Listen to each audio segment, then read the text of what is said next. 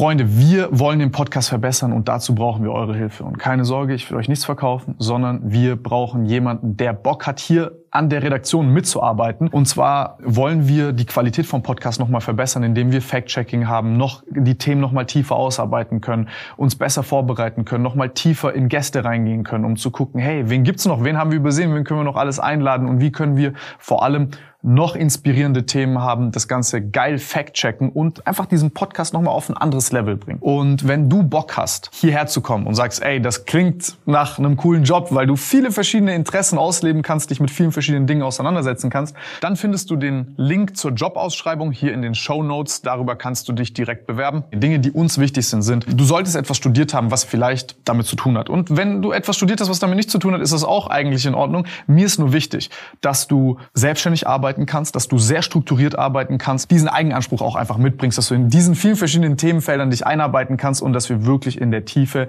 hier geilen Content machen können. Also, falls du Bock hast, hier unten ist der Link und wer weiß, vielleicht sehen wir uns bald hier und an alle anderen da draußen, wenn ihr Kumpel kennt, Freunde, wie auch immer, irgendjemanden in eurem Umfeld, wo ihr sagt, ey, das ist vielleicht ein cooler Job, das könnt ihr euch vorstellen, sagt Bescheid und dann sehen wir uns hier vielleicht mitten in Stuttgart bald wieder. Bevor es losgeht, Freunde, ihr findet den Podcast auch als Video auf YouTube. Der Link ist unten in der Beschreibung.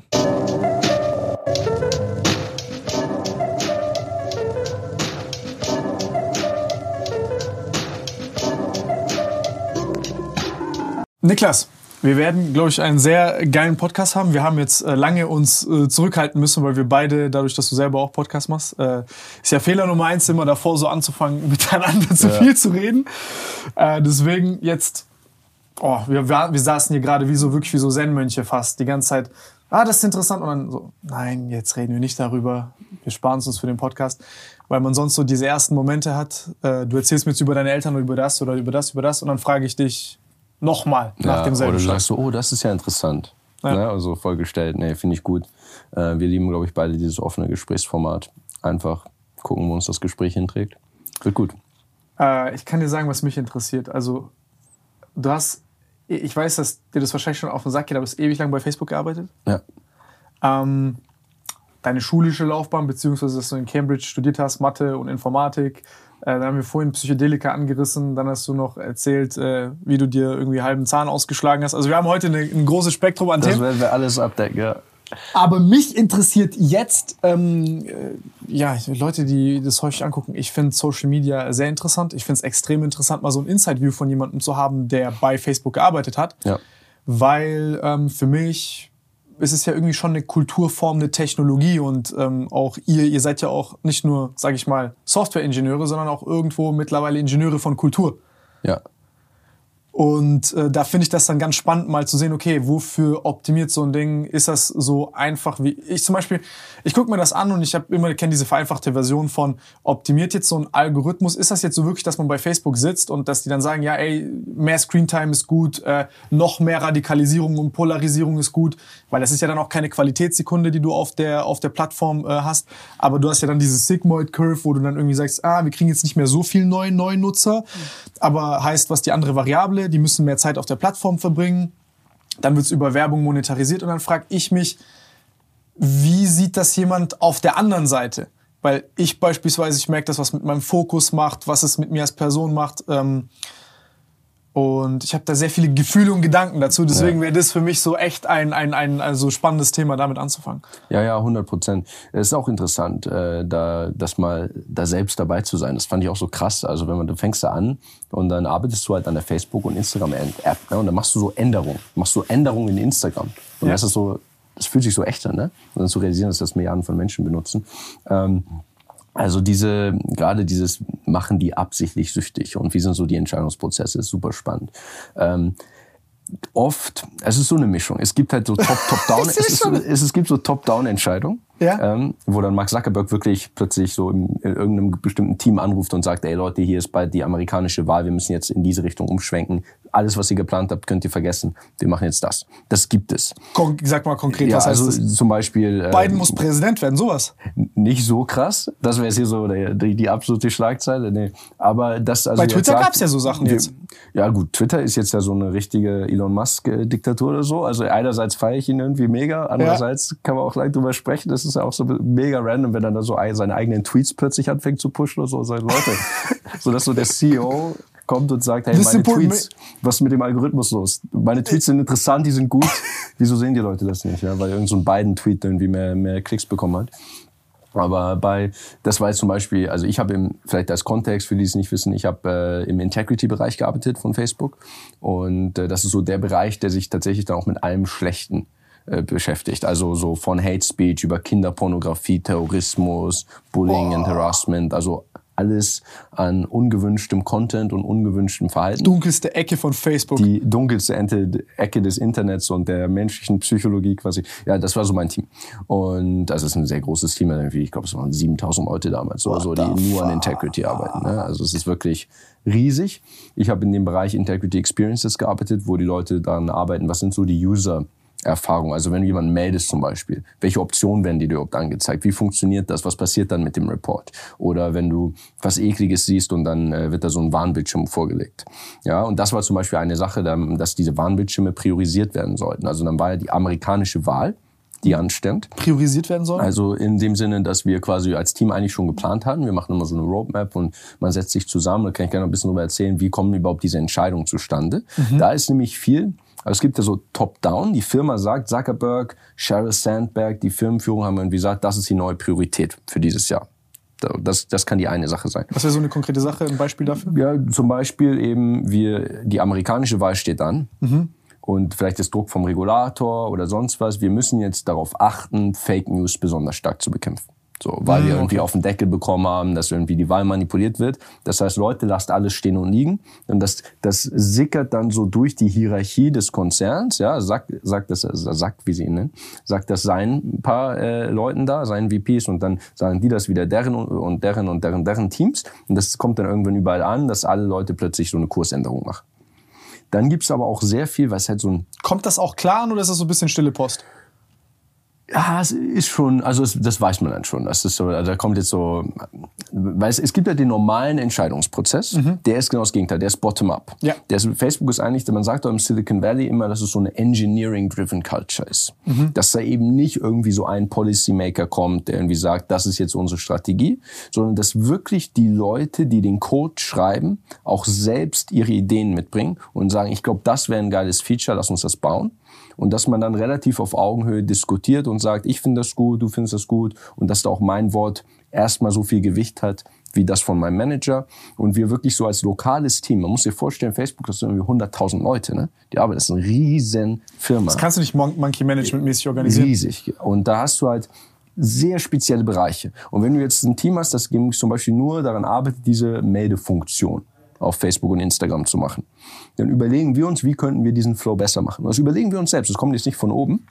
Und äh, natürlich gibt es dann so Firmen-Objectives, dass wir sagen, ist es gut, wenn Leute Zeit auf der Plattform verbringen? Ist es gut, wenn Geld verdient wird? Ist es vielleicht schlecht, wenn viel äh, Hassrede verbreitet wird? Und dann versucht man, wie kann man das überhaupt messen? Da kann man da wieder, äh, könnte man lange drüber reden. Ne? Einige Sachen sind einfach zu messen. Ne? Wie viel Geld verdient man?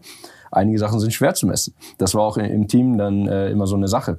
Wenn wir zum Beispiel äh, mehr, mehr Hass auf Facebook löschen, mhm kann man erstmal überlegen, überhaupt sollte man, ihn, sollte man ihn löschen. Ne? Was ist Hass? Aber sagen wir mehr, mehr schlechten Content irgendwie. Ja, wenn wir, nehmen wir mal an, es wäre eine einfache Frage zu entscheiden, was schlechter Content wäre.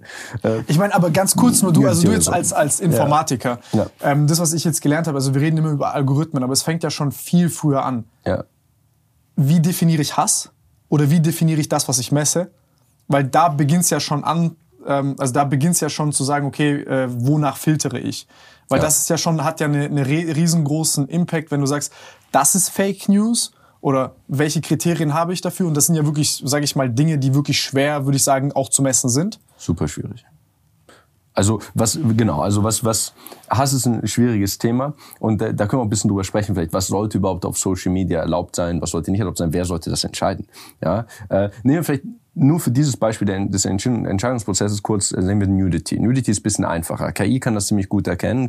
Facebook hat neuronale Netze, Nacktheit ist ja klar. die nur darauf trainiert sind, männliche Brustwarzen von weiblichen Brustwarzen zu entscheiden. Muss man überlegen. Wir trainieren KIs um zu erkennen, ob das eine männliche oder weibliche Brustwarze ist. Gibt auch so Spaßvögel, die dann äh, ein Foto hochladen von einer nackten Frau, aber sie männliche Brustwarzen auf die Nippel photoshoppen. Und es geht durch das immer noch, oder? Ist ja eigentlich dann okay, weil mhm. in unserer Gesellschaft ja männliche Brustwarzen okay sind, aber weibliche nicht. Also, also es, ist, äh, es ist ein bisschen absurd. Und ähm, wenn man jetzt da sagt, okay, wir haben irgendwie ganz viel Content gelöscht, der pornografisch war oder so, sagen wir Pornos sind nicht erlaubt auf Facebook so, dann ähm, ist die Frage auch immer, war das jetzt, ist, wir, wenn wir sehen, oh, in unserer Kurve, wir fangen an mehr zu löschen, ist das, weil wir es besser erkennen oder ist es, weil Leute mehr posten? Mhm, ja, und so, mhm, also da mhm. kommst du, also was ist überhaupt gut, was ist schlecht? Ist es gut, viel zu löschen? Ja, oder ja, ist es gut, oder löschen wir vielleicht die falschen Sachen und so. Ähm, also da gibt es aber eben so diese High-Level-Objectives, wo die Firma sagt, das ist eine Metrik, also das ist eine Zahl, wie viel wird gelöscht oder wie viel Geld wird verdient, die uns wichtig sind. Was sind so Top-Down? Also ich würde sagen, Top-Down ist gut, wenn du einen Rahmen vorgegeben bekommst und ihr genau. also quasi Bottom-up äh, verfolgt diese Ziele des Rahmens. Genau, wie wir es machen, da ist eben dann die Kreativität, die dass Freiheit. die einzelnen Engineers sagen, wir müssen es so und so machen und dann äh, setzt man sich in den Raum und dann überlegt man, was man die nächsten sechs Monate äh, gerne erreichen würde, was für Produktfeatures machen. Alles wird immer sowieso dann auch äh, getestet, wie in einer klinischen Studie, ne, diese A-B-Tests. Also genauso wie wenn du jetzt ähm, äh, ein Medikament testest, dann kriegst du ja irgendwie, dann hast du ein randomisiertes Trial. Ja? Also die Hälfte der Leute bekommt das Medikament, die Hälfte bekommt eine Placebo-Tablette. Und genauso ist es bei Facebook ja auch. Man kennt das vielleicht. Dein Kumpel hat irgendwie äh, ein Instagram-Feature, das du noch nicht hast. Das ich habe halt genauso bei der App. Ich lasse gerade zwei verschiedene Paywalls laufen. 50% genau. Weight auf die eine, 50% auf die andere. Genau. Und dann hast du irgendwann dein Confidence-Intervall ist auf, keine Ahnung, 95 Prozent, dann weißt du, jetzt hast du eine Aussage, die du treffen kannst, weil du genügend Daten hast und dann weißt du, okay, passe ich das Weight an, in welche Richtung, wie viel, bla bla. Genau. was ist mein Folgeexperiment? Und das Coole ist, wenn du dann vorher eine Hypothese hast, ja, wenn du nicht einfach nur im Dunkeln fischst, sondern sagst, ich glaube, wenn wir das ändern, dann werden die Leute die App mehr nutzen, dann kannst du das halt verifizieren, ob das stimmt. Und das ist so dieser normale Prozess, sehr bottom-up. Aber dann gibt's halt diese externen Events, dann kommt jetzt irgendwie die US-Wahl steht an. Oder irgendwie, es gab irgendwie in der Politik Big Druck oder Noise. so. Ja, und dann kommt halt wirklich äh, mal vom Leadership so, alles, was ihr geplant habt, lasst es stehen und liegen.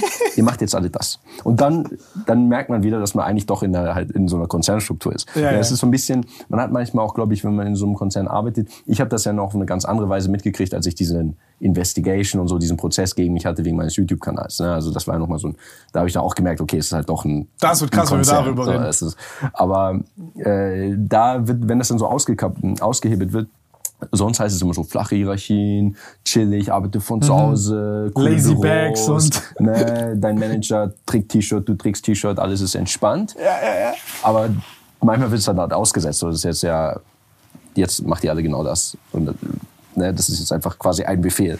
Äh, mhm. Äh, so, das, äh, das merkt man dann schon. Ähm, insofern. Findest du es nachvollziehbar, was dann in Anführungszeichen befohlen wird, wenn das Dekret kommt? Ah, es ist so schwierig, weil diese Themen halt auch so komplex sind. Ja, also ähm, traue ich mir zu, bin ich immer einer Meinung mit Mark Zuckerberg? Nein, traue ich mir zu, dass ich genau die gleichen Informationen habe, die er hat. Ne? Und das also das ist manchmal einfach auch ein super komplexes Thema, wie du schon sagst. Man könnte super lang reden. Soll Hassrede gelöscht werden oder nicht? Was heißt Hassrede? Wo fängt das an? Wo hört das auf? Was sind die Vor- und Nachteile, wenn man es löscht? Ähm, das ist auch immer sehr leicht, sowas dann negativ zu frame und sagen, oh, sie haben jetzt irgendwie äh, super viel äh, Hassrede auf Facebook verbreiten lassen. Oder sie haben die Meinungsfreiheit beschränkt. Ja? Also mhm. choose one. Das sind, äh, sind schwierige Konflikte. Oft würde ich sagen, dass es ich schon einigermaßen nachvollziehbar fand und sage, okay, US-Wahl ist wichtig für den Konzern. Ähm, Teilweise war ich auch unglücklich mit den Entscheidungen. Ich zum Beispiel ähm, war. US-Wahl ist wichtig für den Konzern. Super wichtig. Ja. Bedeutet, erklär mal, warum ist es wichtig für den Konzern? Ja, weil einfach naja, ich meine, du musst dir vorstellen, sowieso die USA sind ja nach wie vor so einer der wichtigsten Märkte. Ja, super, super starker Werbemarkt, politisch wichtig, weil die Firma da sitzt und dort auch äh, am äh, massivsten reguliert werden kann natürlich. Und ähm, Mark Zuckerberg ist Amerikaner, da ist das ist das ist der, deren Heimkultur quasi. So und die US-Wahl ist auch generell vielleicht eine der wichtigsten Wahlen politisch so, ne, die so passiert. Weil selbst heute ist ein sehr sehr wichtiges Land. Und äh, dann, wenn dann so Vorwürfe kommen, dass Facebook die Wahl manipuliert oder dass mit Facebook die Wahl manipuliert wird. Also dass Technologie ja ausgenutzt wird. Offensichtlich geht. Durch Russland bucht Fake News ein oder streut Desinformation über Facebook ein. Ja, 100 Prozent. Also wenn, wenn jetzt die, wenn die Facebook-Mitarbeiter zusammenhalten würden, mhm. ist immer die Frage, wie sehr es in der Praxis funktioniert, weil so 100.000 Mitarbeiter auch außer Kontrolle gerät Ja, das ist auch. Äh, Zehn man, Leute man, kann auch so kommt nicht 100.000. Ja, also es ist wirklich, äh, man, das muss man sich auch mal klar machen. reingehen. Äh, man, man denkt von außen, das ist so monolithisch. Ne? Und dann können wir auch drüber sprechen. Intern gibt's ja so richtig Revolution. Und da gibt's so so virale Threads gegen die Firmenführung und äh, Aufstände und sonst was. Also äh, die politische Debatte, als es darum ging, ob Donald Trump gebannt werden soll. Da hättest du mal die internen Foren sehen sollen. Also die interne Kommunikation von Facebook ist ja über Facebook.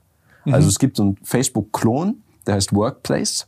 Äh, mhm. Das ist genauso ein Newsfeed, Gruppen, Messenger. Und das ist die komplette Firmenkommunikation. Also kein Slack, keine E-Mail, kein sonst was. Geil, erinnert ein bisschen aber an Facebook Alles damals, auch als es auf College war noch. Ja, ja, genau. Äh, früher, ganz früher, ähm, war, haben sie wirklich Facebook genutzt. Also es war nicht mal eine andere Datenbank oder so, es war wirklich Krass. Facebook. Ich wurde noch in meinem Praktikum 2017, im Sommerpraktikum, als ich mich beworben hatte, wurde ich in so eine private Facebook-Gruppe eingeladen.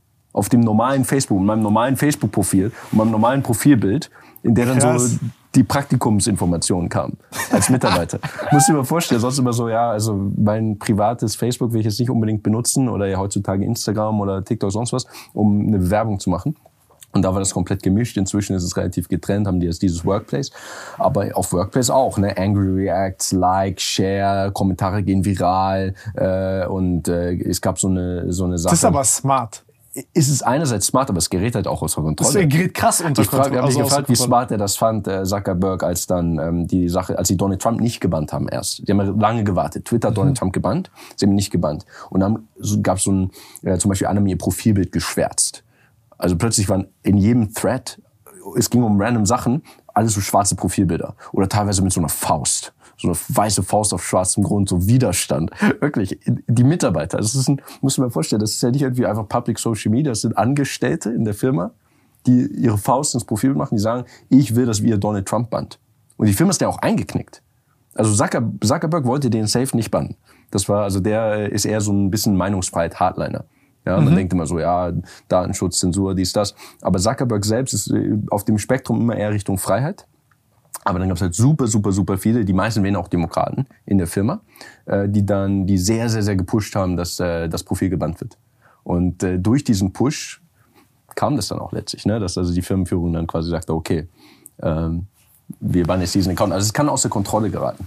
Und ähm, das äh, ist sehr, sehr spannend, diese Dynamiken quasi. Das ist aber auch kein einfaches Problem tatsächlich. Ne? Also ich frage mich jetzt gerade so, ähm, ich frage mich zwei Sachen. Erstmal, denkst du, dass das ein Konstruktionsfehler ist, dass Facebook seine eigenen Regeln schreiben soll? Beispielsweise, ist es gesund, wenn Facebook selbst definiert, was Hassrede ist, also selber seinen Filter setzt? Es ist. Oder brauchst du dann den Antagonisten? Klar, dann hat man immer Angst, es wird ein, es, es wird schwer, überreguliert und langsam. Aber du hast doch einen Interessenskonflikt bei der ganzen Sache dabei. Ja. Hier ist das Problem auch, dass ich, das ist nämlich so eine dieser Fragen, zu denen ich auch einfach keine perfekte Lösung habe. Ne? Zu denen ich immer auch gerne dann also super viel kritisieren würde und sagen, das will ich anders machen, das will ich machen. Ich habe auch keine perfekte Lösung. Ja. Facebook hat ja, also einerseits kann man zum Beispiel sagen, ist es nicht schwierig, wenn eine private Firma so viel Einfluss darauf hat, was gesagt werden darf. So, kann man das schwierig finden. Also Facebook könnte ja den US-Präsidenten bestimmen. Das wollte ich nämlich ursprünglich sagen. Ne? Also wenn die Firma zusammenkäme, wenn es nicht so wäre, dass alles geleakt wird und alle unterschiedliche Meinungen sind. Wenn die Firma zusammenhalten würde oder ein kleines Team in der Firma, das sehr smart agieren würde, könnten die den US-Präsidenten schon bestimmen. Das glaube ich schon. Also das ist der Unterschied. Also das wollen sie nicht, unterstelle ich mal. Aber das, wenn du, das ist so, also die, die Algorithmen, was, wenn du die Ausspielung so entsprechend beeinflusst, dass die Leute den ganzen Tag äh, einseitige Infos sehen, das könnte, glaube ich, schon genug Unterschied machen, dass man sagt, äh, so eine Firma, so ein, so ein krasses soziales Netzwerk kann den Wahlausgang beeinflussen. So. Ähm, also die Wahrnehmung der Realität, wie genau. die Informationen gestreut werden und ja, wie ja. dann Einstellungen, Überzeugungen und Meinungen entsteht. Genau, wie das ja in viel Basis kleinerem Rahmen Leute quasi gemacht haben, über Targeting, über Ads, Political Ads, aber das waren dann die, die Partien selbst oder externe Player. Aber wenn es Facebook selbst äh, extremen absichtlichen Bias einführen würde, mhm. absichtlich ist das Stichwort, denn Bias ist halt immer da, aber absichtlichen Bias, dann äh, da könnten sie das schon. Ist das gut, ist das schlecht? Ist es vermeidbar? So ist die Frage. Es gibt ja zum Beispiel Leute, die sagen als Lösung, sie sind gegen Ranking-Algorithmen. So. Das ist ja Erklär zum Beispiel was ist ein Ranking-Algorithmus? Also äh, wir haben ja diesen Unterschied jetzt gesehen. Früher war so ein Newsfeed ziemlich chronologisch. Ja. Zeitlich. Auf Facebook kann man heutzutage noch, glaube ich, sogar einstellen. Auf Instagram geht das gar nicht mehr. Aber auf Facebook hast du noch so eine Einstellung. Jedenfalls, ich, ich bin auch nicht mehr so oft auf Facebook, muss ich sagen. Ist mal halt nicht mehr, ne? Ist ja Instagram jetzt. Aber äh, auf Facebook kann man einstellen, möchtest du so recommended, die äh, empfohlenen Posts haben, die, wo der Algorithmus denkt, es wird dir gefallen. Oder willst du einfach in der Reihenfolge des Postings. So, postet jemand was und danach postet jemand was anderes und in der Reihenfolge erscheinen die in deinem Feed. Bisschen wie auf YouTube früher Abo-Box. Ja, mhm. war so das Ding. Da ist ja nichts gerankt. Da ist ja kein Algorithmus, der jetzt irgendwie Sachen pusht oder so, sondern gerankt. Dass du so eine Art Follower-Graph hast und, und der zeitlich organisiert ist genau. und jetzt so eine Art Content-Graph genau. hast. Genau. Und das also, da, da, da ist dann ja viel weniger Beeinflussung potenzielle. Äh, denn das, die, die, die Kraft die ist Regeln ja wirklich in den Algorithmen. Ja, genau. Also ja, da kannst du jetzt ja gar nicht sagen, wir pushen jetzt das eine, weil es dieses Pushen gar nicht gibt. Dass ein mhm. Post wirklich vom Algorithmus gepusht wird, dass ein Video viral geht, gibt es viel weniger. Und ähm, aus Konsumentensicht ist jetzt das Problem. Also erst, man könnte sagen, das finde ich philosophisch, das finde ich politisch irgendwie besser. Ist halt ziemlich scheiße. Also die Nutzererfahrung. Wenn du, also wenn du mal, also wenn ich jetzt zurück zu meiner Abo-Box gehe, dann sind die Videos viel uninteressanter für mich als die Homepage. Ja. Also es ist halt, also das ist leicht gesagt, ja, ich hätte das gern so, aber wer stellt dann, wenn die Leute, die noch Facebook nutzen, wer stellt den Newsfeed denn ernsthaft auf chronologisch? Wer sagt bei YouTube ernsthaft, ich bin gegen diese KI, die mir sagt, was ich zu, zu tun habe, äh, deswegen gehe ich immer nur in die Abo-Box. Freunde, wir wollen den Podcast verbessern und dazu brauchen wir eure Hilfe. Und keine Sorge, ich will euch nichts verkaufen, sondern wir brauchen jemanden, der Bock hat, hier an der Redaktion mitzuarbeiten. Und zwar wollen wir die Qualität vom Podcast nochmal verbessern, indem wir Fact-Checking haben, noch die Themen nochmal tiefer ausarbeiten können, uns besser vorbereiten können, nochmal tiefer in Gäste reingehen können, um zu gucken, hey, wen gibt's noch, wen haben wir übersehen, wen können wir noch alles einladen und wie können wir vor allem noch inspirierende Themen haben, das Ganze geil fact-checken und einfach diesen Podcast nochmal auf ein anderes Level bringen. Und wenn du Bock hast, hierher zu kommen und sagst, ey, das klingt nach einem coolen Job, weil du viele verschiedene Interessen ausleben kannst, dich mit vielen verschiedenen Dingen auseinandersetzen kannst, dann findest du den Link zur Jobausschreibung hier in den Show Notes. Darüber kannst du dich direkt bewerben. Die Dinge, die uns wichtig sind, sind, du solltest etwas studiert haben, was vielleicht damit zu tun hat. Und wenn du etwas studiert hast, was damit nicht zu tun hat, ist das auch eigentlich in Ordnung. Mir ist nur wichtig, dass du selbstständig arbeitest, arbeiten kannst, dass du sehr strukturiert arbeiten kannst, diesen Eigenanspruch auch einfach mitbringst, dass du in diesen vielen verschiedenen Themenfeldern dich einarbeiten kannst und dass wir wirklich in der Tiefe hier geilen Content machen können. Also, falls du Bock hast, hier unten ist der Link und wer weiß, vielleicht sehen wir uns bald hier und an alle anderen da draußen, wenn ihr Kumpel kennt, Freunde, wie auch immer, irgendjemanden in eurem Umfeld, wo ihr sagt, ey, das ist vielleicht ein cooler Job, das könnt ihr euch vorstellen, sagt Bescheid und dann sehen wir uns hier vielleicht mitten in Stuttgart bald wieder. Ein paar Leute machen das, aber nicht so viele. Und dann kommst du zum Extrem äh, des Spektrums wie TikTok, wo es ja, also kein Mensch sagt, ich suche mir jetzt mal ein paar, ich heute möchte, heute habe ich Lust auf ein Katzenvideo. Da gebe ich das mal in die TikTok-Suche ein.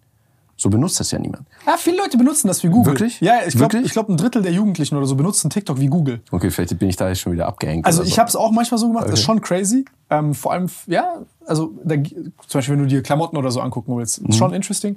Aber ich gebe dir recht. Also klar, du hast dann irgendwann bist du scrollen, in the ne? source und dann ist ja. tak, tak, tak, tak, ja. tak, tak, tak. Weil das ist ja so die, die, die Kulmination des Ganzen. Auf YouTube hat man ja immerhin noch äh, so zwölf Videos oder so zur Auswahl die man sich aber auch nicht, wenn man das, stell dir mal vor, du hättest vor zehn Jahren jemandem gesagt, hey, wir haben eine geile Idee.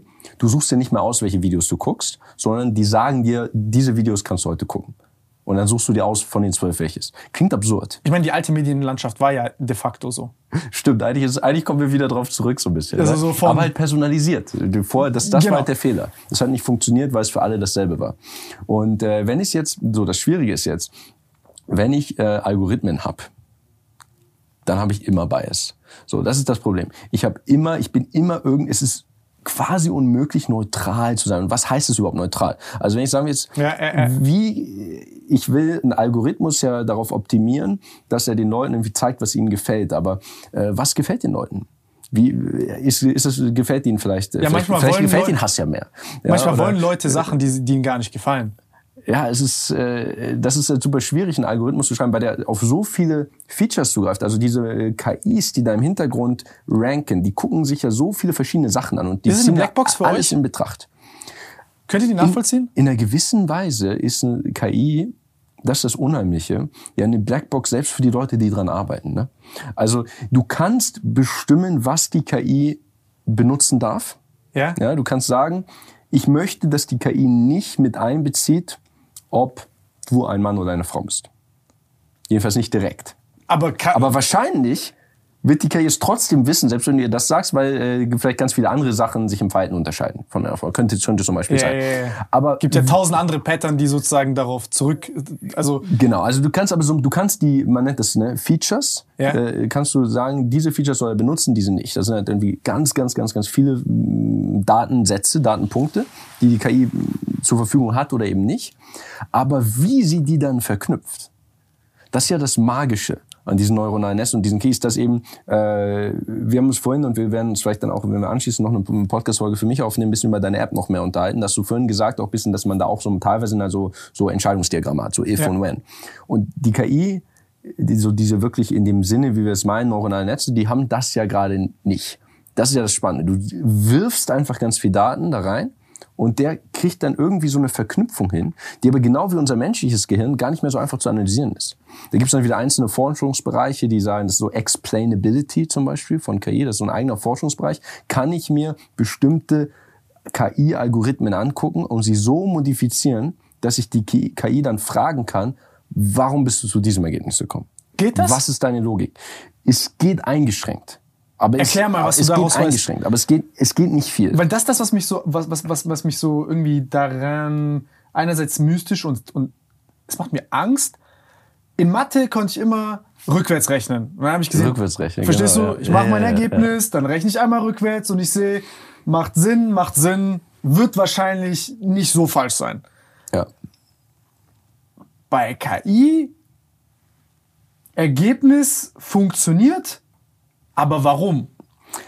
Es ist super schwierig und manchmal ist die Erklärung auch nicht so einfach. Es gibt, man kann, es gibt dann die sogenannten Gewichte da mhm. drin. Also man kann manchmal sagen, äh, man kann vielleicht bestimmen, dieses Feature ist für die meine Entscheidung nicht so wichtig gewesen.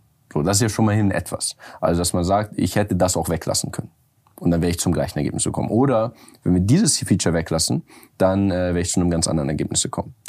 Aber kurz, kurz, also wenn wir von den Gewichten kommen zum Geschlecht wieder. Beispielsweise kann ja sein jetzt, okay, du sagst philosophisch, wir müssen das Geschlecht aus dem Algorithmus als Feature oder als, also muss rausgehen. Darf, darf nicht ähm, mit berücksichtigt werden. Dann hat aber das Geschlecht zum Beispiel vielleicht eine Gewichtung von, kann man sagen, die Gewichtung geht von 0 bis 1, von 0, 3, also ziemlich hoch. Und dann sucht er sich halt andere Anhaltspunkte dafür, das nachzumodellieren, was das Geschlecht ist. Also quasi. Genau, das oder, oder, ist, oder kannst du das vermeiden? Ist schwierig. Also es könnte, hätte auch sein können, wenn das so ist, dann hätte das Geschlecht ja quasi eh keine zusätzliche Information reingebracht. Weil es ja implizit quasi vielleicht in dem ganzen anderen Verhalten mhm. schon enthalten ist. Ich äh, weiß das jetzt nicht. Also es ist eine Hypothese. Ich nehme an, dass man relativ gut mit einer sehr hohen Wahrscheinlichkeit, mit einer hohen Präzision sagen kann, ob jemand ein äh, Mann oder eine Frau ist. Wenn man einfach nur alles andere über deren Social Media weiß. Jetzt nicht, das nicht im Sinne von, ich gucke mir die Bilder an oder so, sondern im Sinne einfach von, einfach, wahrscheinlich ist es sogar unheimlich wenig. Also wahrscheinlich ist es sogar äh, am Ende sowas wie die die einfach nur das, der Rhythmus, in dem sie Posts machen oder irgendwas Krankes. Yeah. Also ne, KI ist halt auch, die ist genial darin, Patterns zu finden, die man dann aber vielleicht teilweise auch, wenn sie einem so ganz klar sagt, als Mensch nicht erklären kann. So, das Ergebnis so, warum posten die anders? Mhm. Ja, also weißt du, dann kannst du dann wieder Psychologen dran setzen und sonst was. Also wieso verhalten wir uns, wie wir uns verhalten? Aber die sieht halt, dass es so ist und es hat halt eine, ist prognostisch ja. halt stark. Genau. Aber weil es eben so, weil es nicht regelbasiert ist, also weil es sich nicht ein Mensch hingesetzt hat und gesagt, wenn dies, dann das, mhm. ist es so schwer, es zu feintunen und zu sagen, wenn die Case irgendwie plötzlich anfängt, sagen wir, USA-Wahl, demokratischen Content gegenüber Republikaner-Content zu bevorzugen. Mhm. Ist das dann, weil die Menschen wirklich den Content bevorzugen und die KI das einfach gut abbildet? Mhm. Und wenn das so ist, sind wir okay damit? Mhm. Oder ist die, macht die KI selbst eine aktive Beeinflussung? Ist ja ein Bias drin. Und dann geht's ja sogar noch weiter, sollte die KI das? Dann gibt's ja Leute, die sagen, und das ist ja auch, das wird ja dann auch sonst gemacht, das ist so Shadow Banning und solche Sachen, das ist ja immer ein, ein Thema. Es, es werden ja Biases eingeführt. Also Bias heißt übrigens so Neigung in eine Richtung. Ja? Also absichtlich. Also es wird ja zum Beispiel, es gibt ganz viel Content, der irgendwie als hasserfüllt angesehen wird, ja, nach den Richtlinien, die dann, äh, das war die ursprüngliche Frage, wie jetzt im Moment hauptsächlich Facebook selbst macht, noch. Und dann sagt der, die KI, okay, äh, die Entscheidung ist, wir löschen das nicht, weil wir spielen es weniger aus. Ja, das, das gibt's ja auf jeden Fall. Also Shadowban ist ja keine Verschwörungstheorie oder so, sondern das sind riesen Teams, die an diesen, äh, die daran arbeiten, den Algorithmus äh, in eine Richtung zu lenken, dass sie also quasi bestrafen. Also da gibt's dann einen Classifier, eine KI oder ein, die dann sagt, äh, mit einer gewissen Wahrscheinlichkeit ist das ein hasserfüllter Post. Und den wollen wir weniger ausspielen. Deswegen. Solche Sachen gibt es schon. Ähm, was ich eher, also was ich zum Beispiel, woran ich nicht glaube, also das alles, äh, das ist alles super komplex und die Frage ist, wie geht's ohne Algorithmen, wie geht's mit Algorithmen, wie kann man es am besten machen? Ich bin nicht so ein Anhänger der Theorie, nach allem, was ich erlebt habe, wie das diese äh, Facebook-Aussteigerin Frances Horgan damals äh, diese Hypothese aufgestellt hat, dass Facebook aktiv Hass schürt. Also ich bin mir ziemlich sicher, dass es jetzt nicht diesen Impuls gibt, da ist mir nie irgendwas dergleichen aufgefallen. Ich habe genau in dem Bereich gearbeitet, dass jemand sagt, wir finden das gut, mhm. wenn Hass geschürt wird. Es kann manchmal natürlich indirekt passieren, dass äh, Facebook das menschliche Verhalten einfach so gut ab, äh, so gut abbildet, dass, glaub, wir das einfach, es, ja? dass wir einfach Shitstorms geil finden. Ja, ja, ja, ja, ja. Und Menschen dann einfach ne, mehr kommentieren und so. Und dann ist immer die Frage, sollen wir es jetzt nicht machen? Also äh, wenn das das menschliche Verhalten ist, ja, wenn das Menschen Shitstorms geil finden, musst du jetzt gehen und sagen, nee, äh, mach das mal lieber nicht und so. An welchem Punkt schreitest du ein? Und das ist ja ein Fass ohne Boden, ne? Diese Entscheidung zu ja, treffen. Ja, ja. So. Weil es ist was, so, ist, äh, was ist da menschlich? Wie verhalten sich Menschen wirklich und wie wünschen sich Menschen wirklich zu sein? Das ist ja so diese Emotion, also diese, diese moralische Dissonanz, die du auch hast. Keine Ahnung. Ich verhalte mich so, wie ich es eigentlich nicht gerne hätte, dann fühle ich mich scheiße deswegen und dann komme ich raus und dann poste ich auf Facebook irgendwie meine tollen Values und Virtues, aber privat verhalte ich mich halt irgendwie gegenteilig dazu und dann ist es so, okay, was willst du jetzt, wo, wofür algorithmierst du? Natürlich für das Verhalten, wie die Leute sich wirklich verhalten, aber diese Kluft wird halt immer größer. Heißt, mhm. Leute schreien immer lauter ihre Werte und Values raus, aber verhalten sich immer noch genauso wie sie sich eigentlich nicht verhalten wollen, aber sie verhalten sich halt irgendwie so. Und jetzt ist so die Frage, okay, was, was, ist, was ist die Mischung weil am Ende des Tages ist dieser Algorithmus, wenn du sagst nüchtern, du optimierst für, ob Screentime ist oder whatever, ist ein Spiegel. Ja. Und ich, ich muss auch sagen, ähm, selbst, selbst wenn man das anerkennt und dass du sagst, wir lieben Shitstorms, finde ich aber auch, dass ähm, so ein Streit hat ja was Nices. Ein Streit hat was Nices. aber ich glaube, dass äh, es gibt, das sind ja auch, es gibt ja zwei Sachen. Es gibt einmal äh, pushen die Algorithmen irgendwie ähm, diese Dissonanz, also Hass, Diskussion. Tun sie das? Oder sind sie eher Echo Chambers? Denn das wird ja auch beides kritisiert. Da finde ich, muss man auch manchmal sich ein bisschen entscheiden. Das ist auch unfair, weil beides kritisiert. Also ein, entweder, ich war in diesem ZDF-Format, 13 Fragen. Ich weiß nicht, ob du das kennst. Da sind so sechs Leute stehen da, drei links, drei rechts und diskutieren über so eine, äh, wo sie eine unterschiedliche Meinung zu haben. Und da war ich, äh, da ging es irgendwie, zerstört Social Media unsere Demokratie, war so die Frage. Mhm. Äh, jetzt könnte man jetzt einfach Ja, Nein sagen oder so, aber das war jetzt so die Frage. Und da war eine Politikerin, aus dem Europaparlament. Das haben sie leider nicht reingeschnitten am Ende in die Folge. Aber die hatte, da habe ich hier, da hat sie einmal gesagt, es ist mega schlimm, äh, es ist eine Echo Chamber. Wenn du auf Social Media wirst dir immer nur das angezeigt, was sowieso schon deiner eigenen Meinung entspricht, was du sowieso schon geil findest. Und Stimmt du denkst, aber nicht. alle haben deine eigene Meinung. Und dann hat sie später gesagt, ich krieg ständig so Putin-Posts vorgeschlagen, äh? so pro Russland, das finde ich ganz schlimm, die wollen das pushen oder so. Und dann ich so, äh, choose one. Also äh, entweder man beschwert sich, dass es die eigene Meinung ist, oder man beschwert sich, dass es gerade Sachen sind, die ich äh, schlecht finde und die mich irgendwie hasserfüllt machen. Ähm, ich, und es kann halt auch mal das eine und mal das andere sein, das fällt einem dann besonders auf. Ich hätte jetzt schon eher gesagt, dass so, so ein bisschen den Echo Chamber Effekt hat, es sei denn, man folgt bewusst Leuten, die nicht eine andere Meinung haben. Also ich finde das ganz cool, Leuten zu folgen, wo, wo ich jetzt nicht der gleichen Meinung bin. Aber wenn du so also man hat manchmal, glaube ich, schon die Tendenz, dass man äh, Leuten folgt, oder manche haben das jedenfalls, die, die so in deinem eigenen Dunstkreis sich befinden. Die, die gibt's ja auch manchmal auf YouTube, ne? Also äh, das ist so ein Standardkommentar auf YouTube, ey, finde ich mega unkorrekt, dass du das und das gesagt hast, ich entfolge dir jetzt. Wo du denkst, warum machen wir das eigentlich? Also warum, warum will ich jemandem nicht zuhören? Ja, der andere Meinung ist. Weil er was gesagt hat, was ich total uncool finde. Ist das nicht gerade spannend? Also das ist, äh, da kann man, kann man unterschiedlich mit umgehen. Aber wenn man, wenn man so tickt tendenziell, dann wird der Algorithmus das natürlich sehr verstärken. Ja, ich, ich glaube, also ich glaube, dass wir eine sehr bisschen abgefuckte Streitkultur haben, die produktiver, sehr viel angenehmer wäre weil wir gehen teilweise in echt Nuancen rein, wo es schwierig ist, irgendwie auch immer derselben Meinung zu sein. Das, ich meine, es gehört ja dazu. Das ist ja, das, das ist ja gerade das Spannende an der Demokratie, dass du halt eine andere Meinung aushalten nicht nur musst, sondern kannst. Also, ich meine, wenn du sagen würdest, das, was ich jetzt sage, ist Bullshit, dann würdest du ja, hättest du in deinem Leben deine Meinung noch nie geändert. Das ist ja ähnlich schwachsinnig, wie wenn ich jetzt auf meinem Handy mit Windows 95 rumlaufen würde. Ja. Also, ja, ich so. habe mal, also es ist, man ändert sich ja auch so als Mensch so so und so viel sowieso. Also es ist äh, ja.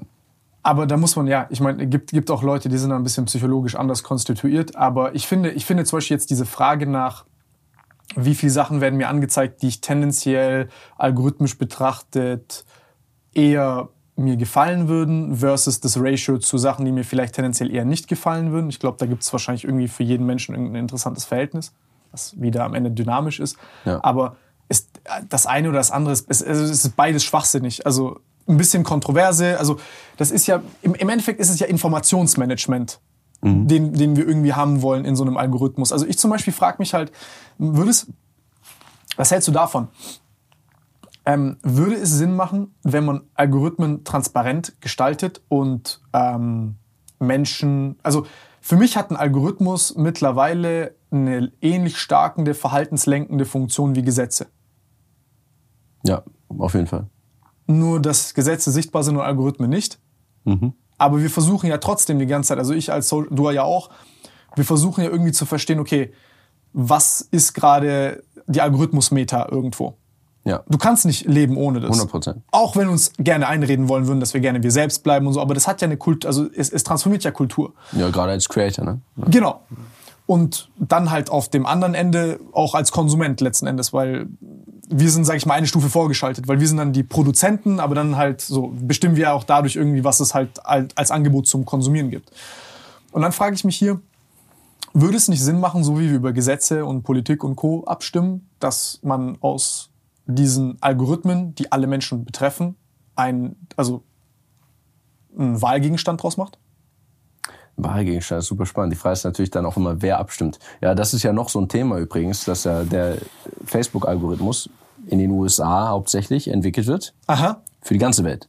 Ja. ja. Also das ist ja auch, äh, crazy. auch wenn man sich das überlegt. Und da, das kann man auch wieder aus zwei Perspektiven sehen. Einerseits ist das nicht komisch, andererseits... TikTok hat ja einen anderen Ansatz, by the way, ne? Äh, weil sie in China ganz anders funktionieren als im Rest der Welt. Genau, ne? aber die gehen scheinbar so einen Local-Ansatz, dass die wirklich mhm. sozusagen sich anpassen immer an die Region, in der sie sind mit ihrem Algorithmus.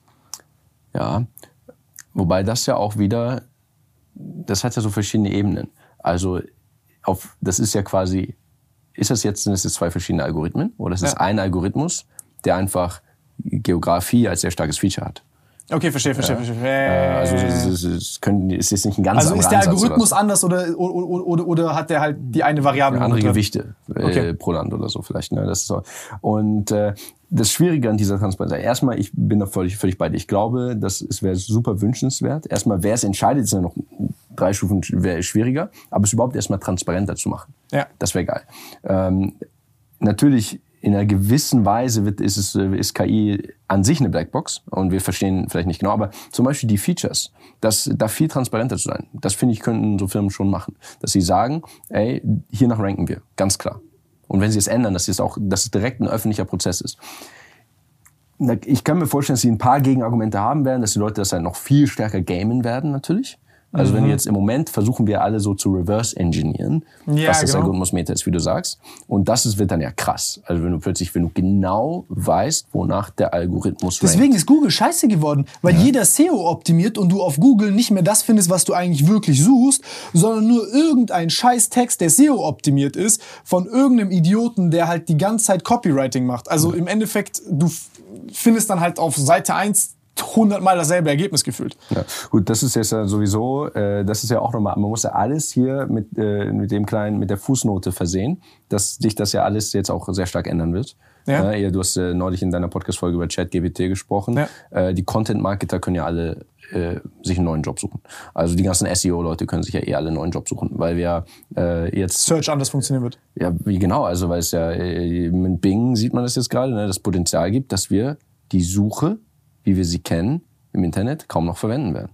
Dass du, wenn du was wissen willst, fragst und du kriegst eine Antwort, die originell formuliert ist und du kriegst nicht zehn Blogartikel, sondern der sagt dir dann, ich habe mir alle Blogartikel für dich angeguckt, die meisten empfehlen das hier, dann gibt's noch das. Und ich habe es extra für dich gewichtet.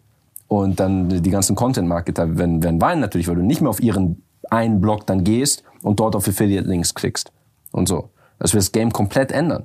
Weil du ja einfach, der, der, der interessiert sich nicht für die Affiliate-Links, der liest die Blogs alle für dich und fasst die dir zusammen.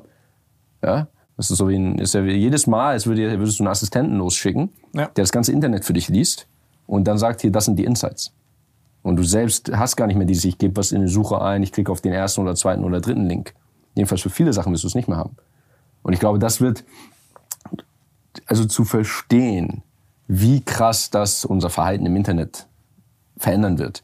Ich glaube, das, das, das, wird noch, das wird noch ankommen bei uns. Also wir werden uns in zehn Jahren unterhalten, so, weißt du noch, wie man Sachen gegoogelt hat? Ja. Ja, es ist dieses das ist auch ein krasser Skill. Also, äh, ja, ja, absolut. Also auch ein krasser Skill dann wieder zu SEO optimieren und sonst was. Es ist vielleicht eine Ära, die gerade vorbeigeht. Ja. Also es ist echt äh, eine Ära gewesen so. Aber keine unbegrenzte. Das ist nochmal das ganz andere Thema, ne? dass das, ähm, wie das passieren wird. Aber genau, das wäre vielleicht so ein Argument, dass sie sagen, wir wollen den Algorithmus nicht komplett transparent machen. Ich glaube, sie haben auch einfach Angst. Also es ist dass so unübersichtlich, ja. dass natürlich dann jemand sagt, wie ihr wisst das man nicht. kann ja hier ja oder wie, wie ihr wisst es nicht oder wie ähm, dieses Feature sollte das, ne? Also dass man dann plötzlich, da wird ja noch dann viel mehr gepickt, jeder wird noch, noch viel mehr Meinung dazu haben. Ich denke trotzdem, dass es ein guter Ansatz wäre. Und was ich bei Facebook sehr stark beobachtet habe, und dann auch im, das, daher ist ja auch dieses ganze, hey, sie haben meinen YouTube-Kanal uncool gefunden, ich musste gehen, man darf überhaupt nichts äh, in der Öffentlichkeit sagen. Man darf ja sich als Facebook-Mitarbeiter nicht zur Tech-Industry äußern. Nichts, was irgendwie mit Technologie, mit anderen Tech-Firmen, egal zu tun hat, darf sich nicht äußern in der Öffentlichkeit. Das ist also super, super, super harte Einschränkung. Das ist aber Hardcore-Bullshit. Genau, die haben halt diese Strategie. Sie wurden sehr viel kritisiert. Teilweise, teilweise wurden sie vielleicht ähm, sogar ein bisschen unfair kritisiert. Also, das mhm. gibt es auf jeden Fall. Also, dass die Presse natürlich Sachen, wir, wir sehen ja jetzt hier, du fragst mich, wie sollte man das mit Hassrede und so machen. Ich habe ich hab keine, ich habe da jetzt auch jahrelang drüber nachgedacht, ich habe keine einfache Lösung. Ich kann mir auch nicht und sagen, ich kann darauf. das besser als Zuckerberg oder so. Ich Nein, ich sag das auch nicht. Und ähm, manchmal macht man es sich so einfach und sagt, ey, die machen dieses schlecht, die machen jenes schlecht. Ähm, aber äh, deren Strategie, sich da so einzuigeln und so ein glattes Profil zu haben ja. und möglichst wenig nach draußen und nein, wir machen alles richtig, das, äh, das ist schade und äh, mehr Transparenz ja. wäre gesellschaftlich auf jeden Fall super wichtig, dass sie also man noch noch viel viel klarer, ganz tiefe Einblicke bekommt, äh, wie diese Algorithmen arbeiten. Ja. Guck mal, du hast ja auch teilweise super perverse Incentives. Ähm, ich meine, das ist ja auch, es sind ja auch immer irgendwie Trade-offs. Also ich weiß jetzt nicht, wie das ist. Ob der jetzt, das muss ich auch fragen, ob der jetzt wirklich für Screentime optimiert und wofür optimieren halt diese ganzen, also was sind, sage ich mal, der Top-Down-Rahmen, den ihr habt, wofür der ganze Algorithmus optimieren muss. Aber jetzt angenommen, es ist sowas wie Screentime, dann ist halt die Frage irgendwann, okay, dann hast du als Facebook dein Unternehmensziel erreicht, weil, weil du hast mehr Werbung verkauft und du hast jetzt vielleicht einen höheren Profit und du wächst. Ich habe auch kein Problem mit Wachstum von Firmen und so. Die Frage ist nur, welchen gesellschaftlichen Nutzen oder, oder was, also welches Problem löst du? Und irgendwann fängst du an, Probleme nicht mehr wirklich zu lösen, sondern nur neue zu schaffen. Mhm. Ähm, und ich glaube, dass halt dieser Zeitpunkt, wo du sagst, ey, yo, das bringt mir super viel, so langsam vorbei ist. Also es bringt dir immer noch super viel, aber es kostet dich psychisch auch immer mehr, weil du ein verzerrtes Bild bekommst von der Gesellschaft, wie äh, Amount of Screen Time, den du hast versus Time, also Zeit, den du wirklich in der Realität irgendwie verbringst. Und es ist dann auch schwierig, verwirrend, äh, eine krasse Herausforderung auch für unsere Identität, was es heißt, ein Mensch zu sein, wie man sich verhält und so. Und dann denke ich, okay, das ist halt eine gemeinschaftliche Aufgabe, die wir als Mensch also als, als, als, als Menschheit irgendwie lösen müssen. Und das ist für mich halt ein Gegenstand von einem demokratischen Prozess, weil diese Biases, ich meine, du, du hast Mathematik studiert und wie kann ich einen Bias, also unter anderem gut eliminieren, indem ich halt viele Leute unabhängig voneinander voten lasse. Weil ich halt einen größeren Durchschnitt habe. Wenn ich aber jetzt 100.000 Leute, die in der Tech-Industrie arbeiten, mit einem Durchschnittsgehalt von, keine Ahnung, 5.000 Euro aufwärts voten lasse, dann habe ich automatisch einen Bias. Ist gar nicht repräsentativ, genau. Klar, so. also die Entscheidungsträger sind überhaupt kein repräsentatives Sample der Leute, die es am Ende betrifft. Und das ist dann sicher ein Problem, genau. Also sie sind nämlich äh, alle amerikanisch, weiß, äh, intelligent, Softwareentwickler und sonst was, ja.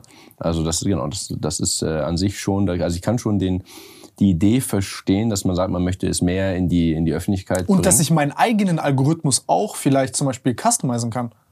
Ja, finde ich auch spannend. Gibt es ja so ein bisschen inzwischen. Also die schlagen einem ja zum Beispiel immer vor, ich finde das immer nervig. Ähm, äh, auf Instagram gibt es das auch so, so, hey, sollen wir so Sachen, die vielleicht verstörend sind oder die so gemein sind, sollen wir die noch ein bisschen mehr unterdrücken für dich? Aber Und da muss ich ständig Nein sagen. Aber ja. das nervt mich auch, dass der Default oft so Ja ist. Ich ja, bin ja. eher so, ich möchte sehen, was mir Leute schicken. Ja. Ich will es wissen. Ich will ja, diese Information haben. Ich brauche nicht eine KI, die vorfiltern und sagt, ich habe das ja auf Instagram. Ich krieg über 50 Prozent in irgendwie diese Hidden DM komische Inbox dort. Ja. Das sind so ganz normale Fragen. Da sollte man, das ist auch ein sehr, sehr guter Schritt, wenn man dem Nutzer da noch viel mehr Kontrolle geben würde. Ja. So, das ist nicht nur, äh, wonach, äh, dass also nicht nur personalisiert so einseitig ist, wir, wir haben das hier für dich personalisiert, sondern du so ein bisschen sagen würdest. Lass mich das jemand, personalisieren für ja, mich selbst, bitte. Ja. Bitte gebt mir Sachen, von denen ihr glaubt, dass ich sie wahrscheinlich liken werde. Oder bitte gebt mir Sachen, von denen ihr glaubt, dass ich sie wahrscheinlich bis zu Ende gucke. Oder bitte gebt mir Sachen, von denen ihr glaubt, dass ich wahrscheinlich einen Kommentar schreibe. Oder ja, also ja. zeigt mir, zeigt mir entweder zeigt mir alle Nachrichten, die ich kriege, oder zeigt mir Nachrichten, auf die ich wahrscheinlich antworten werde. Also, ja. Das ist ja auch, äh, wir haben vorhin ähm, in unserem kurzen, äh, vorsichtigen Vorgespräch haben wir so ein bisschen äh, darüber gesprochen, was äh, auch das Verhalten auf Social Media. Der Leute ist ja ganz unterschiedlich, was die Leute wollen, aber auch wie sie sich verhalten, auch je nach Plattform. Ne? Also das so, wir haben über YouTube-Kommentare und Instagram-Nachrichten gesprochen zum Beispiel. Ich finde das immer so krass, wie, wie frech zum Beispiel einfach Leute in YouTube-Kommentaren sind. Ne? Das yeah, ist so, so, hey Bruder, du siehst heute richtig scheiße aus, äh, geh, mal, geh mal mehr schlafen oder so, was man jetzt niemandem nicht so, also wenn man jemanden nicht gut kennt, so ins Gesicht sagen würde. Und Instagram-Nachrichten zum Beispiel, die, sind, die haben wieder ihre ganz eigene Kultur. Also genau wie es einen Algorithmusmeter gibt, gibt es auch so einen Schreibemeter. Ja, aber auch einfach, weil bei einem Instagram, also ich sag's mal so, wenn ein Instagram-Profil von einer echten Person dahinter steckt, dann schreiben die halt keinen Scheiß weil es auf die Person zurückverfolgbar ist. Aber ein YouTube-Kommentar mit irgendeinem Fake-Account, da, weißt du, da schreibst du schnell Scheiße, weil du bist anonym. Und weißt du, was meine These ist? Weil es Kommentar heißt. Ich, mich würde das so interessieren, wie, also es sind diese kleinen Nudges, dass Aber es Kommentar und nicht Nachricht heißt. Ich habe nämlich das mal Ja, erlebt. und weil andere Leute es lesen können. Der Nachricht liest ja nur du. Genau wenn du zum Beispiel hatest oder lustig sein willst, das ist ja, ja auch so ein Kommentar-Ding bei YouTube, dass so, es voll viele Comment-Sections gibt, wo Leute halt wirklich versuchen, witzig zu sein. Ja. Was echt anstrengend ist. Und dann äh, auch krampfhaft Top-Kommentar sein wollen und so. Ja, ne? ja, ja. Dann liest du so ein Top-Comment von vor zwei Jahren irgendwie jetzt immer Variation. Gut, manche Sachen sind auch echt witzig, aber. Ja. Reddit hat die beste Comment-Section. Das ist sowieso, wenn man auf YouTube und Instagram das Kommentar-Ranking und Upvoting und so in einer Weise haben könnte wie auf Reddit. Ja. Das wäre geil. Aber äh, ich habe es zum Beispiel mal, also mir hat das mir sehr vor Augen geführt, weil du fragst dich manchmal, was sind das für Leute, die da sitzen? Was, also wieso fragt ihr mir das jetzt? Also versuchst dir das so vorzustellen. Und manchmal ist es, glaube ich, ganz anders, als man sich vorstellt. Es hat nämlich mal, muss ich jetzt leider outen, mein Stiefvater hat so einen Hasskommentar unter mein Video quasi geschrieben. Also ich habe das so gelesen und ich so, was geht? Also, also da, ich hatte, ich hatte einen Gast im Podcast und der hat, dem hat die Meinung nicht gefallen. Aber er hat dann, also alles kommt, er hat dann so geschrieben, ja, was ist das denn für ein komischer Typ? Äh, was redet der für ein Schwachsinn und so, also voll so ein, so ein, so ein Kommentar geschrieben. Und äh, dann habe ich ihm, habe ich so ihm so gesagt, hey, sag mal, und dann, dann hatte der Podcast-Gast hat dann darauf geantwortet auf den Kommentar. Und ich habe mich dann mit ihm unterhalten und er war so mega erschrocken und hat irgendwie so, er hat irgendwie so gar nicht so verstanden dass das gerade, er, er, wollte das eher so mir schreiben oder so, keine Ahnung. Er hat das so gar nicht so verstanden, dass der Podcast-Gast zum Beispiel, die Person, das überhaupt lesen könnte. ich glaube auch ganz oft bei YouTube-Kommentaren, wenn die so in der dritten Person schreiben, so, was ist er denn für einer? Dann checken die nicht, dass YouTuber zum Beispiel diese krasse Kommentaransicht haben, die ja nur wir haben, dass wir für alle Videos sehen, was uns für Kommentare geschrieben werden. Yeah, also wir können ja besser als jeder andere durch die ganzen Kommentare gehen. Und die, stimmt, wir haben viel mehr Visibility auf unserem Screen für Kommentare genau. als, als und weil, stimmt, stimmt. weil das Kommentar heißt und weil es so öffentlich und über jemanden ist, checken die Leute manchmal gar nicht, dass es an den YouTuber geht. Ich glaube, die werden viel netter. Also manchmal sind die gar nicht. Also es gibt sicher anonym, ne, die Leute, die, äh, die, die reißen schon gerne auch das Maul auf, so auf Social Media. Aber wenn die wüssten, dass ich, wenn da stehen würde, du schreibst jetzt eine Nachricht an Niklas, du schreibst eine Nachricht an Tim, dann wäre es ganz anders. Ja, genau, wenn die wüssten, dass du das wirklich hörst.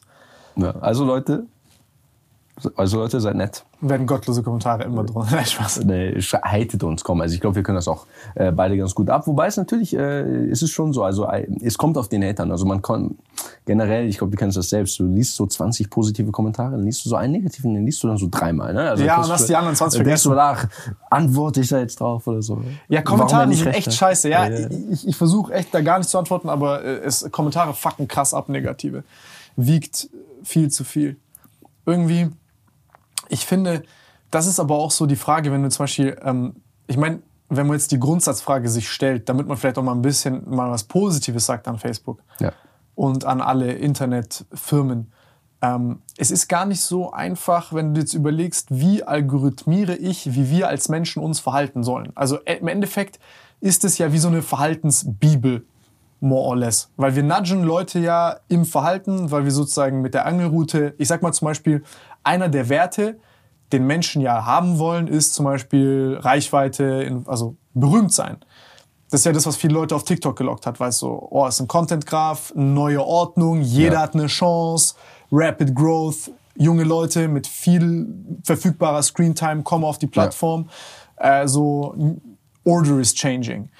Und dann ist es so ganz interessant, mit was für Bandagen man da kämpft und wie viel verschiedene, sage ich mal, gesellschafts- oder algorithmische Konzepte dazu gegeneinander konkurrieren und wie sich, also wie sich Menschen dann verhalten. Was einerseits gesund ist für so ein bisschen die Varianz, die du dann hast, die du auch brauchst, weil so one size fits all, irgendwie ein Algorithmus für alles Bullshit. Ähm, beziehungsweise ja, also musst du halt auch irgendwie feintunen können. Aber es ist nicht, es ist nicht, also es ist keine echt, es ist echt keine einfache Aufgabe zu sagen, was ist jetzt Hate Speech und was nicht. Und dann hast du halt diesen Bias gegenüber zum Beispiel, der so ein bisschen blue-leaning ist, also ein bisschen Demo also Demokraten gegenüber gefavored werden. Und du dann, sage ich mal, also ich habe mich stellenweise durch diesen Internet-Bias vor den Wahlen so gefühlt selber, als hätte, als, als, also ich hatte Angst, weil ich bei vielen Sachen halt, keine Ahnung, manchmal sage ich, okay, jetzt ich kann mich mit dem Demokraten identifizieren, manchmal aber auch mit dem Republikaner. Ja. Und ich bin halt da sehr, ich, ich habe da eine große Fresse, ich sage dann auch, was ich denke. Aber da sind dann halt echt schnell, äh, wurden daraus so ein bisschen slippery slopes, also rutschige mhm. Abhänge. Du sagst jetzt, keine Ahnung, ich finde jetzt, du sagst eine ganz normale Sache, ich habe jetzt kein Beispiel dafür, aber dann heißt es auf einmal, du bist irgendwie fremdenfeindlich oder sowas. Ja. Und dann denke ich mir so, no, no, no, no, das ist nicht das, was, also, und dann hast du halt so komische Erscheinungen später, auch wie so irgendwie so ein Andrew Tate oder so, die quasi nur davon leben, weil du, weil du, weil du diesen Teil des Internets die ganze Zeit unterdrückt hast, weil du diesen Hass, Hate Speech Filter mhm. zu engmaschig hattest. Ja. Und dadurch auch diese politische Korrektheit, also politische Korrektheit ist ja nur ein Produkt von Algorithmen. Irgendwo. Also es ja. ist ja so, die menschliche Psyche und der Algorithmus, die koevolutionieren so ein bisschen. Weil der Algorithmus ja wie so ein Filter der Realität ist letzten Endes. Es verstärkt auf jeden Fall alles. Also die politische ja? Korrektheit, die gibt's ja auch außerhalb des Internets. Aber es wäre auch ganz, ganz spannend, sich mal zu überlegen, wie sich das dann auch so objektiv entwickelt hat. Ich finde es manchmal auch super schwierig, da so rauszutreten, weil man selbst auch so in seiner Bubble ist und einem Sachen auch gerade auffallen äh, teilweise, wenn sie einen nerven. Also ja. gab es auch mal so eine Studie, gerade bei Republikanern und Demokraten, wo sie Republikaner und Demokraten den gleichen Artikel lesen haben lassen. Mhm. Und die Republikaner meinten alle, der ist biased, äh, der ist also zugunsten der In Demokraten die Richtung, geschrieben. Die auch. Und die Demokraten meinen, der ist zugunsten der Republikaner geschrieben. Ja, ja, so, äh, und also wirklich signifikant. Und äh, das kann einem dann halt auch immer schnell in die andere Richtung auffallen. Ne? Ähm, und Social Media ist super spannend, weil ja einerseits äh, gibt es wieder diese Kritik der politischen Korrektheit. Und ich finde es auch, ich finde es mega anstrengend, wenn mir jemand sagt, was ich denke. Äh, das, ja. das kann ich gar nicht ab. Wenn mir jemand sagt, basiert auf, was du irgendwie zu dem Thema gesagt hast, hast du bestimmt diese Meinung zu dem Thema. Mhm. Oder so, nee, Moment. Mhm, mh, mh, mh, ich darf selbst cherrypicken. Ich darf selbst sagen, ich finde das, was der eine gesagt hat. Ja, gut, gut gesagt, ja. Und dann hat er was anderes gesagt und das fand ich nicht gut. Wow. Ja, da gibt's ja, also es gibt's ja teilweise, dass man so in so eine Schublade gerät Ne? Also ich habe teilweise Leute, die dann irgendwie sagen, ich habe irgendwie nur gesagt, ich habe Jordan Petersons Buch gelesen oder so. Ja, ja, ja, ja. Und dann wird dir das vorgeworfen. Dann musst du sagen, so Leute, mal einen Schritt zurück. Es kann nicht Buch. schlechtes sein, ein Buch zu lesen. Ja, ja, ja. Also selbst wenn es das schlechteste Buch aller Zeiten wäre, wäre das schon, wäre das okay. Ja, so. Und äh, dann es könnte auch ein Buch sein, das geil ist, und dann hat er woanders was gesagt, was du nicht geil findest. Könnte auch sein. Ja, also das, Ja. das, das sowieso, das Diese, diese, das ist das, was ich meine mit diesem rutschigen Abhang, also dieser Automatismus. Genau, du absolut. sagst A und dann kommt Omega bei raus. Also Ja. Andererseits ist das ganze Internet und Social Media ja auch ein krasser Boost für Meinungsfreiheit gewesen. Also man muss immer sagen, Ja, true. Also ich finde es auch dann einseitig zu sagen, ja, und man, man darf nichts mehr sagen. Also manchmal hast du dann so virale Videos, in denen man sagt, man darf nichts mehr sagen heutzutage oder so. Ja, aber was mit deinen Millionen Views oder? Ne? Also äh, anscheinend ja doch. Aber man äh, hat aber schon so eine Phase der Selbstzensur, finde ich. Wo, ich weiß nicht, wie es dir ging, mir ging es schon so, ich hatte so eine Phase bei Podcast, wo ich so echt so war, so, oh, ich habe eine klare Meinung zu dem Ding, aber will ich das jetzt sagen? Ich habe keinen Bock auf diese ganze Rechtfertigerei und dann kommen Leute, die verstehen das wieder falsch und dann sage ich es lieber nicht. Ja. Man spricht vor der Kamera natürlich immer ein bisschen anders, weil man Ja. natürlich mit anderen Leuten spricht.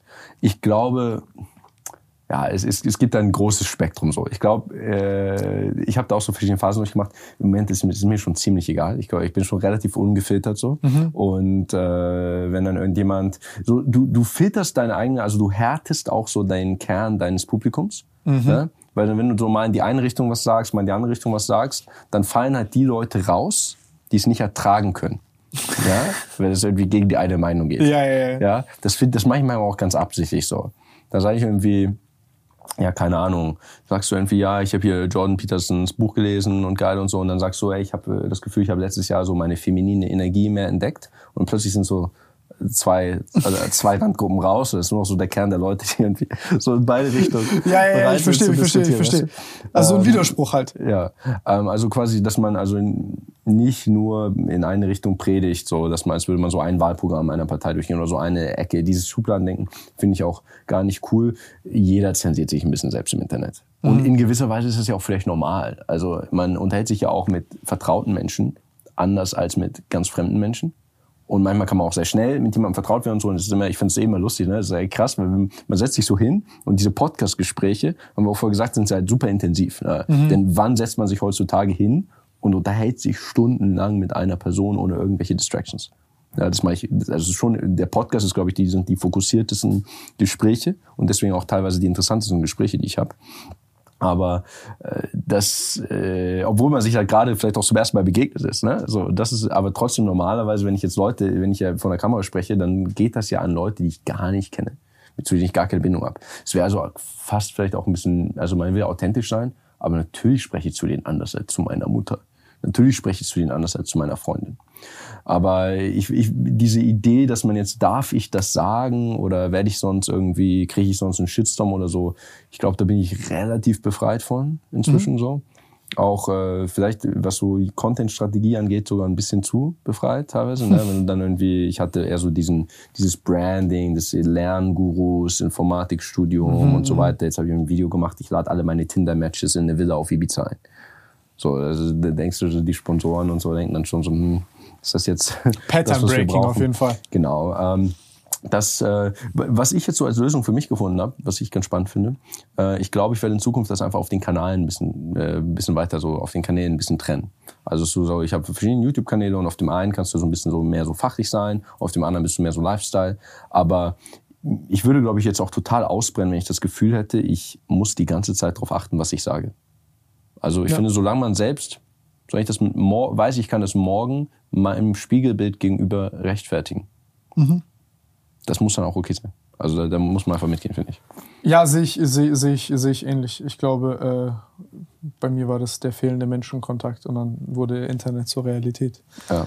Ähm, Das kann schon dark werden, ne? Also es ist, äh, das ist schon ein, ein also die, es ist, ist krass. Also wie du meintest, also Kommentare, Klicks, das ist schon so ein Sog, wenn man da dann so, also wenn man, äh, ich habe jetzt auch das Glück gehabt, ich hatte jetzt keinen großen Skandal oder sonst was, aber ich will mir gar nicht vorstellen, wenn du so, so krass gehatet wirst auf Social Media, so richtig krass. Das ist schon, ähm, glaube ich, also da zu sagen, ja, es juckt mich jetzt nicht, ich mach so mein Ding, ich bin authentisch vor der Kamera, das na, ja, ist nicht mal, ne? einfach. Kann ich mir vorstellen. Sag mir mal, wie ist denn das jetzt mit der Screentime? Wird dafür optimiert oder nicht? Screentime. Ähm, also als konkrete Metriken. Ganz direkt hatte ich jetzt Screentime, glaube ich, nicht gesehen. Ähm, bei Facebook. Du hast ähm, Geld. So. wird auf jeden Fall für Geld optimiert. Ja?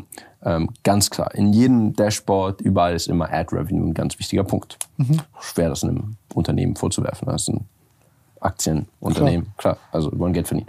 So, dann hast du negative Metriken wie zum Beispiel GCPU Usage. Was bedeutet also GCPU wie teuer, wie viel Rechenleistung wird verbrannt? Wie teuer ist das Ganze? Du kannst, also das ist ja für die Softwareentwickler wichtig. Also ich kann sagen, ich habe so das geilste Feature aller Zeiten. Yeah, und dann guckst du drauf und machst ein Experiment und sagst so, die Rechenzentren glühen äh, bei deinem kochen. Feature und dann äh, kannst du es vielleicht nicht shippen. Ja? Oder Netzwerktraffic. Ja, wenn der Nutzer plötzlich sich beschwert, dass sein Datenvolumen aufgebraucht ist, weil du äh, zwischen deinem Client und deinem Server die ganze Zeit äh, Riesenpakete hin und her schickst, um dein geiles Feature zu ermöglichen, vielleicht keine gute Idee. Ja, da hast du so Limitierung. Ja, wie viel, wie viel Speicherplatz nimmt die App auf dem iPhone ein und so weiter. Dann ähm, hat Facebook ähm, das ist auch äh, öffentlich bekannt, haben die vor einiger Zeit, äh, schon, schon ein bisschen länger her, haben die so einen Algorithmus-Schwenk. Das ist ja auch ganz interessant, wenn die Firma so einen Schwenk macht. Das ist wie YouTube die früher auf Klicks und jetzt auf Watchtime ranken. Ne? Also immer so einen riesen, äh, äh, riesen Schwenk gemacht. Facebook hat eingeführt MSI, Meaningful Social Interactions. Oh, ne? jetzt wird's spannend. Was, was, was steckt hinter, was ist eine Meaningful Social Interaction? Das ist, im Endeffekt ist das eine lineare Kombination, wenn die Mathematiker sagen. Also es ist eine, eine, eine Aufsummierung, gewichtete Aufsummierung von ganz, ganz vielen Sachen, äh, die irgendwie sagen, da ist äh, was äh, richtig ein Austausch passiert. Also wenn du zum Beispiel einen Post siehst und dann schickst du dem Autor eine Nachricht. Oder wenn du kommentierst.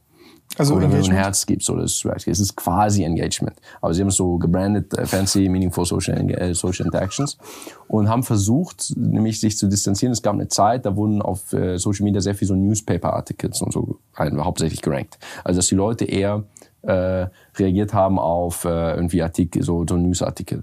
Und dann haben sie gesagt, wir wollen einen Schritt wieder in Richtung des sozialen Netzwerks gehen. Mhm. Ja, sagen wir mal die Frage, was ist ein soziales Netzwerk? Weil eigentlich dieses Creator YouTube ist so ein merkwürdiges soziales Netzwerk, weil es sehr asymmetrisch ist. Es gibt so die Creators, es gibt die Konsumenten. Ja. Facebook, Instagram, da gibt es zwar Influencer, aber es ist ja eigentlich auch so eher Freunde. dieses Peer-to-Peer, -Peer, ne? man ist so befreundet. Und da wollten sie halt mehr wieder hingehen. Also da gab es einen Push, äh, dass sie das gemacht haben.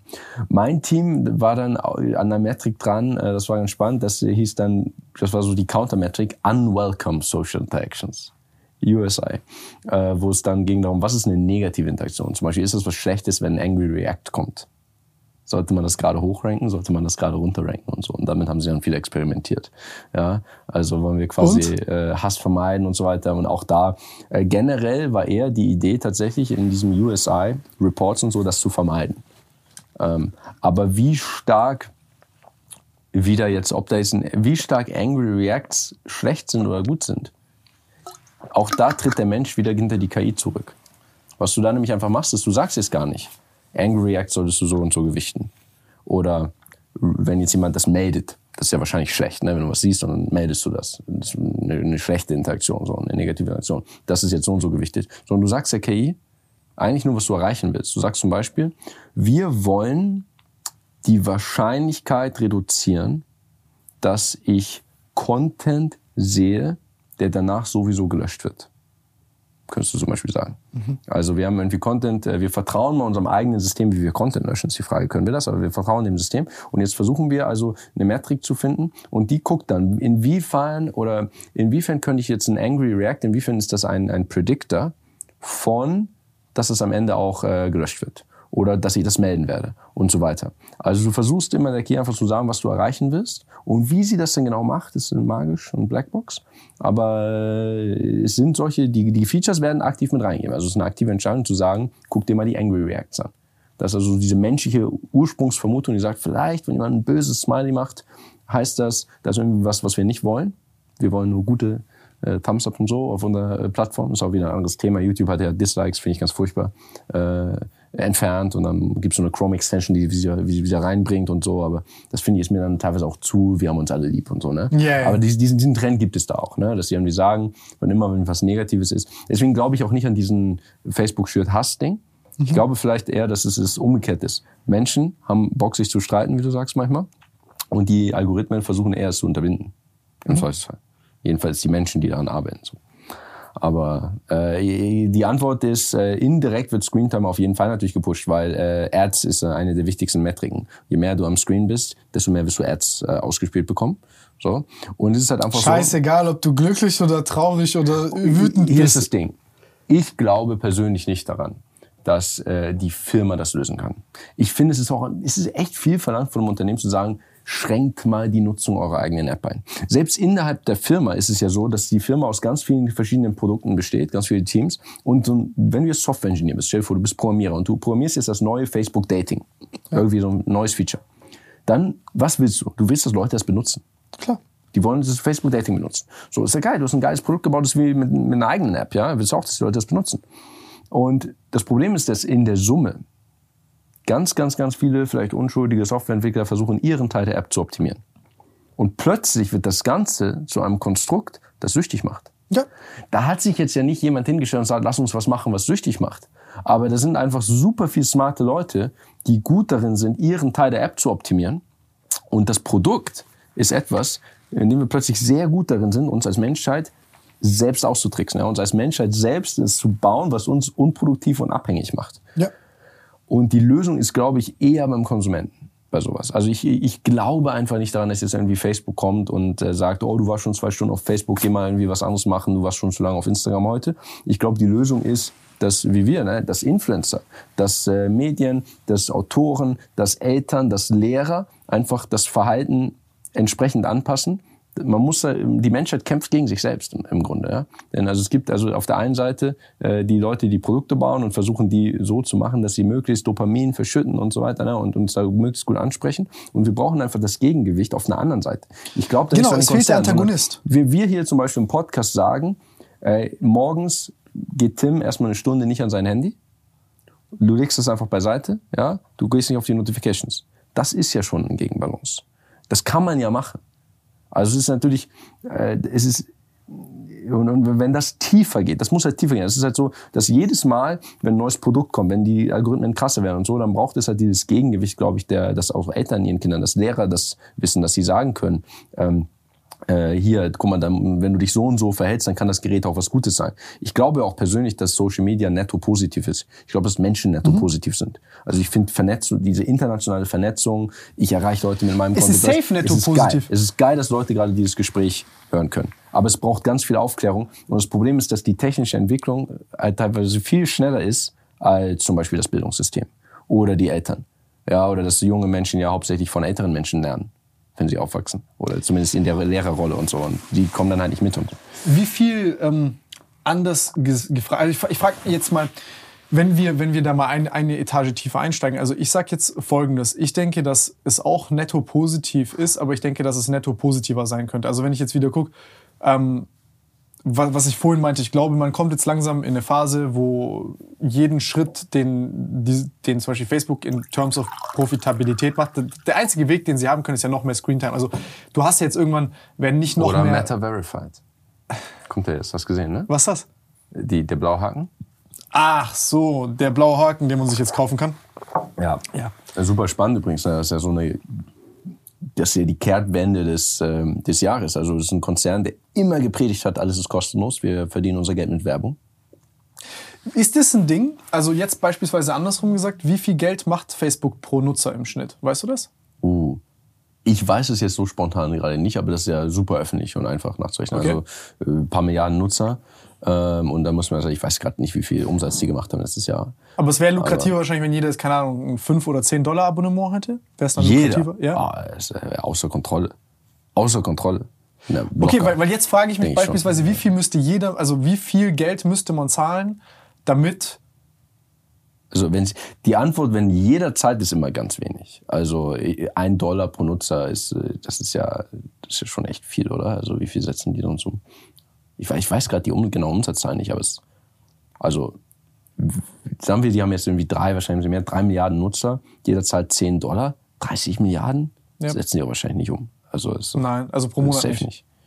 Ich weiß es nicht. Ich, ich, ich bin gerade nicht, ich bin nicht in den Zahlen. Ich habe ich hab, ich auch nicht. Also ich sollte es wahrscheinlich sein, ähm, äh, aber nee, ich, das weiß ich nicht.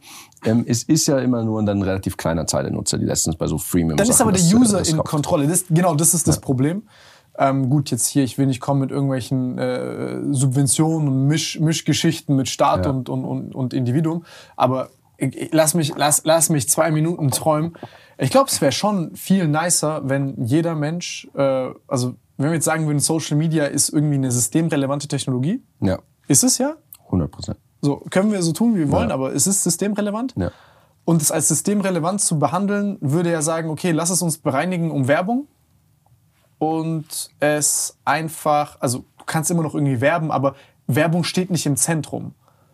Und dann, es wird kein unabhängiges System sein und es wird auch nicht äh, unmanipulierbar sein oder so.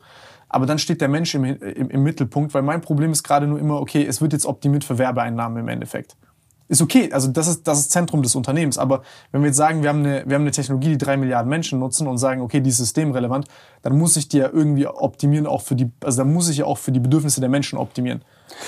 Es wird nicht nur für Werbeeinnahmen äh, optimiert. Man muss auch sagen, es wird für Werbeeinnahmen ja optimiert, aber auch immer so im, so langfristig. Und ich glaube schon, also ich glaube in gewisser Weise ist dieser Kapitalismus manchmal gar nichts Schlechtes. Das ist jetzt hier meine steile These. Ich habe kein Denn, Problem damit. Ja, nee, ja, irgendjemand hatte mal bestimmt ein Problem damit. Aber das ist, ähm, und zwar einfach insofern, als ja ist vielleicht manchmal die beste Strategie ist, die Konsumenten happy zu machen. Tatsächlich. Ja. ja. Äh, langfristig. Also wenn jetzt, es gibt sicher lauter Möglichkeiten, wie jetzt Facebook unfassbar viel Geld in einem Monat machen könnte. Mit mhm. absurden Änderungen aber es würde sie vielleicht langfristig killen. Und dann ja. würden sie langfristig weniger Geld machen. Das Gute ist ja, dass, also Geld hat ja sowas noch einigermaßen Neutrales. Geld ist ja unpolitisch. Mhm. Kapitalismus hat, finde ich, sowas angenehm unpolitisch. Also wenn jetzt Leute sagen, Facebook will nur Geld verdienen, dann sage ich so, ist das doch eigentlich schön, wenn so eine Firma einfach Geld verdienen möchte. Weil dann, dann bin ich, das Geld kommt ja von mir als Konsument. Das heißt, die Firma will ja, dass ich die App gerne nutze. Und das ist ja, das ist ja viel besser, als wenn jetzt stell dir mal vor, Facebook möchte, äh, möchte kein Geld verdienen, sondern das Ziel ist in Wahrheit eine kommunistische Agenda durchzudrücken oder sonst was. Also das, das, das fände ich viel unheimlicher, wenn das das Ziel wäre. Also so sagen, sollen sie sagen, im, letztlich, ja, dann gibt es mal einen Aufstand immer hier, sollen wir das löschen, sollen wir das löschen. Letztlich werden sie sich langfristig für das entscheiden, was die Nutzer in der Plattform hält und die Nutzer auf Werbung klicken lässt oder Geld bezahlen lässt oder sonst was, das in, hat ja so ein bisschen was Demokratisierendes an sich schon. Das finde ich ist eine ganz beruhigende Vorstellung. Mm, ja, vielleicht. Ich weiß es nicht. Ich, ich bin gespannt. Aber es ist so schwer. Also, und das ist halt das Ding. Also, wir, wir kriegen es ja auch nicht einfach gelöst, dass wir jetzt sagen, so sollte man es machen. Was mich aber, was sehr ja. mit mir resoniert hat, muss ich sagen, ist dieser Vorschlag von dir, dass du sagst, mehr Kontrolle für die Nutzer. Ich hätte gerne hundertmal mehr Einstellungsoptionen. Ja. Und verstehen, wenn ich jetzt das verändere, passiert das nicht. Ja. Willst du mehr von dem, was dir gefällt? Was heißt das? Ja. Denn äh, sie, sie personalisieren alles, ja. außer der Personalisierung. Äh, äh, ja. ja. Ich will meine Personalisierung personalisieren. Du bist so wie die und die, also wird dir das auch gefallen. Wait a minute. Wie bin ich? Genau, also das, das wäre so krass. Und äh, das, das wundert mich auch, dass das nicht noch viel Das würde es auch wieder sozial machen. Ja, weil du ja selber sagst, so bin ich, also du modellierst dich ja selber und dann, verstehst du, was ich meine? Ja. Und dann entsteht ja die Überschneidung automatisch. Und da haben wir halt auch wieder die unterschiedlichen Leute. Manche sind halt so und das gut, äh, kann man gut, kann man schlecht finden, aber dann sollen sie es eben offen zugeben, sie wollen keine andere Meinung haben. So, dann meinetwegen kann man die App so einstellen. Ja. Ich möchte die kann ja auch drei Tage so in meiner eigenen sein. Bubble leben. Ja. Und dann gucke ich mal aus der Bubble raus. Nee, danke. Will ich nicht ja. sehen. Oder du hast hier irgendwie Leute, die irgendwie äh, ein bisschen crazy sind und sagen, äh, zeig mir den ganzen Tag Sachen, äh, von denen du glaubst, ich finde sie eigentlich nicht gut, weil ich gerade auf so einem Trip bin. Ich habe mir gesagt, diese Woche möchte ich nur äh, politische Meinungen sehen, denen ich widerspreche. Ja, ja, ja, ja. Wie geil wäre das? Das wäre übel geil. Ja? Das, ich fände das, ich fänd das richtig also ich geil. Find, wir, haben das, wir haben das hier gelöst. Also wir müssen jetzt irgendwie, ich werde jetzt über meine Kontakte äh, das ist ja wie so eine Projektion wirklich. deiner eigenen ja. Psychologie auf, ähm, sag ich mal, auf eine UI. Ja.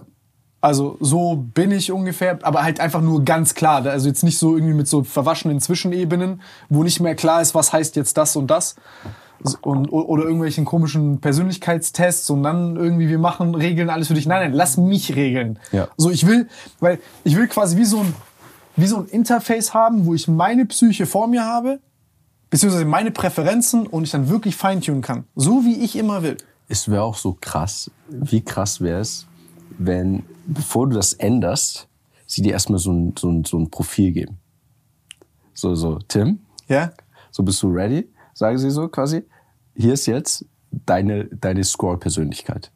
Das ist so beschrieben. So, du bist jemand, du findest das richtig geil, wenn Streit ist oder, oder, oder, oder, so, so, weißt du, so, so alle möglichen Parameter könnte man da bestimmt beschreiben oder so. Und dann sagst du, ja, okay, aber ich möchte eigentlich gar nicht so sein. Ich möchte an mir arbeiten und mehr so sein. Geil, ja, genau. Das und, das so ist, und ich glaube, dass dieses, die, diese, die, diese Brücke fehlt zwischen diesem Ist- und Soll-Zustand. Und wir irgendwie gefühlt merken, dass wir irgendwie nicht wirklich die sind, die wir gerne wären oder das, was wir so sehen, gefiltert durch den Algorithmus, was wir irgendwie schön finden und dass das auch teilweise echt eine, eine, eine unerträgliche oder, oder abgefuckte Situation und ein abgefucktes Spannungsfeld ist. Aber das zu überbrücken, gut. Und äh, deswegen kommen ja Leute dann auch in diesen Sog, weil der Algorithmus dafür optimiert, wer du heute bist und nicht, wer du morgen sein willst. Ja. Ja. Und dann sitzt du da und scrollst und äh, ich meine, letztlich sind wir alle Affen und ne und äh, in, de, in dem Moment wollen wir das Dopamin haben, ja. Und äh, äh wenn man sagen könnte, ich möchte aber gerade genau da jetzt hier in diesem Aspekt arbeiten. Ja, ja, das wäre super, ja, das wäre super geil. Ja, wir haben viele Bugs, wir als Menschen, die so easy to exploit sind. Ja. Und das muss man auch dann einfach, äh, da ist Selbstakzeptanz auch super wichtig, ja. Also das, äh, als ich damals, also meine Themen waren ja auch gerade früher so viel so dieses Produktivität und äh, äh, da habe ich ja Atomic Habits, so ein bekanntes Buch, ne, das irgendwie alle lesen. Und das fand ich schon, das ist eine sehr gute Philosophie, einfach mal zu akzeptieren, dass es nicht darum, es geht nicht darum, sich zusammenzureißen die ganze Zeit, ja, ja. sondern es geht darum zu verstehen, warum machst du gerade das, was du machst und wie kannst du ein System schaffen, ne, wie du das zum Beispiel machst, dass du sagst, ich gehe morgen erstmal nicht ans Handy oder so morgens, weil du weißt, wenn du ans Handy gehst, dann legst du es nicht mehr weg. Es ist eben nicht so einfach zu sagen. Ich Leute überschätzen Disziplin. Also Disziplin ja. brauchst du nur, um Systeme zu schaffen, damit du keine Disziplin mehr brauchst. 100 Prozent. Weil, du, Digga, das ist voll, das ist Energieverschwendung. Das ist so, so, so ein Uphill-Climb. Das, das macht keinen Sinn, wirklich. Also, es ist kein nachhaltiges System. Nee. Ähm, Wenn hier jetzt eine Chipshüte steht, yeah.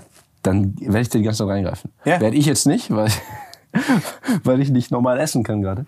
Aber äh, ja, äh, Zahn, Zahnverletzung in, aus, dem wilden Londoner, aus der wilden Londoner Innenstadt. Aber äh, ich würde ständig reingreifen. Und es ist, kannst du mir jetzt tausendmal sagen, Niklas, greif einfach nicht rein, ist doch einfach. Nee, ist halt was passiert mit deinem äh, Zahn? Du hast auf Fresse bekommen oder was? Nee, ich bin, also es ist schon, äh, es ist teilweise ein bisschen peinlich und dann die Folgegeschichte ist unheimlich. Ich bin, ähm, ich habe ein bisschen was getrunken, ne, so in Soho in London und dann äh, waren wir nachts unterwegs und äh, da, es war richtig kalt und dann war da so ein KFC. Und dieser KFC, der war für mich plötzlich wie so, ein, wie so eine Oase in der Wüste. Und ich so, ich muss jetzt unbedingt rein. Ne? Und dann war da so eine Barriere und ich nehme so richtig Anlauf. Und ich springe. Und dann stellt sich raus, über der Barriere, das war nicht einfach eine Barriere, das war der Boden an der Glaswand. Oh. Also es war einfach so gut, so gut geputzt, ja, die Briten, alles sauber. Ich habe das nicht gesehen, ich war ein bisschen angetrunken. Bin, also wirklich, stell dir vor, du rennst und springst in eine Wand richtig krass. Äh, rückblickend gut, dass sie gehalten hat, sonst würde ich vielleicht nicht hier sitzen. Oder hätte so das halbe Gesicht verloren oder so. Sonst also gibt's echt krasse Geschichten, ne, wenn so eine Glasscheibe nicht hält, wenn du reinrennst. Äh, das kann, äh, das ist mir später erst nochmal so klar geworden, wie krass das mein Leben hätte verändern können. Aber in dem Moment sah es wahrscheinlich auch erstmal witzig aus, ne? Das ist so ein Typen, der so in so ein KFC springt. Ähm, dann, äh, da habe ich dann äh, Teil meines Zahns verloren, da ist gerade so ein Provisorium drauf und ähm, äh, ich erzähle euch, was da noch passiert ist, aber also der, der Zahn an sich ist einfach ja, so, so wirklich so ein Dreieck. Also mein Zahn ist so komplett spitz dreieckig, mein Frontschneidezahn, der eine. Und äh, gerade da war dann so ein Provisorium drauf, bis die äh, Porzellanfüllung, Porzellanvenier gemacht wird. Letzten Samstag war ich in Köln, bisschen zu viel getrunken, habe diesen Lukas Podolski-Döner gegessen und habe dann diese Füllung da verloren, musste wieder mir eine neue holen und so. Das war alles super kompliziert, aber jetzt, dass ich hier für die Podcasts und so noch äh, einigermaßen präsentabel bin. Äh, Montag, ab Montag darf ich wieder normal essen. Äh, was aber krass war, was ich super krass fand, in der Londoner Innenstadt, voller Menschen, touristisch, ganz normal. Ich laufe gegen diese Glaswand wie ein Idiot und dann lasse ich auch mein Handy fallen. Und da kommt sofort auch wirklich ein Typ, ne, greift das Handy. Meine Freundin greift ihn so an, schlägt ihn. Und dann hat sie auch so gut reagiert. Ja. Und dann äh, hat er sich irgendwie losgerissen von ihr. Ich wollte ihm nachrennen. Plötzlich hast du auch wieder, du bist gerade krass, äh, hast Gehirnerschütterung deines Lebens, aber Adrenalin. Ne? Ich laufe ihm nach Dann hat da meine Freundin geschrien, weil so ein kleines Mädchen, zehn Jahre altes Mädchen, äh, dann wo kam und ihre Handtasche ge ge genommen hat und weg, weggelaufen ist damit. Also so, what the fuck? Du bist, ich war auch gerade von so einem äh, Lateinamerika-Trip zurück, wo du immer du denkst, ah, Brasilien, vielleicht ein bisschen nee. gefährlich. Und dann kommst du zurück nach London. Es ist, die stehen da alle einfach nur rum und warten, dass du nicht aufpasst. Warten, also wie die Aasgeier, also dass du irgendwie was fallen lässt und so, dass da wirklich von überall Leute kommen, die was klauen wollen. Krass. Also nicht in irgendeiner dunklen Seitenstraße, sondern wirklich so in der Nähe der Oxford Street, so super äh, touristisch, Soho ja, also habe ich also mein Handy verloren äh, letztlich und äh, Teil meines Zahns und äh, bin auch, glaube ich, immer noch so ein bisschen gehirnerschüttert. Also es Krass. ist, äh, es war echt ein krasser Aufprall. Ich habe mega Gehirnzellen verloren auf jeden Fall in dem Abend. Wie lange ist her? Das iPhone. Jetzt ist es so schon so vier Wochen her. Boah, Aber ich merk's immer noch so ein bisschen. Und äh, also ich war auch, ich war vor anderthalb Wochen bei so einem Chiropraktiker. Mein Zahnarzt, ich war noch nie vorher beim Chiropraktiker und also ich dachte, probier es mal aus. Der Zahnarzt meinte das, der hat da so dran geglaubt. Also, da teilen sich jetzt bestimmt die Geister. Also, ob, ob das gut ist oder schlecht. Und der guckt mich so an und hat mir so ein paar Tests gemacht, ne, hat so, äh, äh dass ich auch so mal so Tracking getestet, ne, äh, mit meinen Augen und der meinte, ja, du hast eine Gehirnerschütterung. Drei Wochen nach dem Unfall. ich so, äh, das wenn ich den, irgendwie mein Tracking so ein bisschen off ist. Also wenn ich äh, dem, dem Team Finger folge, dass dann das Auge so, so ein flickert und so. Und er meinte, ich soll es dann so ein bisschen üben, so im Auge. Also vielleicht hole ich mir noch mal eine, noch mal eine Zweitdiagnose von einem Arzt oder so, aber es ist, äh, ist auf jeden Fall eine, eine, erschüttert war es auf jeden Fall. Ja, geh, geh, geh, zum, geh zum Neurologen, da hast du ja. mittlerweile, die haben auch Ultraschalls, wo ja. die in Echtzeit den Blutfluss kurz checken können. Mir war nicht übel. Äh, mir war nicht schwindelig danach oder so. Du hast so. auch kein Blackout oder so? Äh, nein, deswegen.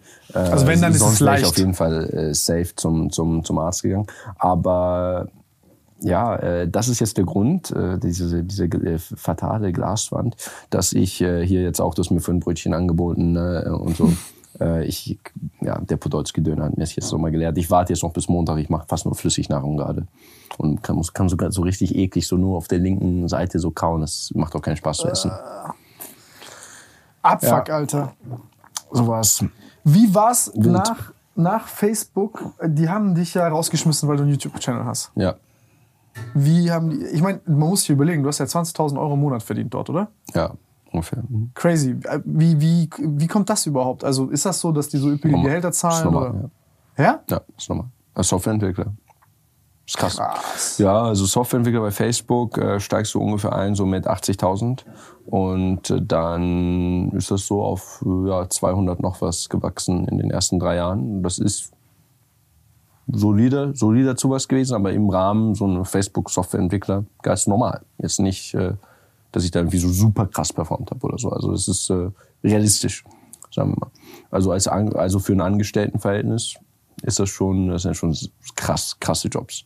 Ist auch ein goldener Käfig für viele. Also ich habe auch äh, Leute, die da weg wollen quasi, aber die dann sagen, ey, ich bin jetzt irgendwie seit ja, neulich mit einem unterhalten, der irgendwie seit sieben Jahren bei Facebook arbeitet. Und er sagt, ich, ich bin da so gewöhnt, ich kann eigentlich gar nichts mehr. Also ich habe gar nicht mehr diese Energie, gerade so in der Informatik, in der Softwareentwicklung, äh, sind auch komplett eigene Technologien. Ne?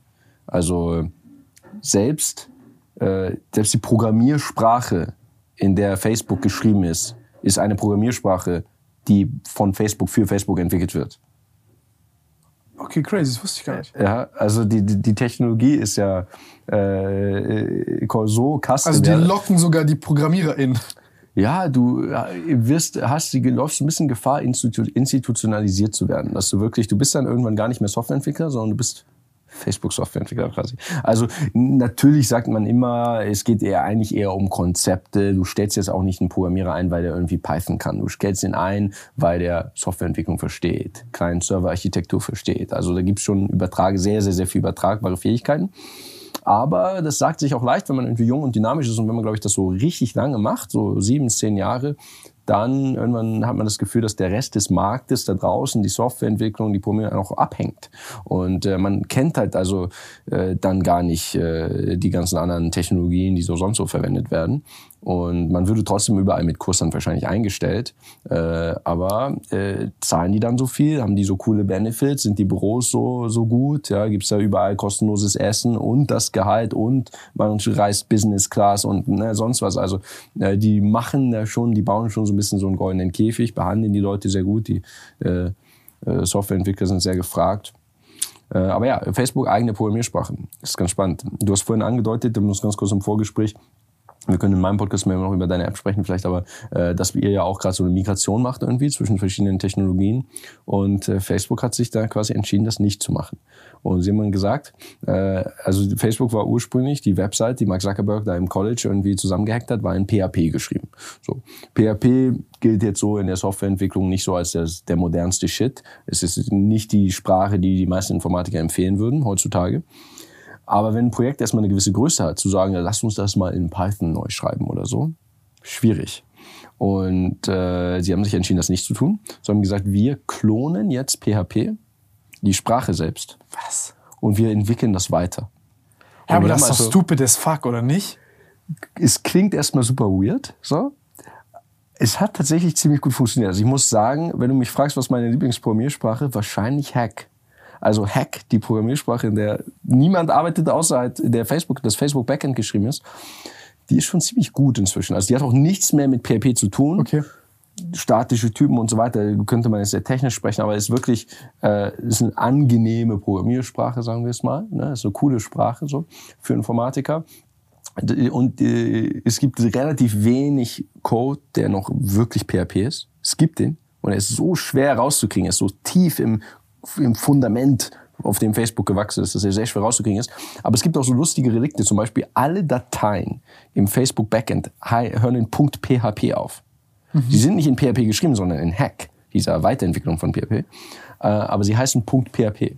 Und Leute sagen auch informell immer so, ja, hm, let's do it in PHP. Also dass wir so, dass wir das jetzt in PHP lösen und nicht sagen wir auf dem Client oder sonst was, äh, sondern in diesem äh, diesem Facebook Backend.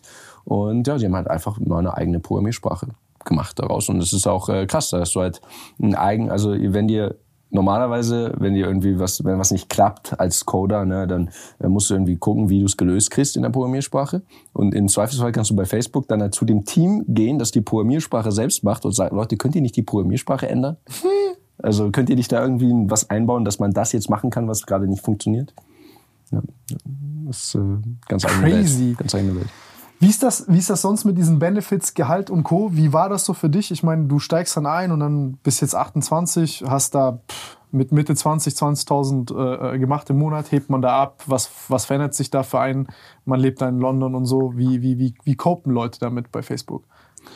Ja, also man muss das immer auf so einem Spektrum sehen. Also ist, glaube ich, was jetzt so ein Angestelltenverhältnis geht, ist es super krass. Ne? Also man kann es nicht mit Unternehmertum vergleichen. Also auf der anderen Seite, man sagt so, oh, wow, als junger Mensch, dann hast du halt die 18-jährigen TikTok-Millionäre. Ist ja noch viel krasser, so rein finanziell. Aber na klar, nicht jeder möchte jetzt irgendwie oder nicht jeder startet ein großes Unternehmen und die Tatsache, dass man da eben einfach Programmierer in einem Unternehmen ist und dann so viel Geld äh, schnell verdienen kann, das ist schon, ist es komfortabel und man gewöhnt sich, sagen wir mal dran. Also es ist, äh, ich finde es sowieso immer krass, wie gewöhnungsfähig Menschen sind. Ja, ja, ja. Ist krass. Und es ist auch für die persönliche Zufriedenheit manchmal ein Problem, ne? Mhm. Weil du halt, du hast es ja immer so, ich meine, du, du wirst es sehr gut kennen, dass man, jeder hat seine eigenen subjektiven Probleme. So, kann man super tief gehen. Können wir hier tief gehen, können wir in einer anderen Folge tief gehen, wo wir mehr über dich sprechen. Aber es ist, ähm, man, man denkt dann immer, ja, was stellt er sich denn so an als? Ne? So das extremste Beispiel können wir jedem vorwerfen. Also, ja, in Afrika ähm, gibt es Kinder, die nichts zu essen darfst haben. Was stellst du? Du darfst dich nicht beschweren. Ja? Wieso begehen Milliardäre Suizid? Die haben doch alles. Und, aber die sind das halt gewohnt und die, die haben ihre eigenen Probleme so. Und die, äh, in gewisser Weise, äh, zum Beispiel, äh, gibt es ja, also Suizid ist kein Problem, in Ländern, in denen es nicht genug zu essen gibt.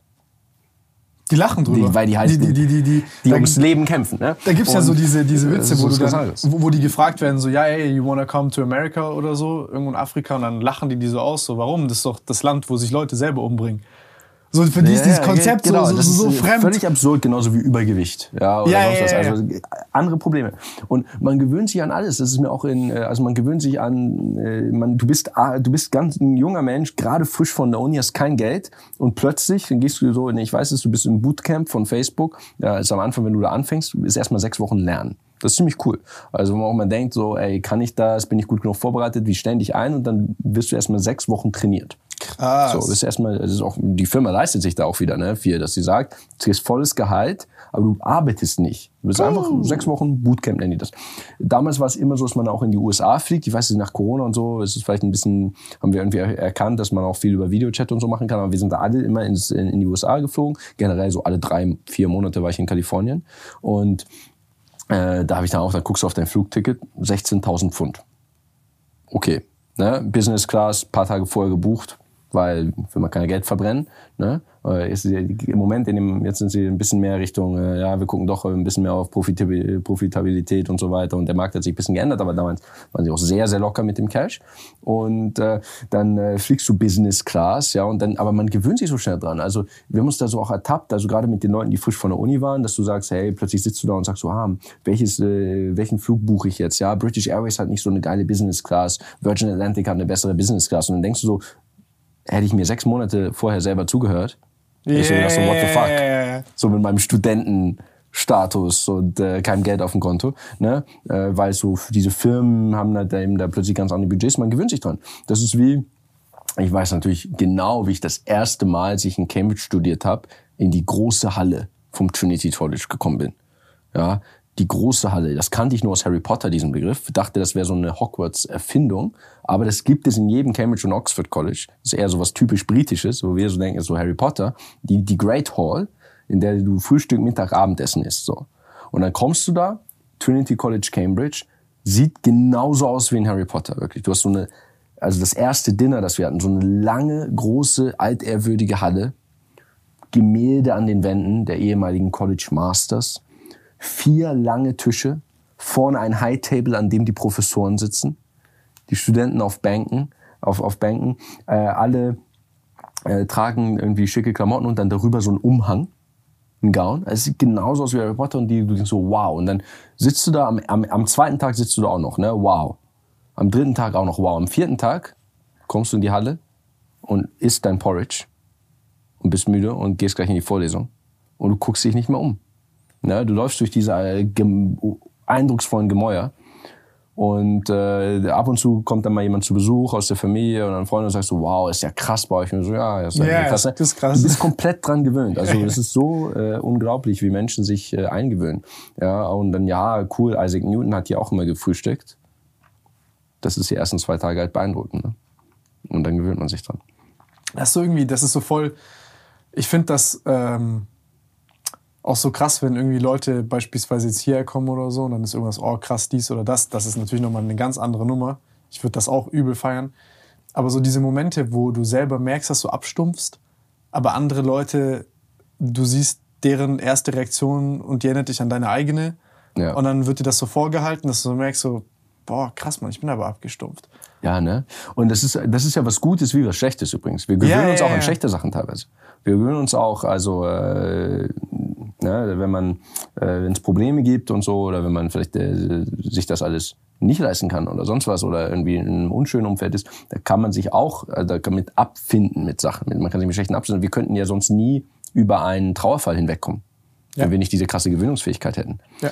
Ähm, also das, äh, aber es, es geht eben auch in die andere Richtung, dass ist deswegen, ja, wie man dann theoretisch vielleicht schon ganz oft gehört hat, aber irgendwann äh, trifft denn das noch viel bewusster, dass ähm, man nicht glücklich wird, indem man irgendwas erreicht. Ja. Dass das Glück und die Zufriedenheit irgendwo ganz anders herkommen. Das ist, das ist super spannend, wenn man doch, auch wenn man es hundertmal gehört hat, ne, oder es gibt, nee. äh, denkt man immer, ey, mir wird es deutlich besser gehen, wenn irgendwie X eintritt. Und dann tritt das ja, ein. Ja, man denkt so, das ist so Magical Thinking. Halt. Man denkt ja. so, ey, boah, wenn jetzt, keine Ahnung, ein, das oder das passiert, ich im Lotto gewinne oder, oder ich diesen Menschen kennenlerne oder diese eine Schicksalsfügung passiert, danach rollen die Credits und alles ist geil from this point on. Ja. Nein, Mann. Nein. Es hält Tage, vielleicht eine Woche. Wenn überhaupt. Wenn überhaupt. Und danach ist so, und danach kommt auch Leere. Weil man, weil man so eine Neuorientierung braucht. Okay, was ist mein nächstes Ziel? Ja. Ich meine, du hast ja eine Musterlaufbahn, wenn du es so anguckst. Du hast in Cambridge, was hast du, Mathe und Informatik studiert? Ja. Danach? Ja, ich habe in Deutschland erst studiert, dann ja. in Cambridge, dann in Paris. Wie war das? Wie bist du darüber gekommen? Also ich so strebermäßig Stipendium. Ja, strebermäßig Stipendium. Geil. Ähm, trotzdem habe ich in England noch einen Studentenkredit aufgenommen, weil es halt einfach so fucking teuer war. Fuck. Aber ähm, genau, mit ersten Facebook-Gehalt dann hier, komm, ich zahle Mit dem Sign-on-Bonus habe ich den abbezahlt, ja. Was kriegt man ja, Sign-on-Bonus? Ähm, 25.000 Pfund habe ich damals bekommen. Schon geil als Student. Also und wie sollst du da auch nicht unterschreiben? Ne? Also, Ey, Digga, Facebook, holy fucking shit, man, die ja. haben richtig Pockets. Ja, also ich musste jetzt die Situation vorstellen. Ähm, ich glaube, das so das also ich hatte, ich habe jetzt, ich will jetzt gar nicht so auch hier die Story machen, so schwere Kindheit irgendwas, gar nicht, ne? Wir können über Kindheit sprechen. Aber es ist, ich bin, ich bin ähm, jetzt gar nicht reich aufgewachsen oder so, aber in, aber in Bildungsnähe. Das ist, glaube ich, viel wertvoller. So, ja, ja. Und ähm, ich hatte das Stipendium der Studienstiftung. Das ist ein super krasses Stipendium. Die haben mir sieben Jahre lang jeden Monat Geld gezahlt und äh, meine Auslandsaufenthalte komplett finanziert quasi. Also jedenfalls die Studiengebühren übernommen. Und äh, ich hatte Unterstützung von meinen, Geld, äh, von meinen Eltern so in den ersten Jahren, so diesen normalen Betrag, irgendwie das äh, so, so Kindergeld oder Unterhalt, ne, heißt das genau. Aber also den konnten die zahlen. Aber ich habe jetzt darüber hinaus nicht viel bekommen. Und in England war es richtig knapp. Ne? Also das gerade so das zweite Jahr und das erst die beide Jahre in Cambridge, äh, da hatte ich dann schon so Situationen, da hast du dann 20 Euro auf dem Konto und der Monat ist noch drei Tage.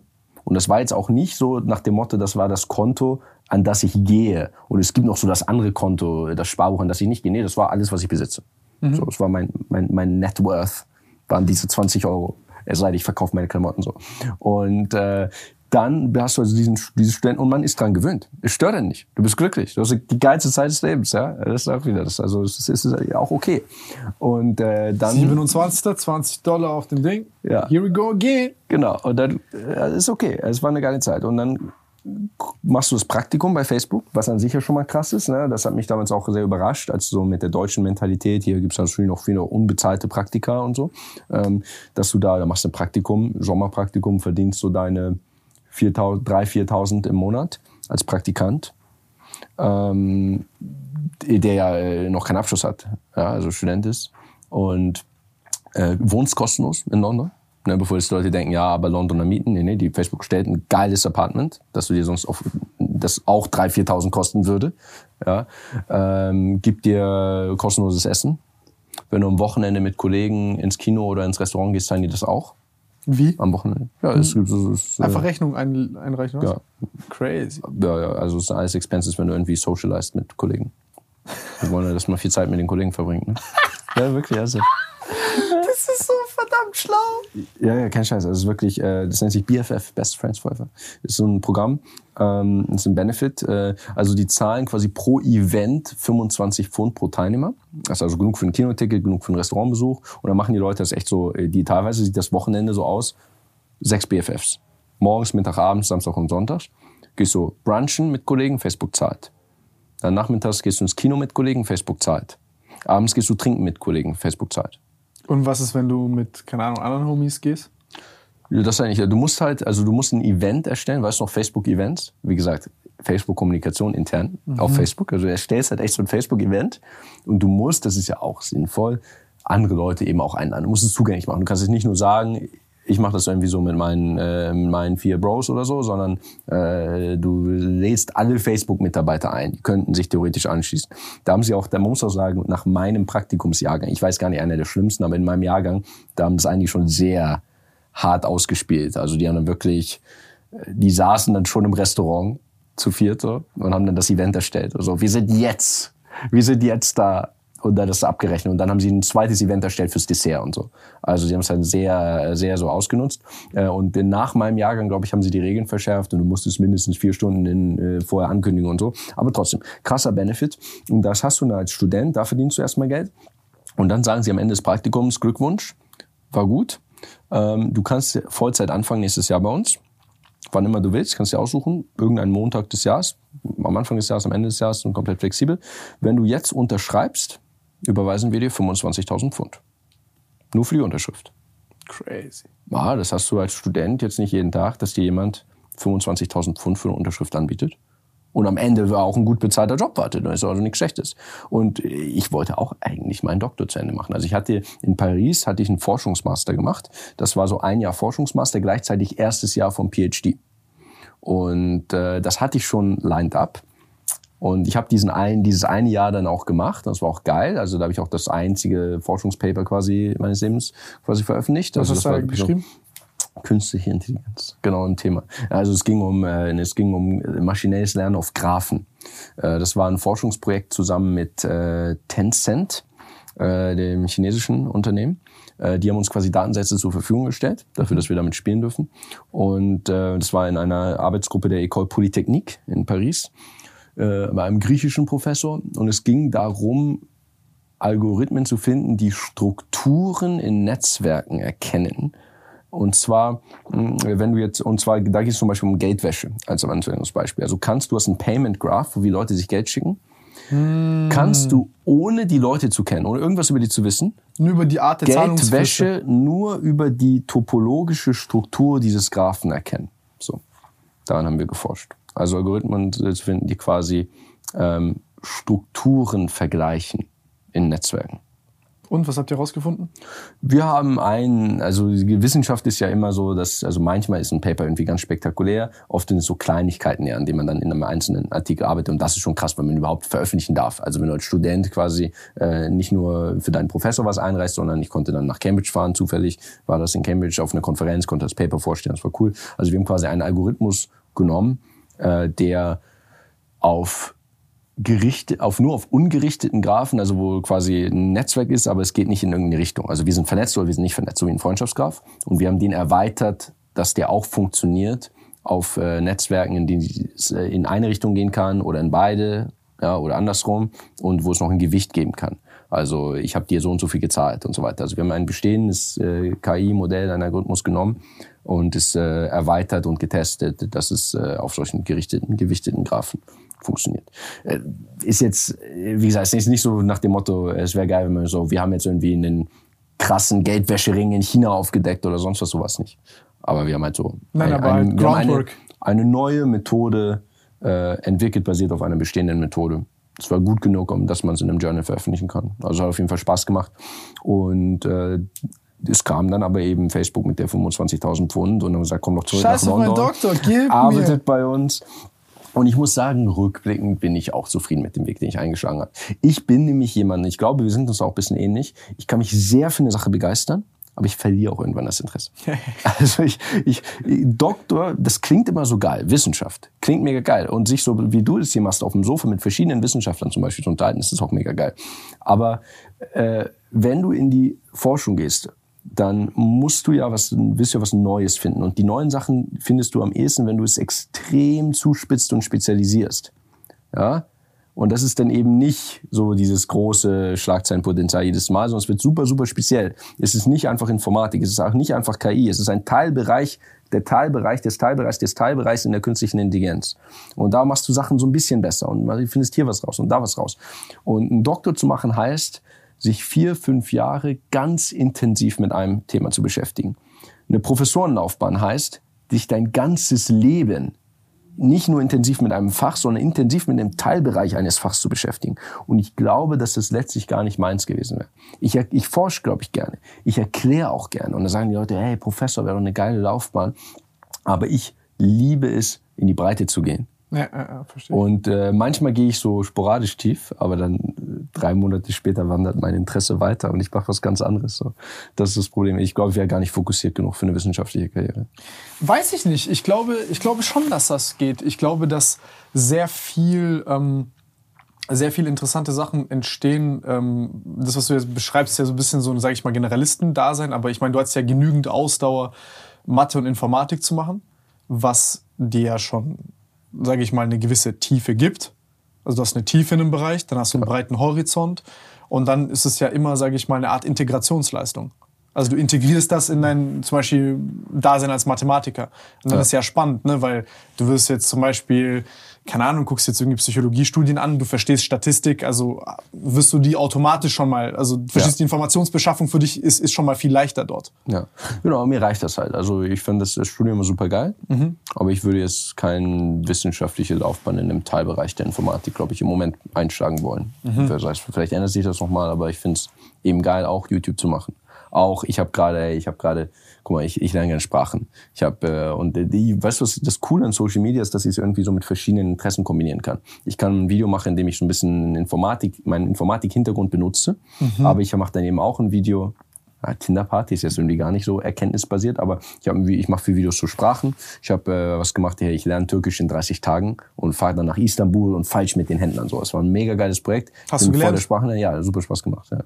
Also ich äh, äh, bin begeisterter Sprachenlerner zum Beispiel. Ich würde jetzt, äh, wenn ich jetzt viel mehr Zeit in Informatik stecken würde, mhm. könnte ich ja relativ weniger Zeit darstellen. Ich habe ja. gerade jetzt ein Projekt gemacht. Ich habe gelernt, wie man DJt und habe dann in Mexiko ein Musikvideo aufgenommen. So. Witzig. Also was ganz anderes. Also das, das, und das fühlt sich halt einfach für mich persönlich mehr nach ich an. So, einfach Shit lernen, ja. Heute Musikvideo, morgen lerne ich Türkisch und dann mal wieder ein Informatikthema. Fühle ich, gibt, ja. Gibt mir mehr Energie. So. Und, es ist ein geiler Rhythmus. Und, und vor allem, das irgendwie, ich glaube, das Witzige ist, du lernst dann das nächste Informatikthema auch irgendwie leichter. Vielleicht, ja. Weil so die Inspiration mitkommt. Mhm. Also so eine, ja. so, so eine Grundenergie, okay, was, was kann ich denn jetzt machen? Also und weil wir uns ja auch im Preis geeinigt haben, dass man sowieso den, auch den Prozess mögen muss, zu einem gewissen Grad. Also ja, man muss, weil, weil das, das Erreichen, jetzt, wenn es mir keinen Spaß machen würde zu lernen, wie ich eine Sprache, eine Sprache zu lernen, wäre es schlecht, denn äh, die Sprache zu können macht mich nicht glücklich. Das weiß ich schon.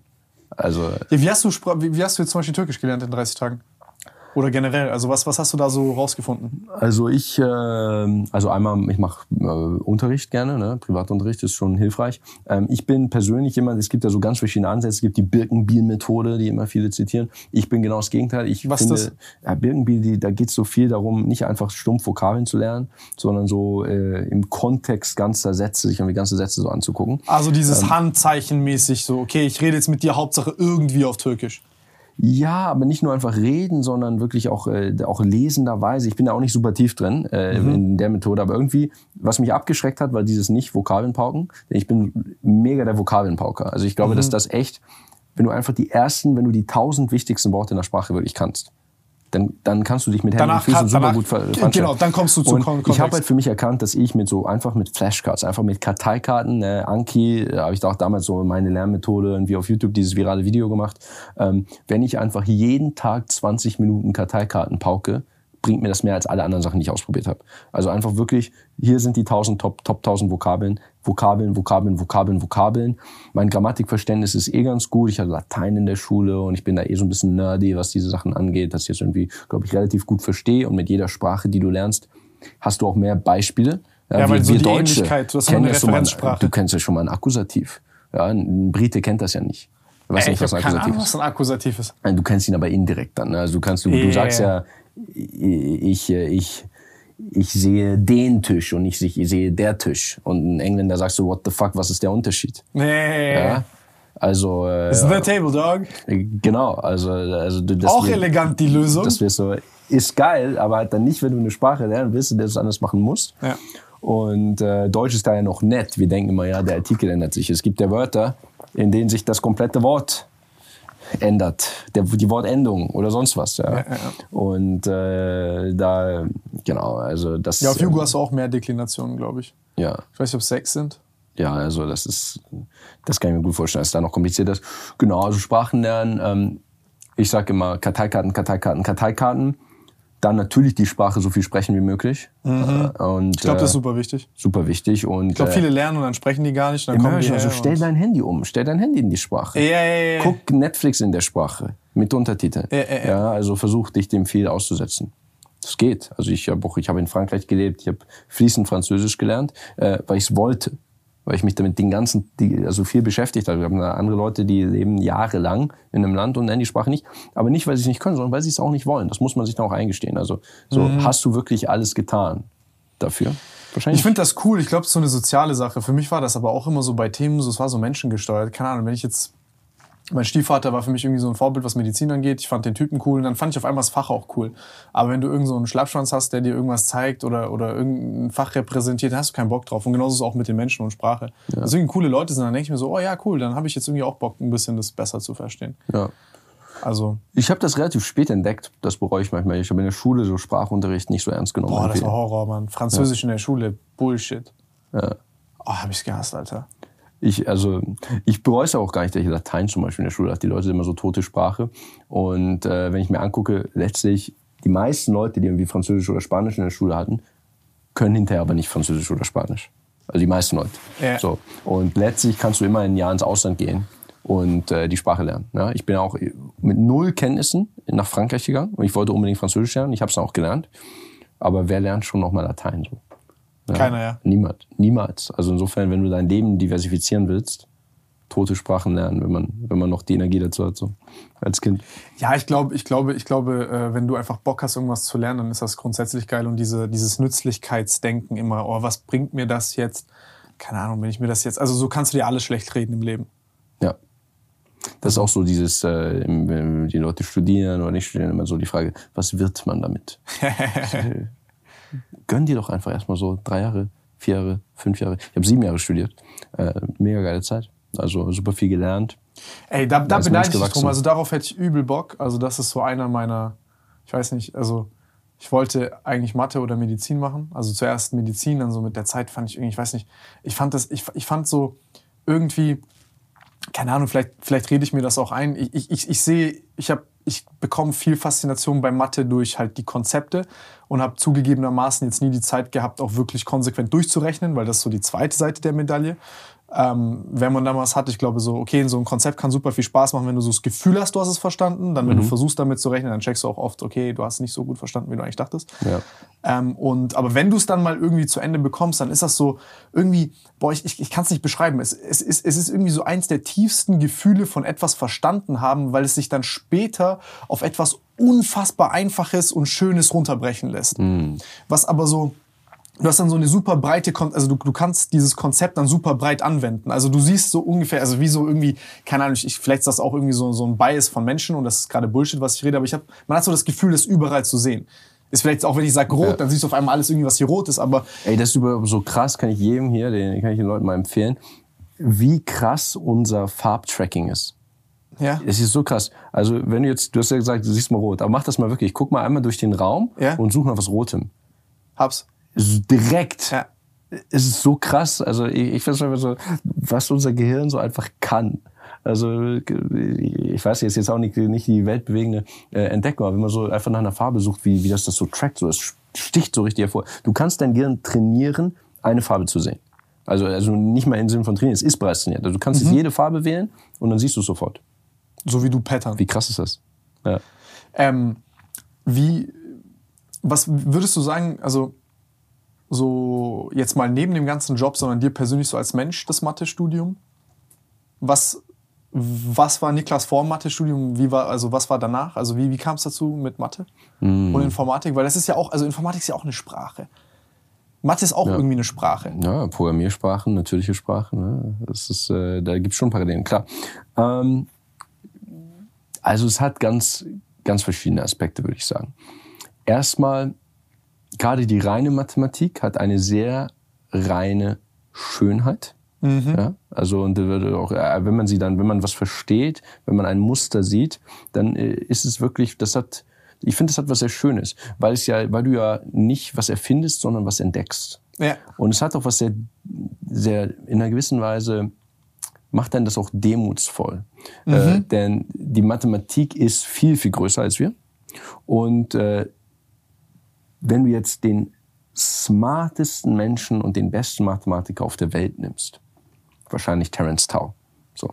Ähm, Terence Tao ist so ein super krasser Mathematiker. Ja? Ähm, wenn der sich Mathematik anguckt, dann steht der vor lauter Rätseln und vor lauter ungelösten Problemen. Und es gibt, wir alle sind halt so klein und unwissend im Vergleich, weil es einfach so schwierig ist. Mhm. Und das ist halt wirklich, also für jeden. Und klar, nicht, also da gibt es ein großes Spektrum, wo, wo die Schwierigkeit anfängt. Aber äh, ich finde, das hat was sehr, das, äh, das hat was, äh, das äh, übt einen in Demut, weil man eben, und das macht, glaube ich, auch was mit deinem Gehirn, dass du jahrelang versuchst, Probleme zu lösen, die wirklich schwierig sind.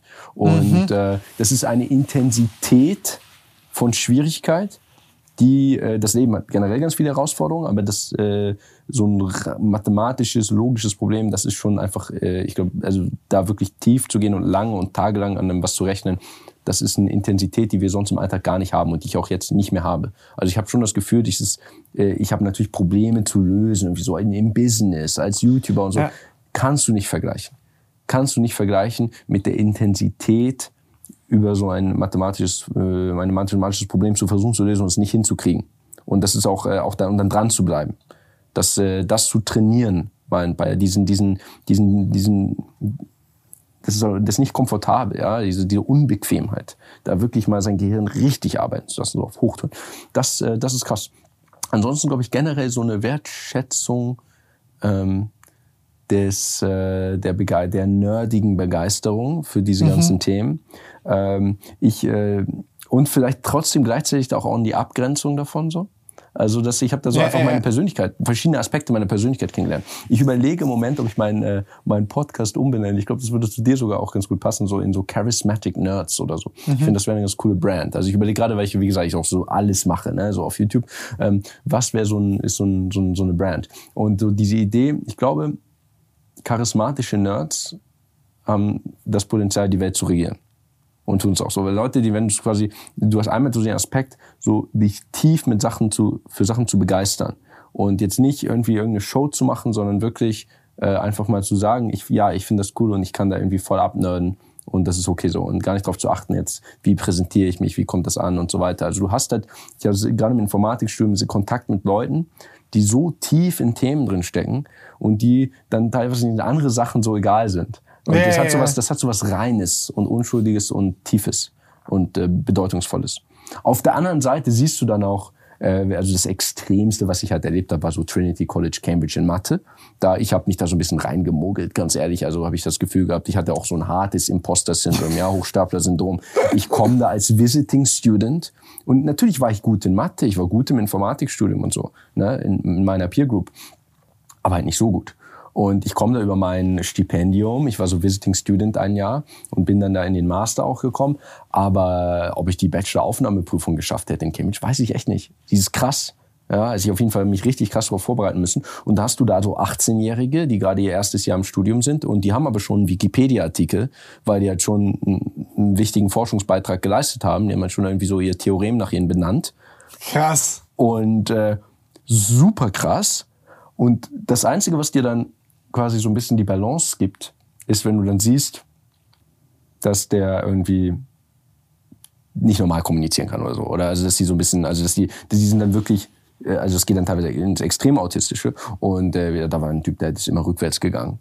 So. Also, ist wirklich, ich mag so Leute, aber irgendwie. Es hat was einerseits super sympathisches, aber ich fand so, ich glaube, über diese Jahre des Stürms so die Abgrenzung, dass man sagt, okay, ich bin ich habe hab irgendwie Talent in verschiedenen Bereichen und ich bin relativ lernfähig, aber ich, ich einfach zu akzeptieren, der Typ ist hundertmal besser in Mathe als ich, ja, ja. aber ist auch okay, ich kann auch andere Sachen gut.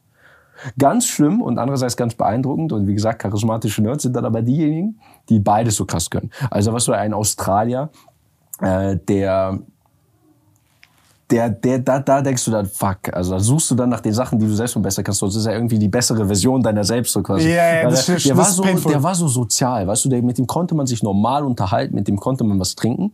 Und das war, die, den kannte irgendwann auch jeder. Der hat nämlich, ich muss dir vorstellen, zu dem Zeitpunkt Cambridge war ranked Nummer eins Universität auf der Welt in Mathematik. Zu dem Zeitpunkt. Krass. Das heißt, die besten Leute, das ändert sich immer ein bisschen das Ranking, aber zu dem Zeitpunkt die besten Leute, die smartesten Freaks aus aller, aus aller Herrenländer wollten dort studieren.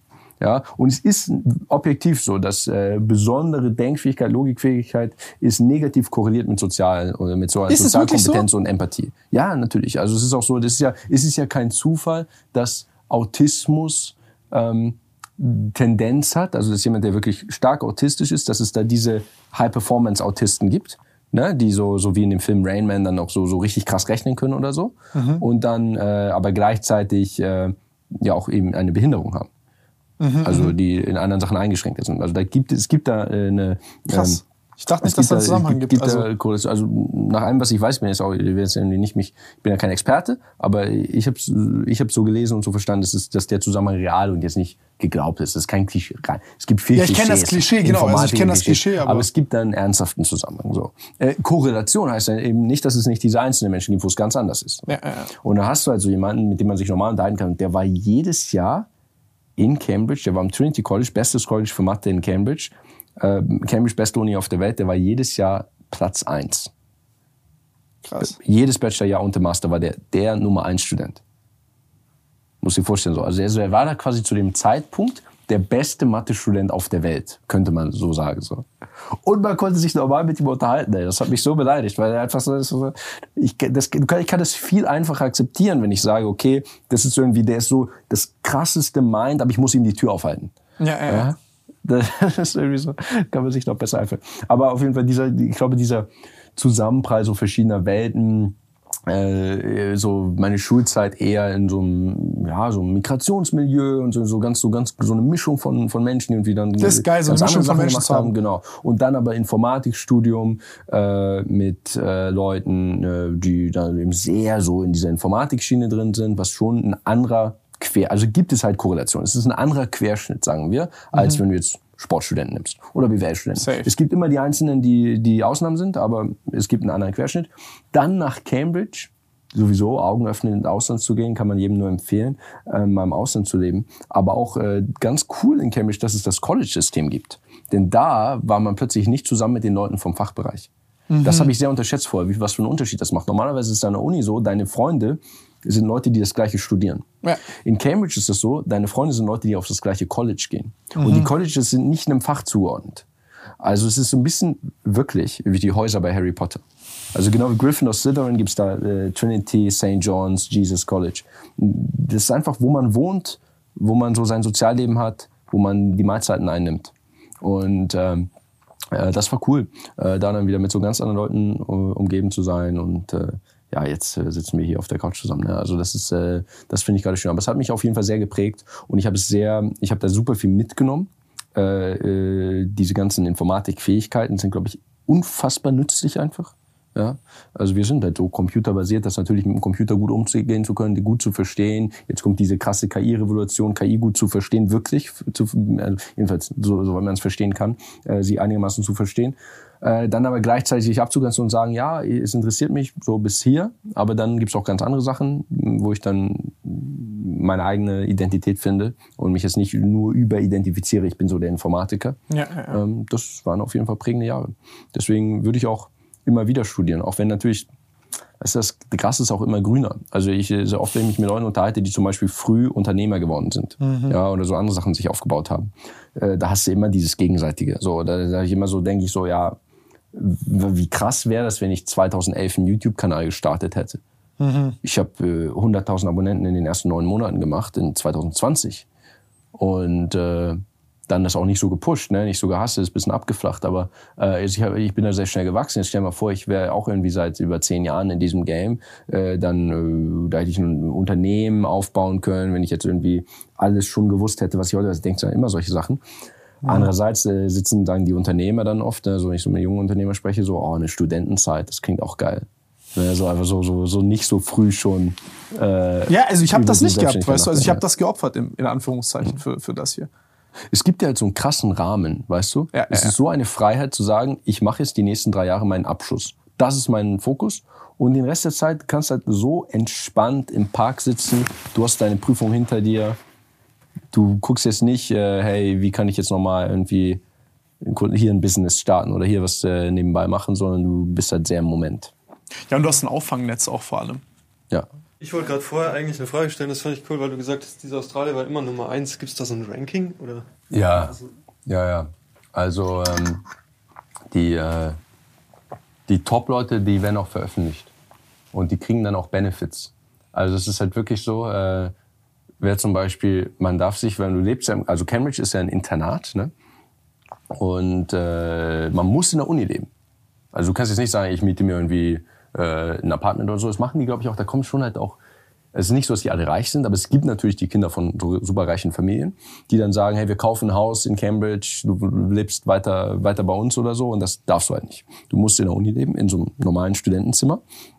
Aber zum Beispiel die Reihenfolge, in der man sein Zimmer aussuchen kann, ist basiert auf den Ergebnissen der Klausuren des Vorjahres und so. Also gibt es wirklich so klares, klares äh, ganz klares Ranking. Also es ist, äh, das wird auch veröffentlicht. Das wird im Senat in der Stadt, in der in Cambridge wird im Senat werden so Listen der, der Studenten ausgehängt. im Bachelor. Welcher Platz warst du? Gute Frage. Ähm, ich wäre bestimmt nicht in den Top 10 oder so gewesen. Also safe nicht. Ähm, ich habe, kann mich drum drauf, komplett rausreden, weil ich es tatsächlich nicht weiß, weil ich im Bachelor nur Visiting Student war. Das mhm. heißt, ich weiß, dass ich die Klausur bestanden habe, aber ich wurde nicht irgendwie normal gerankt. Ich habe auch keinen Abschluss bekommen aus diesem Bachelor. Und dann habe ich einen Master gemacht, der das System nicht hat. Also im Master, da wird nur dein Ergebnis so gesagt und das ist halt einfach, ja, du hast es bestanden so. Ähm, aber da kriegst du jetzt nicht ähm, irgendwie, du bist äh, Platz 15 oder so. Aber es wäre wahrscheinlich. Wäre ich in der obersten Hälfte gewesen? Ich bin mir nicht sicher. Ich könnte mir vorstellen, im Bachelor auf keinen Fall, weil ich auch ganz ehrlich als Visiting Student auch einfach das genossen habe, die Zeit da. Im Master wäre ich vielleicht so, hätte ich glaube ich die obere Hälfte noch geschafft. Aber, aber schwierig. Und ich war, ich war Jahresbester im Bachelor in Hamburg. Krass. Ja, also das ist relativiert sich immer wieder. Ne, du gehst als also Bester ist, so hin und dann bist du auf einmal bist so. Bist du nicht mehr bei der besten 50 Prozent so dabei. Bist du so, also schwimmst du nur noch. Ja, ja, ja. Also es zeigt dir schon deine Grenzen. Krass. Gut, ich habe zusätzlich noch den Wechsel gemacht. Ne? Ich habe ja Informatik studiert mhm. und dann in Cambridge Mathe. Also es war auch einfach hart. Also ich wusste auch einfach weniger Krass. über Mathematik als die Leute teilweise die kamen ja schon mit so krassem Vorwissen an die Uni. Wie gesagt, da hast du wirklich die 18-Jährigen mit ihren ganzen Gold-Olympiaden, äh, Goldmedaillen von der Mathe-Olympiade. Äh, Ey, ich habe da neulich krass. was gelesen, hat auch irgend so ein Kid aus der Highschool. Ich bin mir, boah, ich habe das vor mehreren Monaten gelesen, deswegen ich, ich kriege das jetzt wirklich richtig scheiße zusammen. Aber der hat irgendwie so ein, ähm, der hat einen Beweis geschrieben, beziehungsweise halt gefunden, für so Fake-Primzahlen, die du halt mm. halt vorher, also du hattest halt früher irgendwie Methoden, die quasi auch noch so Fake-Primzahlen drin hatten, die du aber jetzt nicht easy rausrechnen konntest. Und dann einfach so ein Kid sowas gemacht. Und das ist halt ja, crazy. So ein 17-Jähriger oder so, ne? Ja, ja, ja. Okay. Äh, genau, es sind so Pseudoprimzahlen. Ähm, die ja, also, das ist quasi eine Zahl, die so fast eine Primzahl ist. Mhm. Also es gibt ja so Methoden, um Primzahlen zu finden.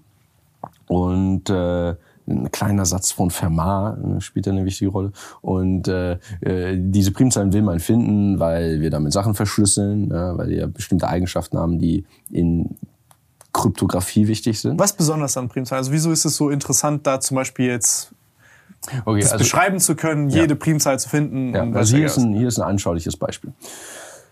Wenn wir Sachen verschlüsseln, dann basiert das ganz oft auf einem eine Einwegfunktion. Das ist viel einfacher, als, als man denken könnte. Und zwar, da muss man auch nicht viel Mathematik äh, verstehen. Es ist, äh, du, ich schicke dir eine Nachricht und dann will ich, dass nur du sie öffnen kannst. Und was da passiert ist, ich, ich muss sie ja verschlüsseln. Und die Algorithmen, die Mathematik dahinter, die ist ja allgemein bekannt. Mhm. Da benutze ich ja irgendwie keinen kein privat geheimen Algorithmus, sondern jeder weiß, wie WhatsApp die Nachrichten verschlüsselt.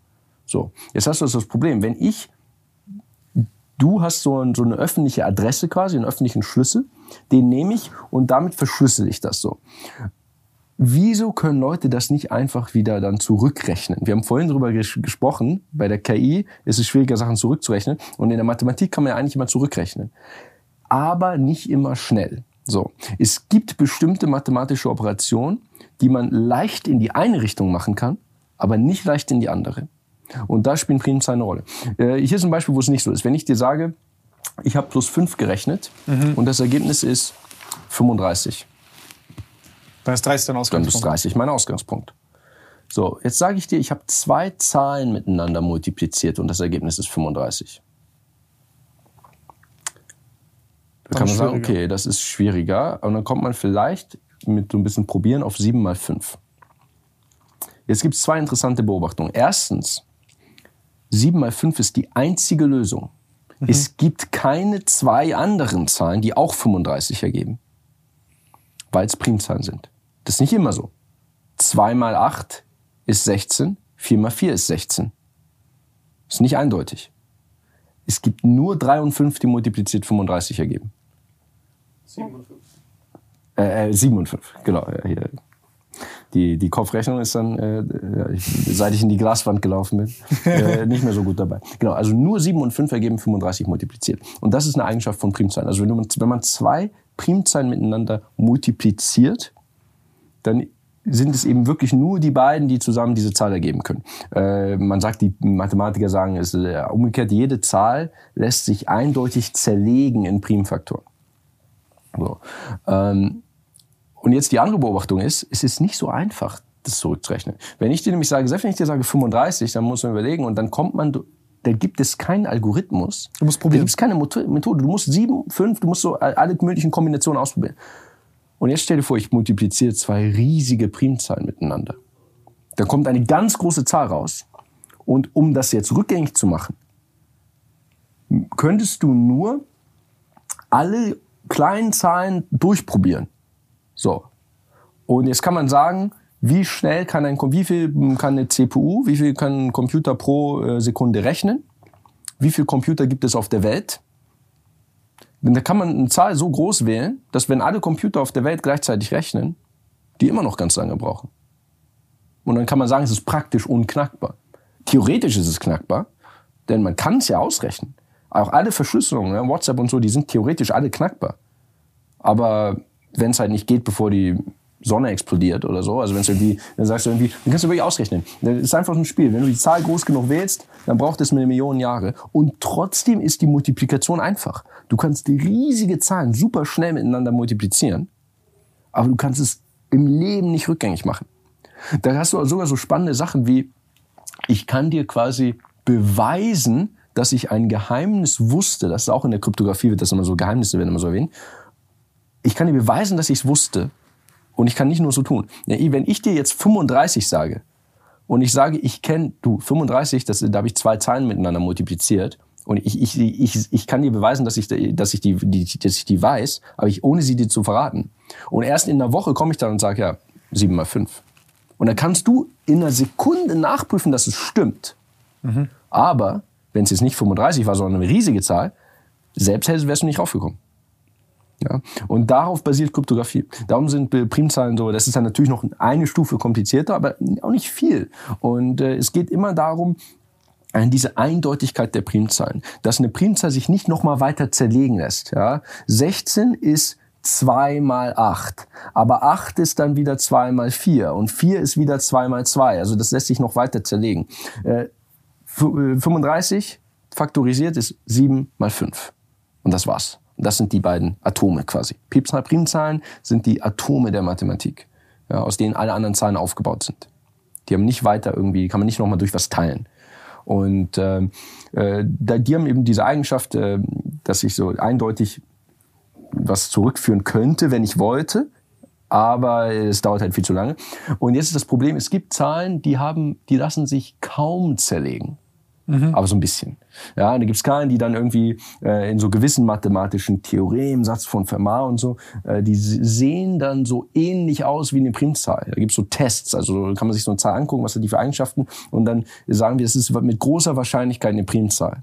Und dann gibt's aber diese Zahlen, die mit großer Wahrscheinlichkeit eine Primzahl sind, aber dann eben doch keine, das sind Pseudoprimzahlen. Und ich glaube, dieser äh, irgendwie vor ein paar Monaten oder was das war, der hat ähm, was rausgefunden zur Verteilung der Primzahlen. Mhm. Das ist immer so diese spannende Frage. Mathemat die mathematischen Grundregeln sind ja ganz einfach mhm. und plötzlich ergibt sich aber so ein, äh, das hat irgendwie was Schönes, ne? Es ergibt sich so ein Chaos aus ganz einfachen Ausgangspositionen. Also jeder, man kann so die Grundrechenarten verstehen und was eine Primzahl ist, einfach eine Zahl, die man nicht weiter teilen kann, das ist ja ein einfaches Konzept. Aber sie wenn man dann beobachtet, wo sind die Primzahlen, das ist so, irgendwie hat so was Unvorhersehbares. Ja, dann mhm. kommt eine Primzahl dann kommt ganz lange keine Primzahl, dann kommen irgendwie fünf auf, äh, auf einmal. Und äh, das hat Mathematikern äh, schon lange den Kopf zerbrochen, wie das genau funktioniert. Und bei den Pseudoprimzahlen ist es ähnlich. Und äh, dieser junge Mensch, soweit ich weiß, ich bin nicht super in, in der Forschung auf keinen Fall tief drin, der hat ein Pattern quasi gefunden. Der hat irgendwie gesagt, in diesem oder jenen Abstand kommen immer wieder mal so Pseudoprimzahlen. Und sowas rauszufinden, das hat dann immer weiter, da kommt dann darauf wieder jemand aufbaut, das ist halt Grundlagenforschung. Ne? Ähm, da baut dann jemand wieder rauf und am Ende, warum interessiert das? Naja, weil dann ab und zu auch mal Ergebnisse kommen, mit denen man plötzlich WhatsApp-Nachrichten verschlüsseln kann. Das weil, ist die, weil die eine Pseudoprimzahl auswählen und faktorisieren, oder was? Ja, oder weil, oder weil es dann eben wichtig ist, weil man das dann vielleicht gerade vermeiden will. Ne? Mhm. Wenn du sagen willst, so, eigentlich soll es ja sicher sein, aber ich habe aus Versehen eine Pseudoprimzahl erwischt oder so. Das ist alles grob vereinfacht. Aber äh, das Spannende ist diese Grundlagenforschung, äh, dass wir auf, wir auf ganz wenigen Axiomen, na, wie funktioniert mal rechnen, wie funktioniert plus rechnen, 1, 2, 3, 4, 5, wie sind die Zahlen aufgebaut, das kann man so äh, in, äh, in wenigen Minuten erklären.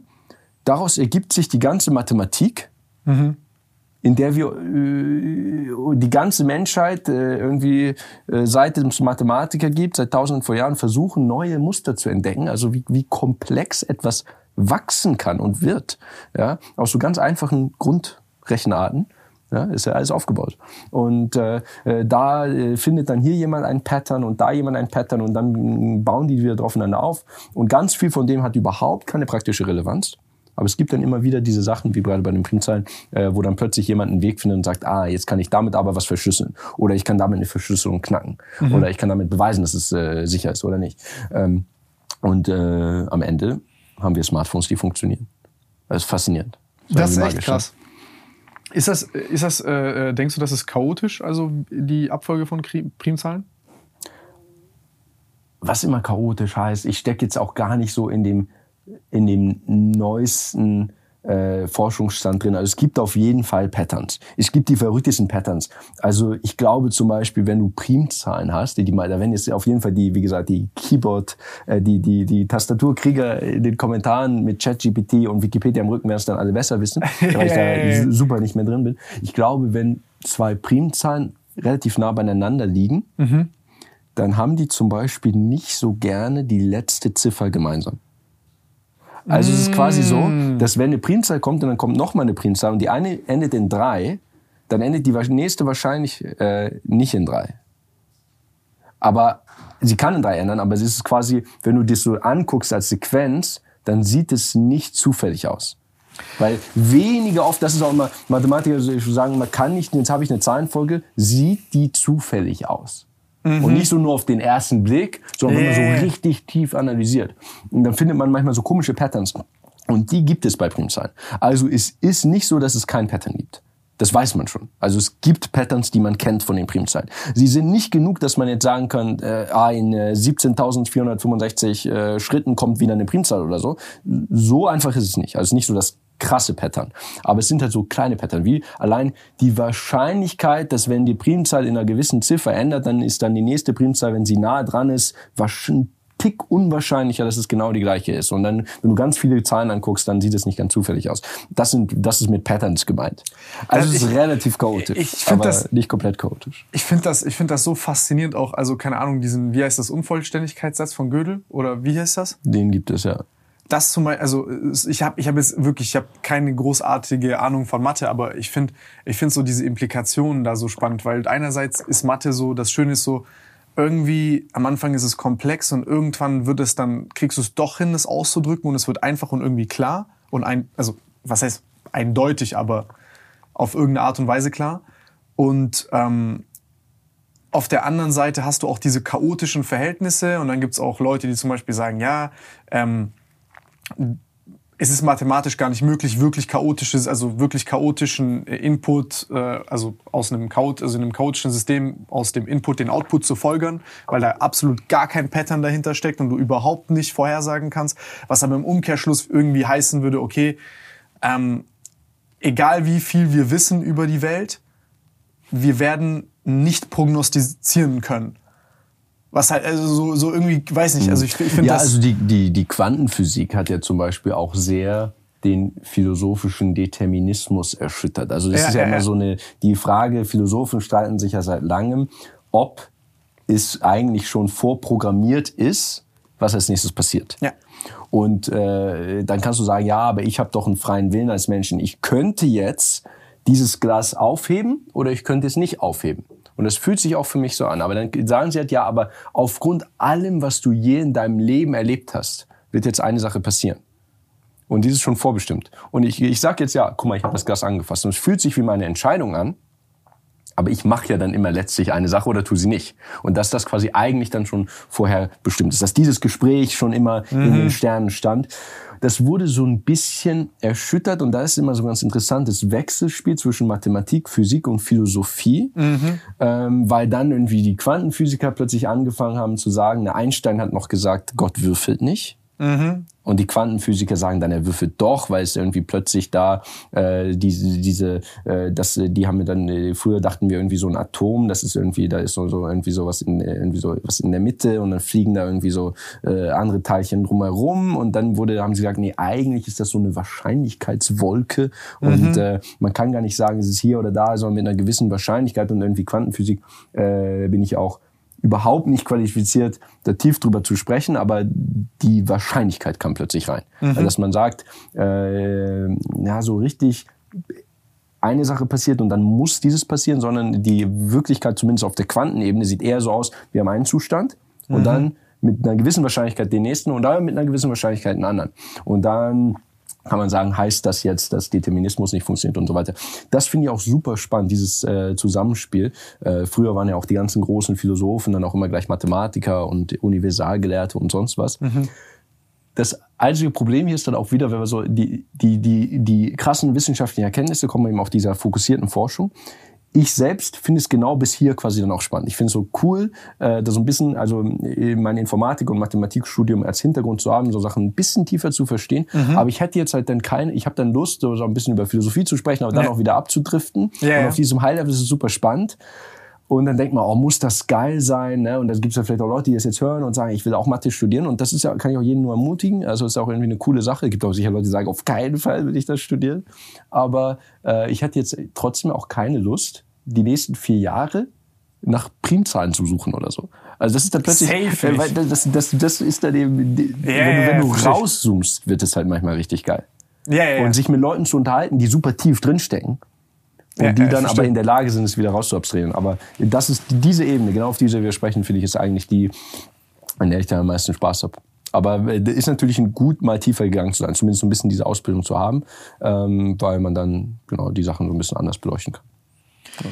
Ich finde das crazy interesting. Also ich fand dieses Gödel-Ding auch so krass, Alter, als ich da so, so einfach dieser Satz, als der da gedroppt worden ist, okay, der Mann hat letzten Endes irgendwie bewiesen, du hast jetzt dein System mit Axiomen und Co., die sind hier, die sind wahr, aber du brauchst ein breiteres, um die wiederum zu beweisen.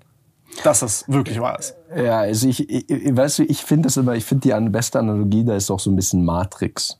Hast yeah. du die, hast du Matrix geguckt, ja. die Filme? Weil äh, das, was, was ich, also um es auf eine, nicht die mathematische, sondern so die greifbare Ebene zu heben, man kann nicht beweisen, dass wir nicht in der Matrix leben. Also es gibt mhm. nichts, was wir tun können und was die Wissenschaft jemals erreichen könnte, dass das widerlegt.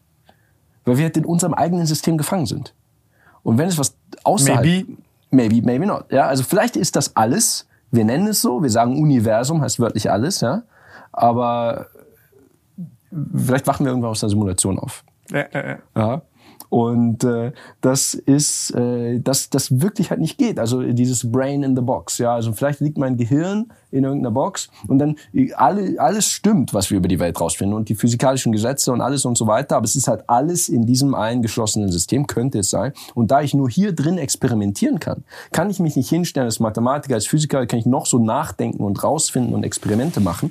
Es gibt nichts, was mich zu dem Schluss bringen kann, ja, ist es eine Simulation, nein, es ist keine Simulation. Es kann gar nicht, es ist quasi außerhalb unseres Erkenntnishorizonts. Und dann kann man noch fragen, hat es dann überhaupt eine Bedeutung? Ja? Dann gibt es ja einige, die dann also sagen, wenn, wenn wir es nicht rausfinden können, dann ist es auch nicht wichtig. Oder lohnt es sich trotzdem zu sprechen?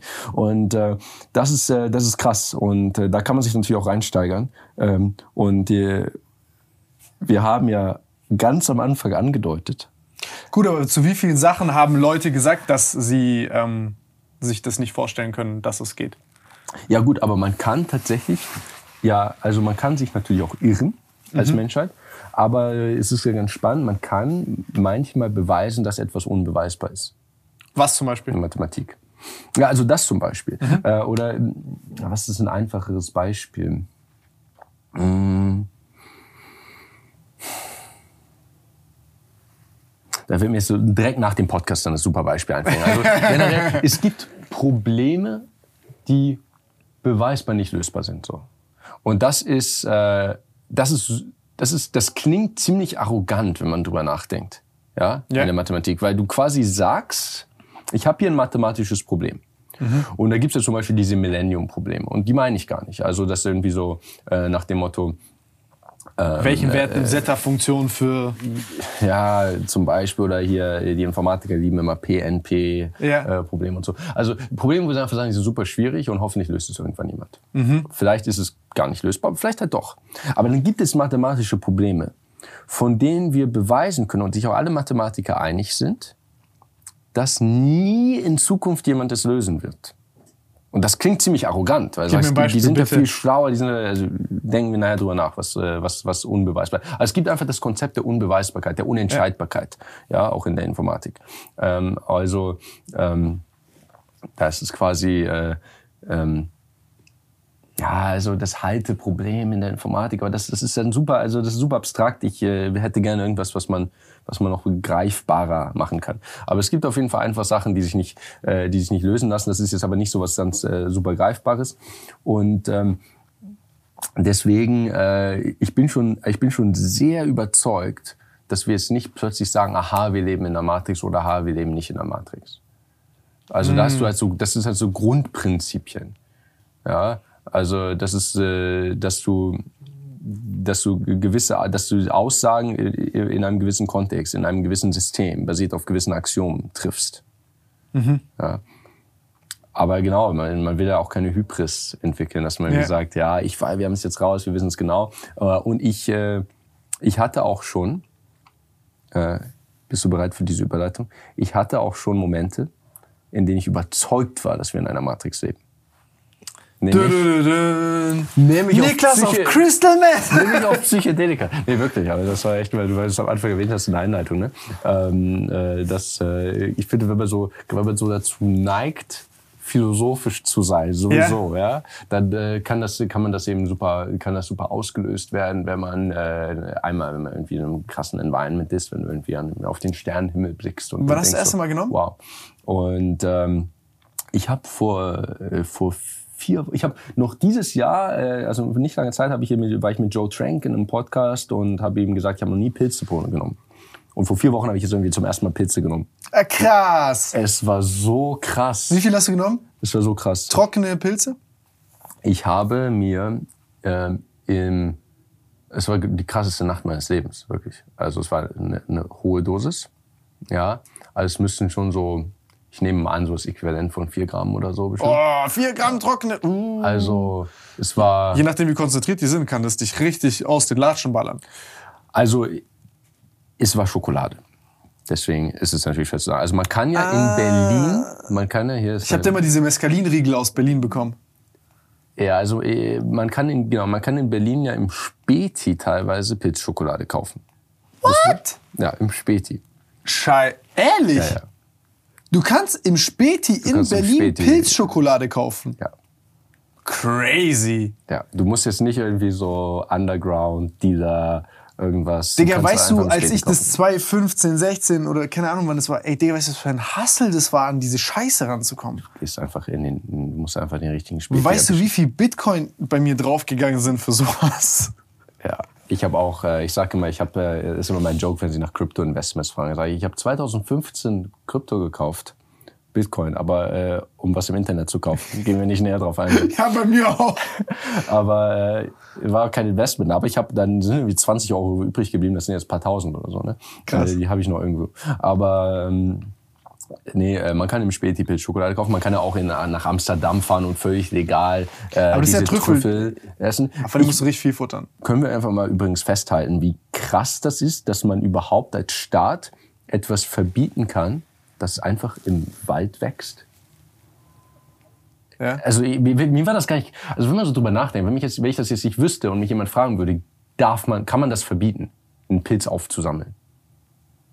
Ist das, äh, ich finde das nicht offensichtlich. Also ich verstehe es noch bei so synthetischen Sachen, weil du sagst, das ist ja wirklich so, so ein menschengemachtes, konkretes Produkt. Also du sagst, der Besitz ist illegal. Ich finde, ich bin für Legalisierung. Ja, und die Wirkstoffdosis, also die Konzentration eine ganz anderes. Also wenn du zum ja, Beispiel bei LSD hast du ja wirklich ab, also. Aber das wächst ja Im Wald, in deutschen Wäldern. Also du kannst in den Wald gehen.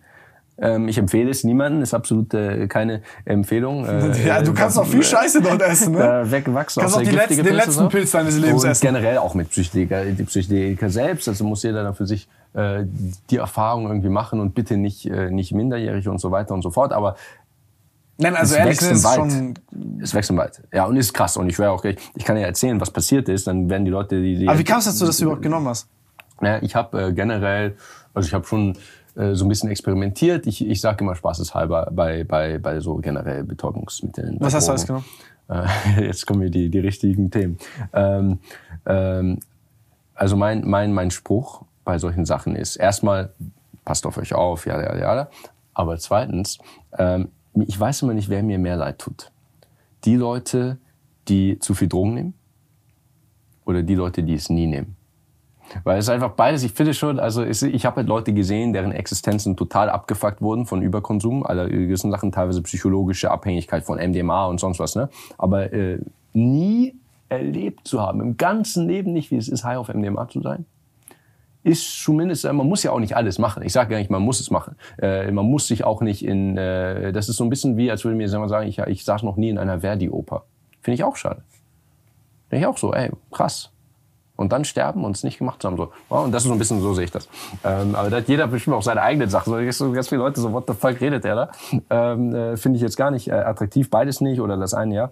Auf jeden Fall, ja, ich habe so die, die Klassiker ausprobiert, die man mal ausprobiert hat. Ne? Also ich bin jetzt gar nicht so der regelmäßige Konsument. Ich habe eine Notion-Tabelle, wo ich dann auch gucke, dass ich irgendwie nicht in zu, zu großen Abständen und so, ne? Also da ist dann der, der Was ist eine. Notion-Tabelle? Notion, kennst du Notion? Das ist so ein äh, Spreadsheet äh, super geil. Notion. Mhm. Müssen wir äh, muss ich mal am Computer zeigen, das ist echt, das ist krass. Also wie Spreadsheets on Steroids, aber Spreadsheets slash Wiki slash Dokumente, Datenbank. Super cooles Produktivitätstool.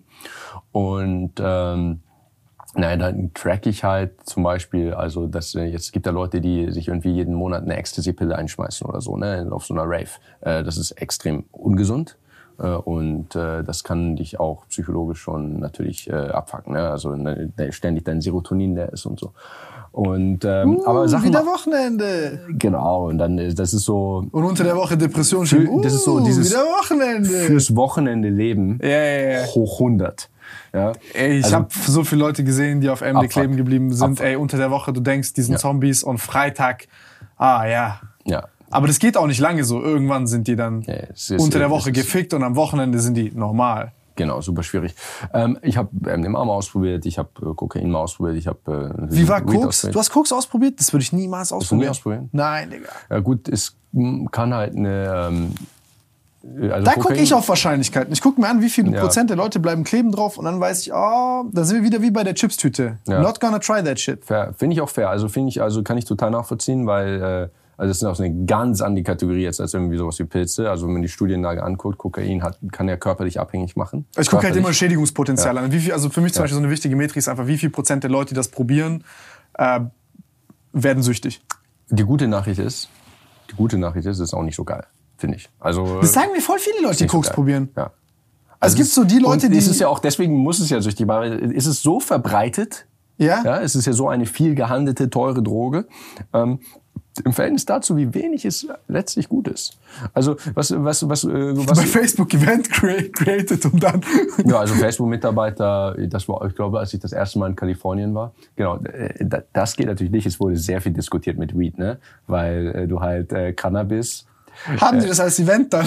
haben sie versucht, ja. Aber ganz ehrlich, ganz ehrlich, der Case ist doch auch da. Weil, jetzt muss man überlegen, ja, das Analogiebeispiel. In, wenn du in London Alkohol finanziert kriegst, Ja, ja. Alkohol ist ja die trivi trivialisierteste Droge überhaupt. Ja. Jedes Jahr allein in den USA über 100.000 Tote. Ja? Äh, Also Cannabis hat das nicht. Cann- Cannabis ist überhaupt schon mal jemand an einer Überdosis gestorben. Das muss sehr, sehr, sehr entfernt related sein. Also unbedenklich, was so die unmittelbare Droge, Droge angeht. Klar, Abhängigkeit, psychologisch, macht dich ein bisschen blöd im Kopf, wenn du jeden Tag smokest und so. Äh, können wir, vielleicht, vielleicht sprechen wir in meinem Podcast drüber. Da, da, da hast du, glaube ich, hast du eine Vergangenheit, hast du mal ein Video zu gemacht. Aber ähm, Ich bin immer noch blöd davon geworden. Ja, also ich will es nicht trivialisieren. Ich will nicht sagen, Leute, äh, raucht jeden Tag einen Joint, ist geil für euch. Aber ist es schlimmer als Alkohol? Ist es besser? Also auf jeden Fall Alkohol sehr verharmlost. So.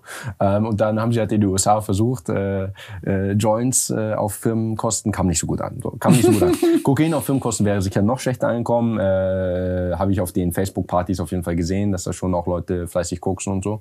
Aber äh, also ist dann nur indirekt finanziert über das Facebook-Gehalt meinetwegen. Ähm, jetzt, äh, genau, Kokain macht dich halt, ähm, es macht dich halt irgendwie. Softwareentwickler auf Koks ist auch so ein crazy Bild. Ja, es macht dich high so.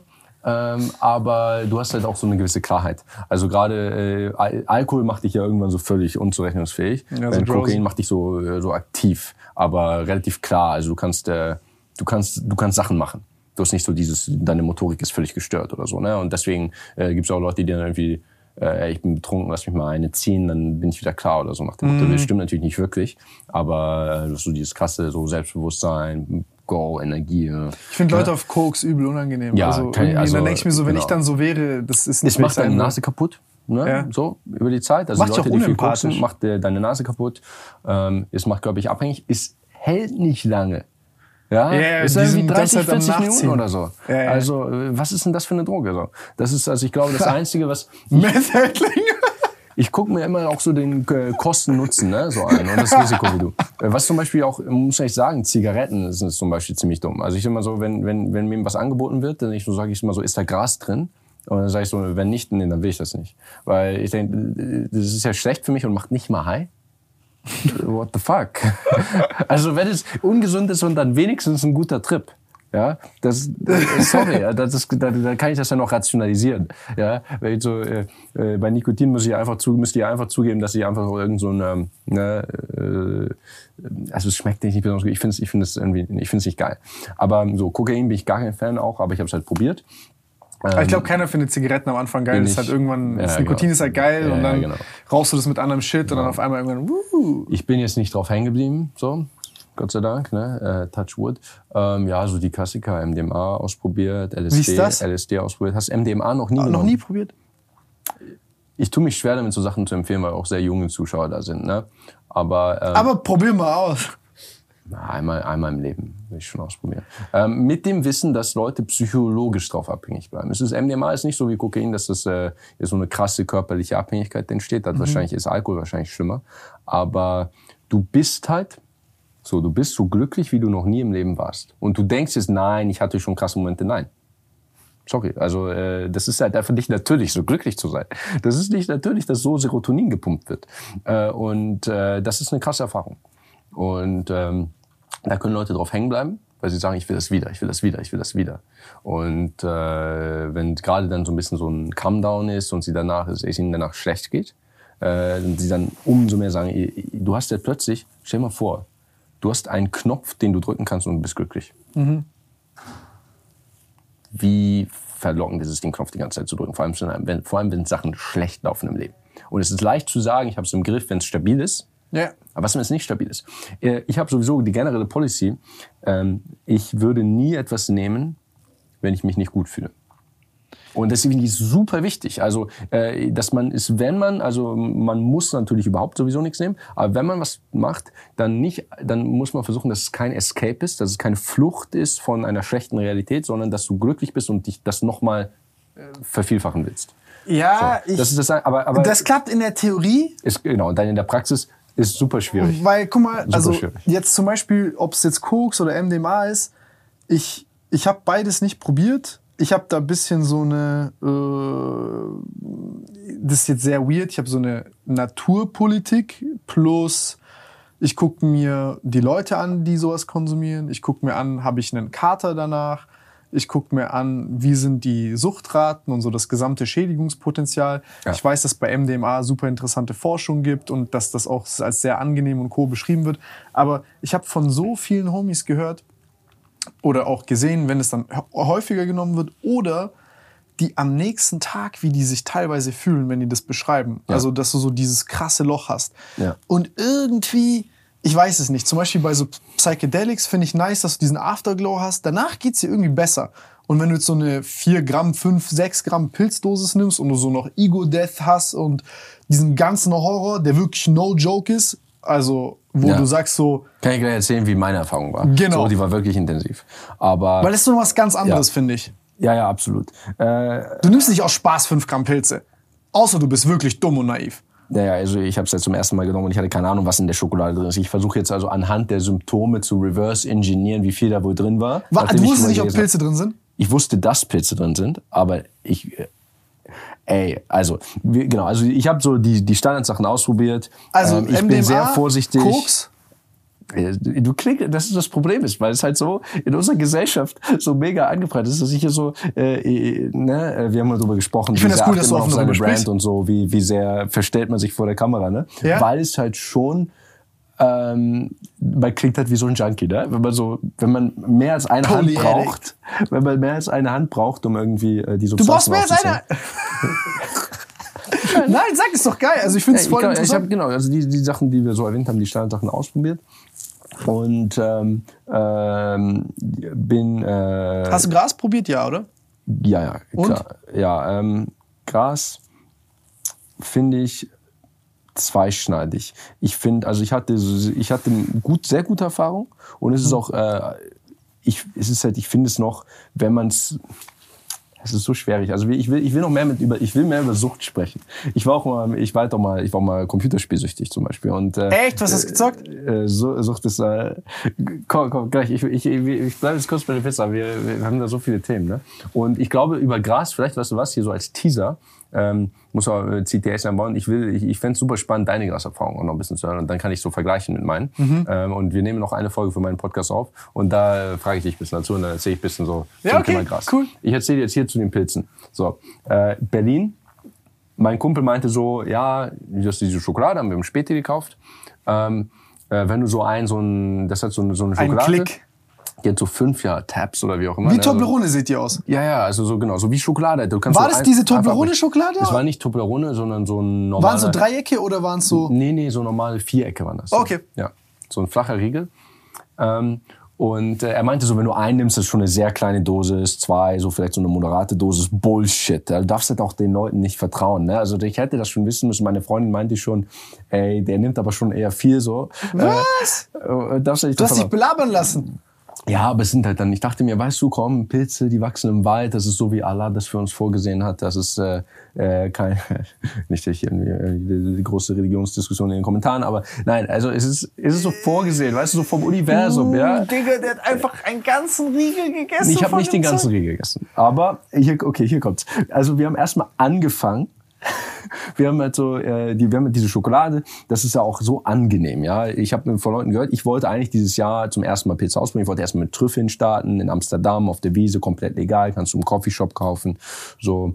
Und, Grundsätzlich ähm, auch echt eine gute Idee, wenn man sowas anfängt. Ja, und dann äh, habe ich halt auch gehört, dass die normalerweise auch mega eklig schmecken, so, ne? Ja, Pizza ist schon eklig. Diese Schokolade schmeckt halt einfach nach Schokolade. Die hat nicht mal irgendwie so einen schlechten Beigeschmack. Ja, die ist halt einfach, es ist halt so, er hat mir auch Geschichten erzählt, er hatte das im Kühlschrank, Hausparty, so ein Mädel wusste nicht, dachte, das ist normale Schokolade, ist das so, ne, Hälfte des Riegels, die Leute so, okay, müssen die was sagen, du wirst jetzt richtig hart trippen.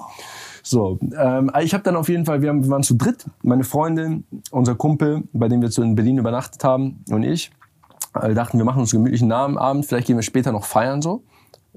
Das ist auf jeden Fall nicht passiert. Äh, ich hatte es halt mega unterschätzt und dachte, ja, dann nehmen wir halt so einen Riegel, ne? Und so ein, so ein bisschen, so ein bisschen trippen so. Und, so ein bisschen trippen Also nicht, nicht ein Riegel, sondern ein so ein Tab. Also wir haben von diesem Schokolade sind so fünf. Fünf Dinge, fünf okay, eine, eine ist. Ein Ding genommen. Wie so, so ein bisschen so eine leichte Trüffeldosis. Ja, genau.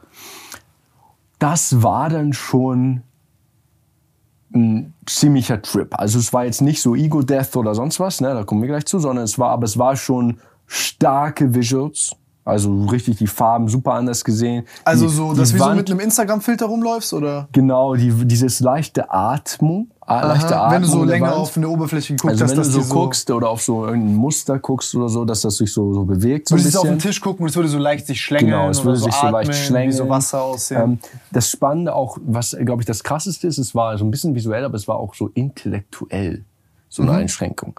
Also du bist halt völlig, also erstmal in extrem Zeit Äh, ja, ja, ja. Ne, das ist halt, äh, jede Sekunde fühlt sich an eine Stunde. Es, alles fühlt sich langsam an. Es war aber geil. Ne? Deswegen, deswegen können ja auch, äh, kann man, Trips können ja auch schlecht sein dadurch, weil irgendwie, wenn es dir plötzlich schlecht geht und so, fuck, das wird sich jetzt noch mega lang anfühlen. Es hat sich gut angefühlt. Ich habe gemerkt, oh, die Leute, die Zeit vergeht richtig langsam. Geil. Mhm. Das wird, äh, also wir haben eine gute Zeit, wir waren entspannt zu Hause, ähm, wir haben Musik gehört, ich habe mit der Musik nochmal ganz anders connected, auch so elektronische Musik, so für das, über das letzte Jahr habe ich, bin ich sehr tief in diese elektronische Musikbubble gegangen, wie gesagt, auch selbst DJ und so, habe es sehr genossen und irgendwie auf diesen Pilzen super krass mit der Musik connected. Mucke ist krank, auch Mescalin ist Mucke, Geist ist gestört. Mescalin? Oh, ja, psychoaktiver Kaktus, da hab ich, den habe ich in diesem ah, Schokoriegel gegessen. Das hat meine Freundin mal in Peru gemacht. Crazy. Krasse Sachen. Das ist so ein bisschen so Richtung auch so Ayahuasca und so, ne? Gibt's ja auch, die haben wieder noch was anderes. Ja, ja. So Ayahuasca, ja, diese Retreats.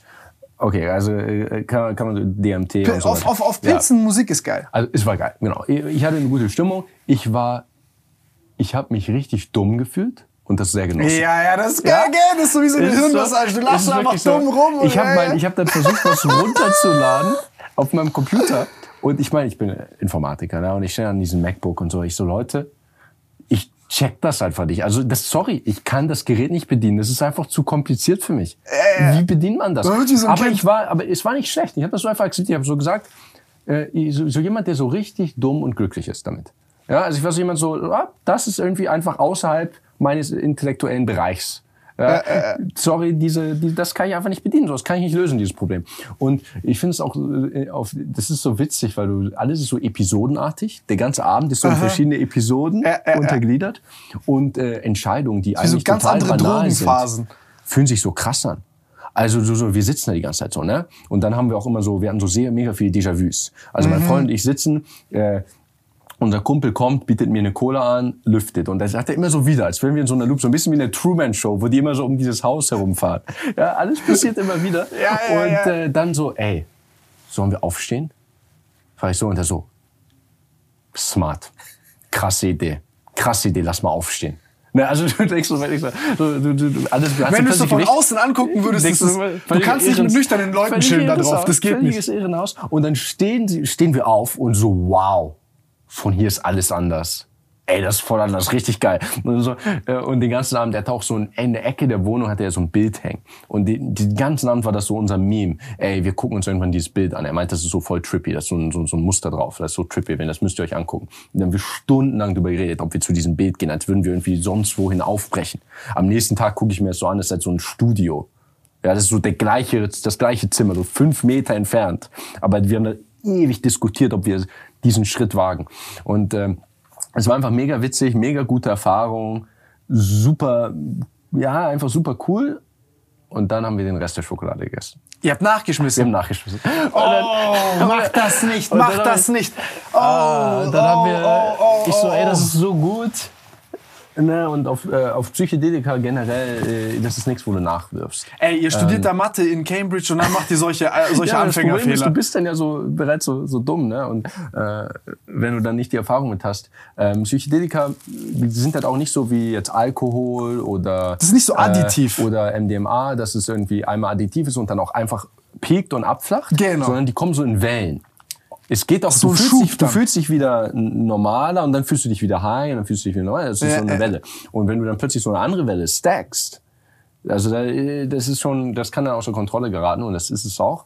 Und äh, dann zum Abend hin, also ich habe dann, äh, nachdem ich mehr gegessen hatte, angefangen richtig stark zu halluzinieren. Oh mein Gott, wie viel hast du gegessen noch? Äh, ich glaube, ich habe letztlich nicht mehr als einfach noch so einen Tab gegessen.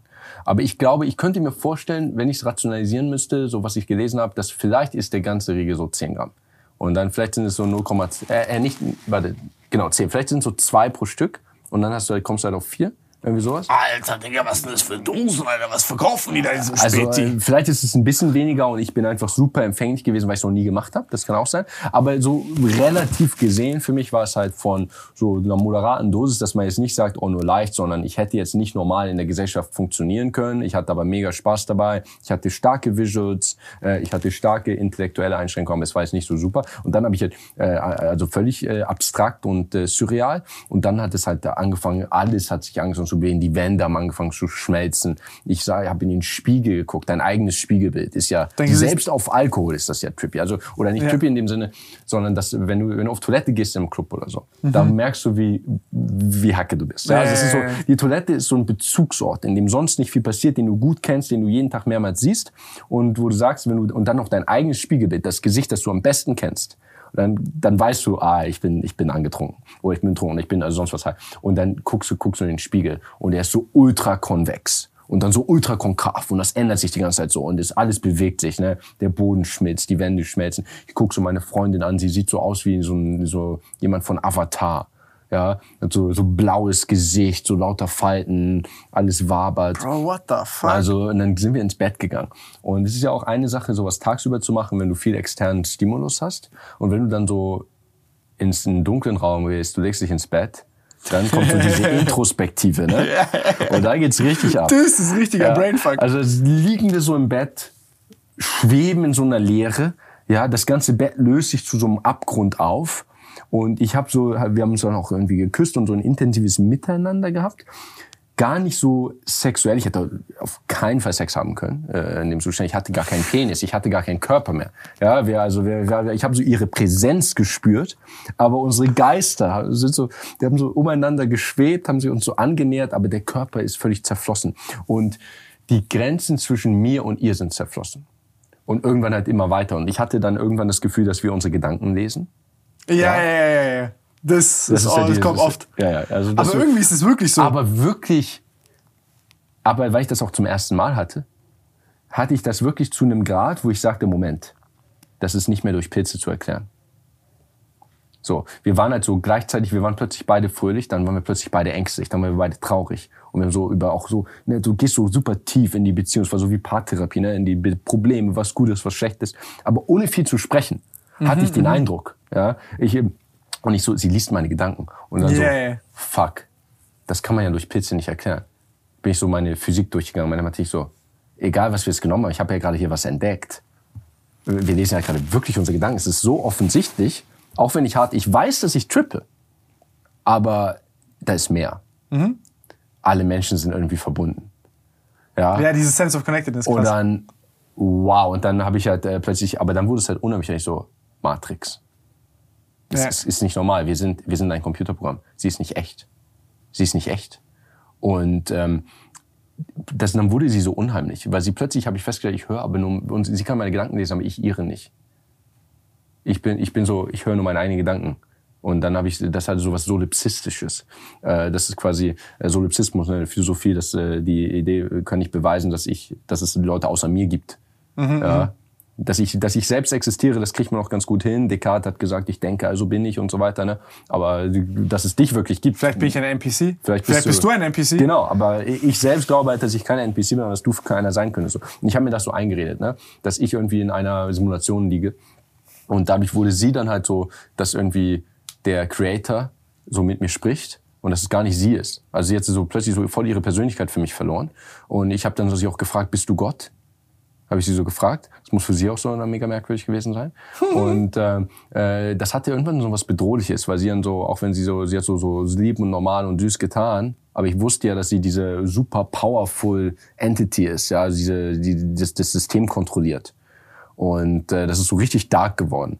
Und ich hatte dann auch, äh, äh, ich habe mich dann so auch so umgeguckt und ich wusste, was passiert jetzt. Und dann hatte ich auch so komische Fantasien. Nicht dann nach dem Motto, dass ich was machen will, aber dass ich irgendwie, dass alles verschwimmt, Raum, Zeit und der Zeitstrahl. Auch das ist gar nicht mehr, was ist jetzt erst passiert und dann, mhm. dass die Linearität der Zeit aufgelöst wird.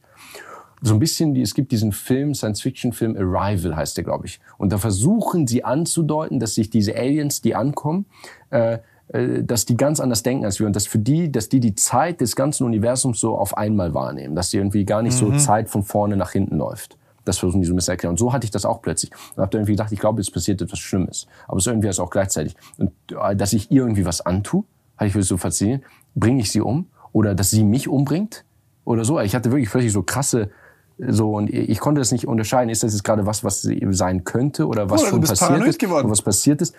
Es war krass. Es war aber, es war so, es hatte so eine Echtheit, ja. Es war ganz anders als so eine Cannabis-Paranoia. Viel krasser es an war, als echt. Also es war, es war, es war extrem intensiv und äh, extrem beängstigend. Und dann irgendwann kam ich, habe ich realisiert, was wirklich passiert. Was? Und mit einer unglaublichen Sicherheit. Also ich war mir noch nie irgendwas so sicher, irgendeiner Sache so sicher. Ich habe plötzlich realisiert, dass ich gerade sterbe und dass ich gerade die letzten Minuten meines Lebens von meinem Gehirn so weit ausgedehnt werden, dass ich noch ganz viel diese ganzen krassen Gedanken haben kann, aber dass ich gerade im Begriff bin zu sterben. Und dass mein Gehirn das noch so ausdehnt, wie ja Pilze auch Sachen ausdehnen, das so ganz krass ausdehnt. Und da habe ich angefangen so, woran sterbe ich gerade? Ist es so, dass ich in, äh, irgendwie einen Herzinfarkt im Schlaf habe? Ist es so, dass irgendwie in den Pilzen eine toxische Substanz war? Und da habe ich überlegt, vielleicht Atombombe auf Berlin oder so. Da habe ich immer so, echt so zum, habe ich so aus dem Fenster geguckt. Vielleicht kann ich sie noch sehen, so im letzten Moment oder so. Weil es, so, das wäre so eine Erklärung, dass, du, dass du so plötzlich stirbst. So. Ähm, da habe ich so, ja, fühle ich schon so die Hitze auf meiner Haut. Der so, so, so krass, aber es war so intensiv und ich wusste, dass ich sterbe. Ich bin im Griff zu sterben. Und meine Freundin ist schon eingeschlafen, ne? Und ich hatte so, hatte so, glaube ich, mich in einer Stunde mit mir selbst unterhalten. Und das Krasse ist, das hört sich jetzt natürlich in einer sehr abschreckenden Erfahrung an auch irgendwie. Irgendwann bin ich an den Punkt gekommen, langsam, dass ich es akzeptiert habe. Mhm. Ich habe irgendwann noch, erst wollte ich so ausdehnen, wollte es herausfinden, ich hatte irgendwie das Gefühl, ey, ich hatte irgendwie, ich kann jetzt noch in diesem ausgedehnten Zeitmoment alles in diesem Zimmer erfassen. Da standen so ein paar Bücher. Ich so, kann ich die noch alle lesen, bevor ich sterbe? Kann ich irgendwie nicht, ich kann nicht rausgehen. Irgendwie hatte ich mir so eingeredet, aber ich äh, bin jetzt in diesem Zimmer. Ich wusste, wenn ich schlafen gehe, dann gibt es keinen Morgen. Es gibt keinen Morgen mehr. Äh, das war's. Und das habe ich dann irgendwann akzeptiert. Und habe irgendwann, ich lag auf meinem Totenbett und bin so durch diesen Prozess gegangen zu sagen, ich es ist irgendwie schade, dass es jetzt so früh ist, aber gleichzeitig gibt es ja auch diesen Zeitbegriff gar nicht. Und ob du mit 80 stirbst oder mit 18 und hat es überhaupt eine Bedeutung und alles ist eh eine Singularität und verbunden und eine Simulation und sonst was. Und ich habe es akzeptiert. Ich habe akzeptiert und das dann irgendwann losgelassen. Und dann lag ich da auch ganz nah und ob ich dann geschlafen habe oder nicht. Am nächsten Tag rückblickend würde ich sagen, ich habe dann auch irgendwann geschlafen, weil ich halt nicht müde genug war physisch am nächsten Tag, wenn ich so äh, analysiere. In dem Moment war es mir nicht klar. Ich hab, weiß nur, dass ich irgendwann, es war schon lange sowieso hell, gemerkt habe, dass ich nicht mehr high bin. Also dass irgendwann so die Wände sich nicht mehr bewegen und so. Und da habe ich so, bin irgendwann das akzeptiert, habe am Morgen erstmal mega lang gejournalt, habe so Tagebuch geschrieben, habe das versucht alles aufzuschreiben. Weil ich jetzt halt sagte, okay, war das jetzt ein bad trip? Ich hatte schon, zum Beispiel mit Cannabis, würde ich sagen, waren meine schlechtesten Erfahrungen. Können wir im anderen Podcast noch ein bisschen drüber sprechen, ähm, dass ich einfach sage, das war irgendwie, das hat sich unproduktiv angefühlt. Ich hatte Angst und es war auch nicht hinterher gut. Mhm. Hier war ich jetzt hinterher und so, wow, ich habe gerade meinen eigenen Tod akzeptiert. Ich finde eigentlich unsere eigene Sterblichkeit und so ist eher so schwer zu akzeptieren. So, das ist äh, schade, dass wir irgendwann nicht mehr existieren. Manche Leute beruhigt das auch so, das ist für mich eher so was Schwieriges. Und du, ich habe gerade so eine Angst konfrontiert. Und was für eine klassische psychologische Nummer, auf deinem eigenen Todbett, Totenbett bereits gelegen zu haben, deinen eigenen Tod bereits akzeptiert zu haben, dir sicher zu sein, dass er eintritt. Und dann ist plötzlich der nächste Tag. Und du hast so eine krasse Wertschätzung. Ich hatte sowas super extrem ausgeglichenes. Und so, so eine extrem melancholischen Stimmung. Und äh, es fühlte sich im, im Endeffekt halt nicht so einfach wie eine, oh mein Gott, das, ich habe es nicht bereut, so, dass ich das gemacht habe. Einerseits, okay, das war gar nicht soft, das war gar nicht so der Einstieg, den ich irgendjemandem empfehlen würde. So erste Erfahrung mit Pilzen. Aber ich hatte irgendwie sowas, fühlte sich so ein bisschen an wie so eine Therapiesitzung, in der du in Tränen ausbrichst und äh, ganz schlimme Ängste konfrontierst. Das ist mega unangenehm. Und alles aber irgendwie Sinn macht. Aber hinterher denkst du so, irgendwie war das vielleicht auch Fortschritt. Mhm. Wow. So, das war meine Erfahrung. Äh, Aber das ist doch Ego-Death gewesen. So, ja, also das war ich, also ich habe mich ja, genau, ich habe mich also. Ist ja, ja so diese, diese genau, dieses ja, Gefühl von psychologischem ja, Tod. Erst war es nicht, erst mhm. war es nicht, aber dann mit der höheren Dosis ähm, dieser Schokolade also ein so ein Tab von dieser Schokolade äh, könnte ich noch gut verkaufen, so. Da könnte ich also empfehlen und sagen, bei den zweiten, da muss man schon wissen, worauf man sich einlässt. Und ähm, ja, Digga, das ist kein auch, ob man, äh, ob man, äh, ob man physisch sicher ist und wie gesagt, also mit einer, mit einer Partnerin zusammen da irgendwie so. Machst du es so nicht alleine? Ich habe es alleine gemacht ein paar Mal. Ich will halt das lieber. Ich kann schon verstehen, warum es ja, es gibt ja so Retreats, mhm. ne? Äh, genau, auch die, wie es diese DMT-Retreats gerade in Lateinamerika gibt und so, Ayahuasca und so. Also ähm, jeder muss für sich sowieso entscheiden, was sie nehmen wollen, was sie nicht nehmen wollen. Ich bereue es nicht, dass ich diese Erfahrung gemacht habe. Ich weiß nicht, ob ich mutig genug bin, sie in dieser Dosis nochmal zu machen. wahrscheinlich schon irgendwann. Aber ob ich mutig genug bin, das jetzt demnächst zu machen, ähm, so die geringere Dosis war einfach super cool. Also mhm. das, also wenn man das, wenn man das so hinkriegt, so das, das war schon einfach ein netter Abend bis dahin, muss ich sagen. Aber dann wurde es sehr, sehr tief und sehr, sehr dark, aber irgendwie auch therapeutisch. Safe, also ich glaube, diese ganzen höheren Dosen und generell bei so Psychedelika gibt es ja viele so, sag ich mal, Befragungen, wo die mehrere 10.000 Leute gefragt haben und da hast du ja so, keine Ahnung, zwischen 89 und 94 Prozent, bin mir nicht ganz sicher, wo Leute das halt als besonderste Erfahrung ihres Lebens irgendwie einkategorisieren und bewerten. Ja.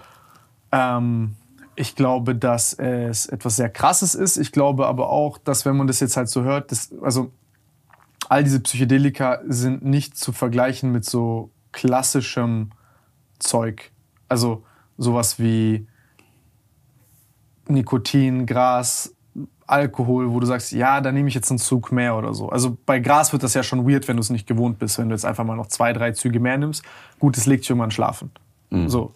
Aber bei Psychedelika, oh shit, Mann. Wenn du da übertreibst und du das nicht handeln kannst und zum Beispiel noch alleine bist, gottlos. Ja, absolut gottlos. Wenn ähm, du alleine bist und dir sicher bist, dass du stirbst, nicht angenehm. Genau. Der also Vorteil das kann dich traumatisieren auch. Genau, der, das ist psychologisch, muss man da sehr vorsichtig sein. Der Vorteil ist, dass man, dass es schwer ist, körperlich dran zu sterben.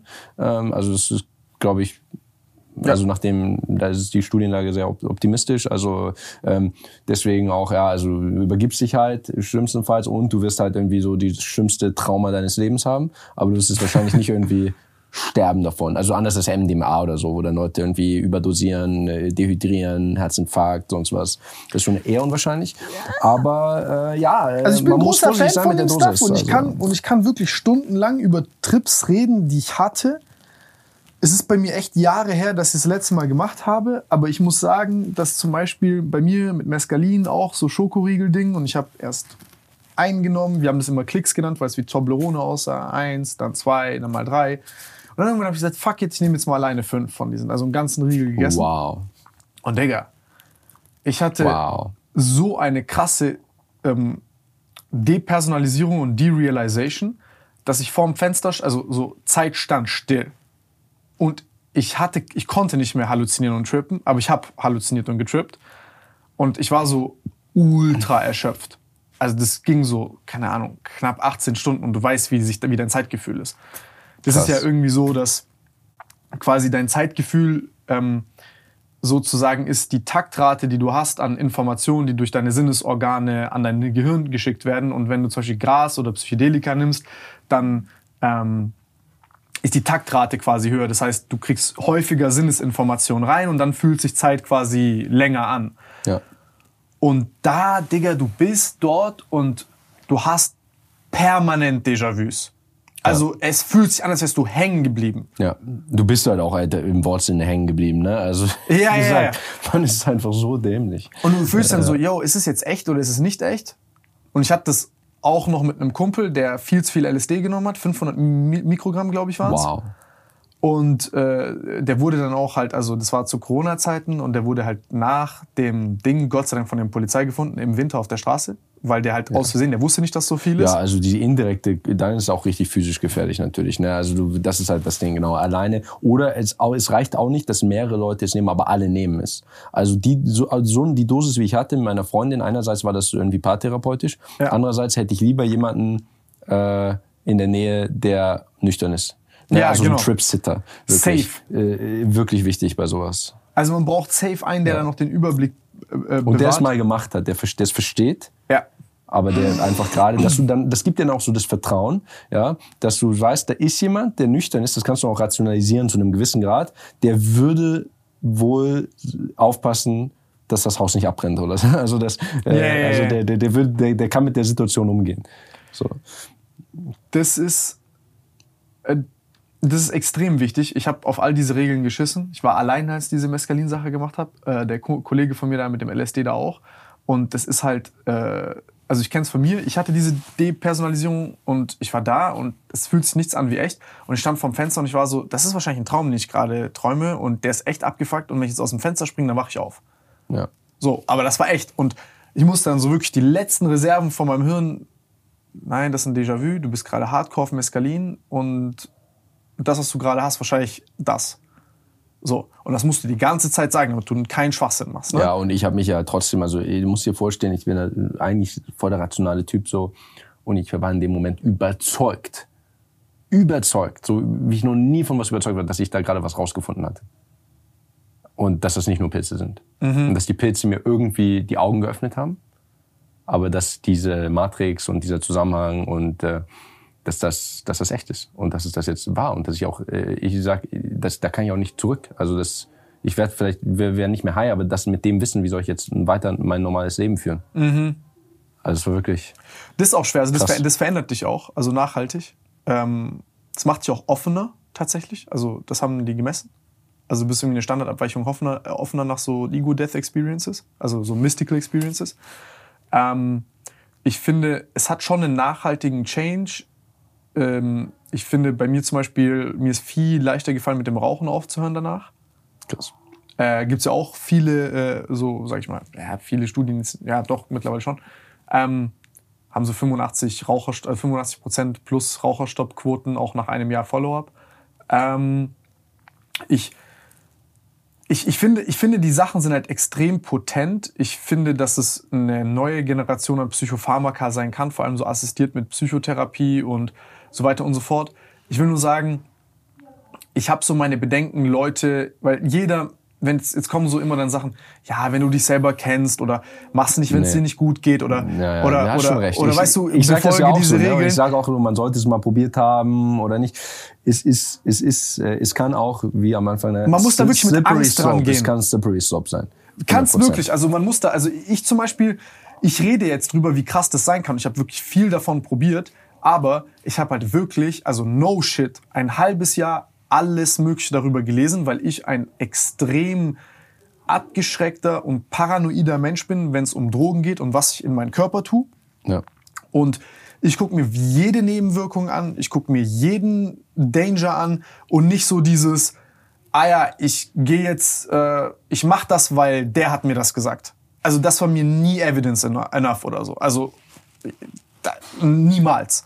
So, und da kann ich jedem Menschen nur diese, also nur diese Politik ans Herz legen, weil ähm, dieser Kumpel von mir, hätten die den nicht auf der Straße gefunden, keine Ahnung, was mit dem wäre. Also der war da in Ohnmacht, komplett raus. Danach, als ähm, ich den holen gegangen bin, äh, war der, der hatte so eine krasse Depersonalisierung. Dem ging es am Tag danach auch besser, aber dem, der hatte so eine krasse Depersonalisierung, der hat nichts gespürt an seinem Körper, so auch als er sich angefasst hat. Und der war auch, wie soll ich sagen, so, ähm,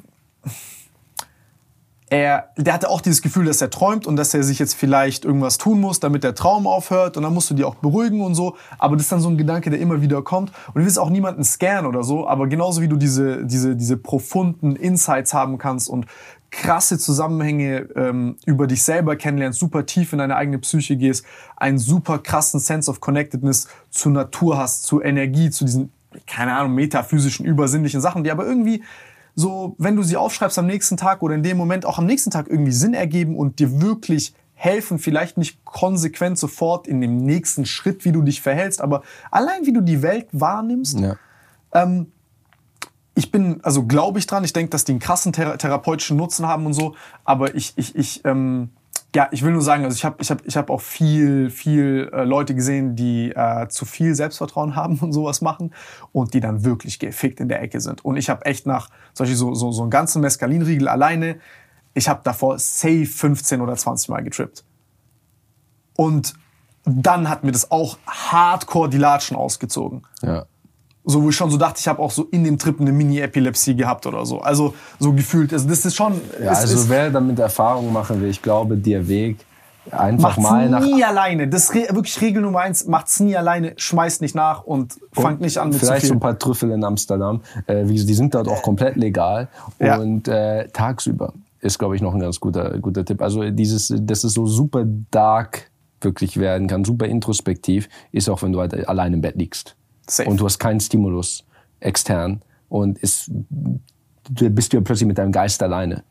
Wenn du da so irgendwie in der Natur auf einer Wiese sitzt und dann ist noch jemand in der Nähe, der, der nichts genommen hat und du sitzt da mit ein paar Leuten und ihr habt so ein paar Trüffel gegessen. So hatte ich es eigentlich geplant und das wäre auf jeden Fall der sanftere Einstieg gewesen. Das sind auch ganz andere Visuals, Alter. Wenn du so auf so, ich sag mal, so, so, so einen Trüffeltrip hast, das ist so, keine Ahnung, Level 1, Mann. Du läufst rum, die Welt ist wie so ein Instagram-Filter, wie in so einem Cartoon, die ja. so ein bisschen, keine Ahnung, so deine Emotionen, also beeinflussen so ein bisschen, wie du die Welt siehst, die Farben und so. Auf einmal ist alles, hat so mehr Sättigung, oder ist entsättigt oder ist wie so ein Filter halt. Läufst du rum, die Welt springt mit dir mit, wie in so einem Cartoon, alles ist cool, du lachst übel dumm, viel krasser als das erste Mal Gras. Also wirklich, weiß ich, hast ja, du das mit dem Lachen? Sehr witzig, sehr witzig. Also das Lachen ist krank. So witzig. Das würde jemand in deinem ja. Hirn auf so einen Knopf drücken, wo du so lachen musst die ganze Zeit. Ja, ja. Du bist aber in deinem Kopf so voll klar. Genau. Und du fragst so, warum lache ich gerade so krass? Ja. Und du, du, dir ist bewusst, dass du Trip, am Trippen bist. Du bist bewusst, dass du high bist und dir ist bewusst, dass du dumm bist ja, ja. und dir ist bewusst, dass sich alles wiederholt und du die gleichen Gespräche immer wieder führst. Und das ist einfach mega witzig. Das ist so echt ja. crazy. Also dein Körper, also so ein Teil von dir ist super stupid und so ist übel witzig, übel dumm, aber der andere Teil in dir in deinem Kopf ist so checkt so alles, was gerade abgeht. Das ist wie so ein Beobachter. Ja, genau. So, als wäre so deine ganze Intelligenz so einfach mal in den Hintergrund getreten und einfach mal beobachten. Und du äh, weißt, äh, du kannst dich auch daran erinnern später. So, Nicht so wie bei Alkohol, dass du plötzlich irgendwie da auch mal weniger weißt. Was ich auch crazy finde, sind diese Kindheitserinnerungen teilweise, die hochkommen. Ja. Das ist auch crazy. Ja. Ähm, ja, für mich war das voll fett. Ich habe es mit Kindheitsfreunden gemacht und so. Und dann war es halt echt, keine Ahnung, auf einmal reden wir irgendwie so, wie es über, keine Ahnung, wie ich in der zweiten Klasse gefurzt habe oder so. Mhm. Und das sind so, oh krass, das ist auch Teil meiner Persönlichkeit ja. und so. Und es ist so, also wirklich, ähm, was real ist und was nicht. Das, die, die, dieser Matrix-Gedanke, das, das finde ich so das Verrückte, dass wirklich ganz viele mit genau dieser, einerseits, also so diese Parallelen oder ich sag mal, diese Erkenntnisse, die Leute machen, dass die so stabil sind, dass Leute sagen, ey, ich fühle mich verbunden zur Natur, verbundener zur Natur, ich habe irgendwie ein, ein, größeres Gefühl für irgendwie unsichtbare Dinge sind irgendwie sichtbar geworden und die Verbundenheit zwischen Menschen, Dingen, Natur, bla bla. Weil es vielleicht stimmt und die Pilze es uns nur zeigen. Ja, safe. Nee, also diese Gedanken hast du dann auch natürlich. Klar, ne? Also und du bist dann da und du denkst dir so, hm, ist das jetzt so, was ist jetzt eigentlich echt? Ja. Man stellt viel in Frage und das kann dann auch eben was Gutes sein, es kann was Schlechtes sein, es kann was Gutes sein, es verändert auf jeden Fall was, weil du dann auch vielleicht, es kann einem sicher helfen, auch Probleme, mit denen man sich sonst gerade zum Beispiel rumschlägt, zu relativieren. Ja. ja. Also ich meine, du hast so eine schwierige Jobentscheidung, eine Beziehungsentscheidung, irgendwie irgendwelche Probleme, die wir alle so haben in unserem Leben, in unserem komplizierten Alltag und dann bist du gerade irgendwie hast du dich gerade völlig aufgelöst und erkannt, erkannt, dass eh alles eine Simulation ist und äh, dein Tod akzeptiert und dann denkst du am nächsten Tag so, okay, I mean, also yeah. vielleicht äh, muss man sich auch nicht zu sehr stressen dann mit so einigen Detailfragen in deinem in Du bist auch so mit so einer also so Pilze oder so ist wie so eine mit einer Rakete aus einem Hamsterrad geschossen zu werden und ja. aus einem fucking anderen Sonnensystem auf dein Hamsterrad zurückzugucken. Ja. Das, das, ist, ist crazy. Also ich bin, ich bin echt mich, also ich, ich, ähm, ich hatte früher immer so echt fast wöchentlich mir Wissenschaft dazu reingezogen, weil mich immer interessiert hat, was passiert da gerade. Ja. Ähm, aber das muss ich mal wieder machen. Das interessiert mich echt.